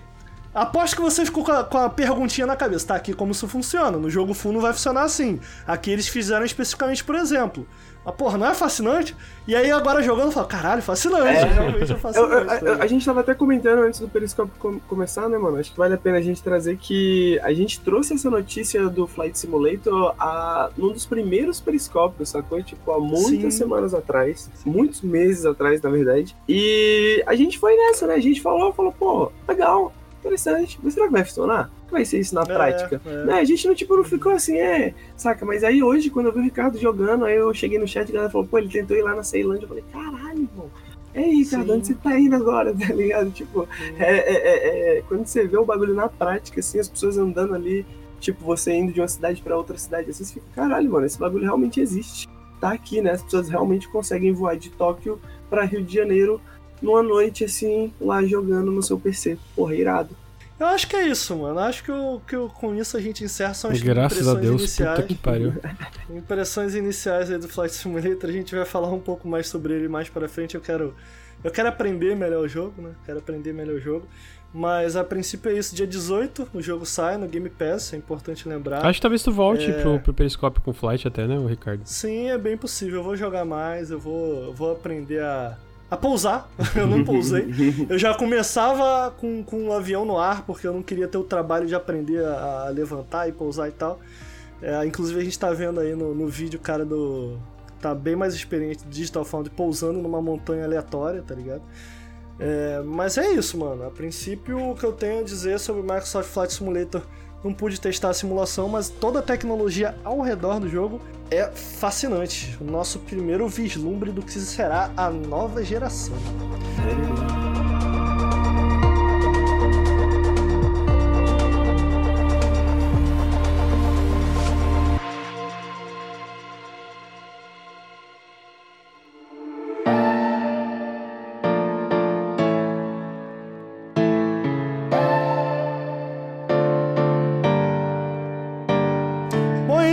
Esse foi o Periscópio. Espero que vocês tenham curtido. Quero relembrar para quem tá assistindo que caso você tenha perdido o início da live, caso você tenha algum pedaço da live, você pode sempre reassistir aqui no Twitch, mas você pode reouvir também em formato de podcast no nosso feed que a gente tem. Se alguém puder postar o link aí, bacana. É, procure Nautilus no Spotify, na, na plataforma que vocês costumam ouvir aí podcast, que vocês provavelmente vão encontrar. Então, é, é, ouçam o Periscópio. É, a gente tem também a opção de você ouvir caso você tenha perdido alguma coisa, ou caso você esteja apenas ouvindo a gente e queira ver os nossos rostinhos e o jogo rodando enquanto a gente fala. Você pode tanto assistir a gente ao vivo a partir das 8 horas no twitch.tv barra Link na sexta-feira, como você pode assistir também no nosso canal secundário no twitch.tv barra Link. É, queria agradecer a todo mundo que é, acompanhou essa saga épica de risadas, brigas, é, desentendimentos e admirações, que foi esse podcast. É, queria agradecer a todo mundo que apoia o Nautilus e torna o Nautilus possível. É, se você gosta do nosso projeto, se você quer ver a gente continuar, melhorar, aumentar, apoie o Nautilus no apoia.se barra Nautilus Link, Lucas. apoia.se barra Nautilus e picpay.me barra canal Nautilus. É, todo, todo apoio faz muita diferença. Vocês têm acesso ao Telegram, vocês têm acesso, se for acima de 15, ao wallpapers lindos que o Bruno faz. A gente faz sorteio de jogos e a gente também sempre dá mensalmente uma prévia do que, que tá vindo pelo mês em relação ao conteúdo dentro do canal. Exato. Desculpa o tamanho maior desse periscópio, a gente não Eu tinha... não desculpo, porque eu que vou editar essa merda. Eu tô puto. Eu sabia que esse ia ser maior, mano. Porra, mas mas dá, quatro, dá pra. a- toda a parte de pirataria ali, se tu quiser cortar pro full, dá pra cortar. Não, nem que fudendo. sabe. Eu quero que o cara escute podcast e fique puto os corner. É essa que eu quero que aconteça. É isso que eu quero que É. aconteça também. Pode vir, chama no Pô, bala. tu eu sei É, eu que é. sabia- Tu eu sei que é. Eu, eu sabia que tinha chance de ser maior, porque né, a gente não gravou na última sexta. Mas fica aí então, reforço o convite para vocês virem assistir toda sexta o Periscópio. E também, a partir de agora, fica um convite mais do que especial e oportuno para vocês assistirem o Café com Videogames toda segunda, a partir das nove e meia na Twitch, twitch.tv barra Nautilus Link. Como sempre, vocês podem ouvir também no nosso canal secundário e no feed de podcast. É, é isso, vocês podem me seguir no arroba Ricardo Nautis, quem quiser me ouvir falar sobre videogame e falar algumas besteiras ou simplesmente provocações a respeito de Fall Guys, Bloodborne e outras franquias que vocês adoram. Que eu gosto de falar mal pra vocês ficarem bem putos. É, vocês podem seguir o Henrique também, né, Henrique? Convida a galera aí. Até podem, mano. Não sei se vocês devem, não, mas caso vocês queiram, está aqui embaixo do meu nome. É para quem estiver assistindo na live, para quem estiver ouvindo no podcast, vamos lá, é arroba TXT. TXT. Ernique. não é Henrique. Ernique TXT. H-E-R. Isso. Ernick. É, eu, eu acho, eu acho bom seguir o, o, o, o Henrique, que você acaba involuntariamente ficando por dentro de todas as tretas do jornalismo brasileiro de games. Pelo menos todas as que Ele- importam. Ele faz questão de, de, de entrar na briga. Ele faz. É, você pode seguir também o Lucas. Lucas, se despede aí da galera e convida o pessoal pra te seguir. Eu, eu tenho um Twitter chamado arroba lucasedward. é e, Edward, é tipo Eduardo, só que sem o O no final. É tipo Vocês isso. podiam facilitar, Lucas né, mano? Edward Meu- RZ. Porra. É, é, e tem tweets, tipo um tweet que eu fiz esses dias que me julgaram, que é o seguinte, e eu tenho certeza que o chat vai concordar comigo, que é assim, incomodar tanto a minha cachorrinha até ela me morder, pra eu poder morder ela de volta e falar que foi em legítima defesa. É isso aí. Justo. Nossa, eu adorava. Era a coisa que eu mais gostava de fazer com, com a Tchutchuca. Tu fazia isso também, Ricardo? Tu fazia isso também? Fazia, Porra, é eu nóis. gostava muito de Caralho, encher ela- o saco ela-. Aí a gente pode Tadinha. morder e não, não tem culpa. Ela mordeu a gente antes. Tadinha, ela tava dormindo ali na moral, começava a puxar a patinha dela. ela- É muito bom, saudade de ter cachorrinhos. Gente, então é isso. Muito obrigado a todo mundo que assistiu, muito obrigado a todo mundo que participou. Um beijo, Henrique, um beijo, Lucas, um beijo a Clarice, que participou aqui mais cedo com a gente falando sobre Gris. Até o próximo periscópio. Fiquem aí, que eu vou entrar com Bleeding Edge! Caralho, eu vou Tchau. jogar também. Tchau. Não, eu primeiro. Tá, mas a gente joga junto, idiota. Vamos,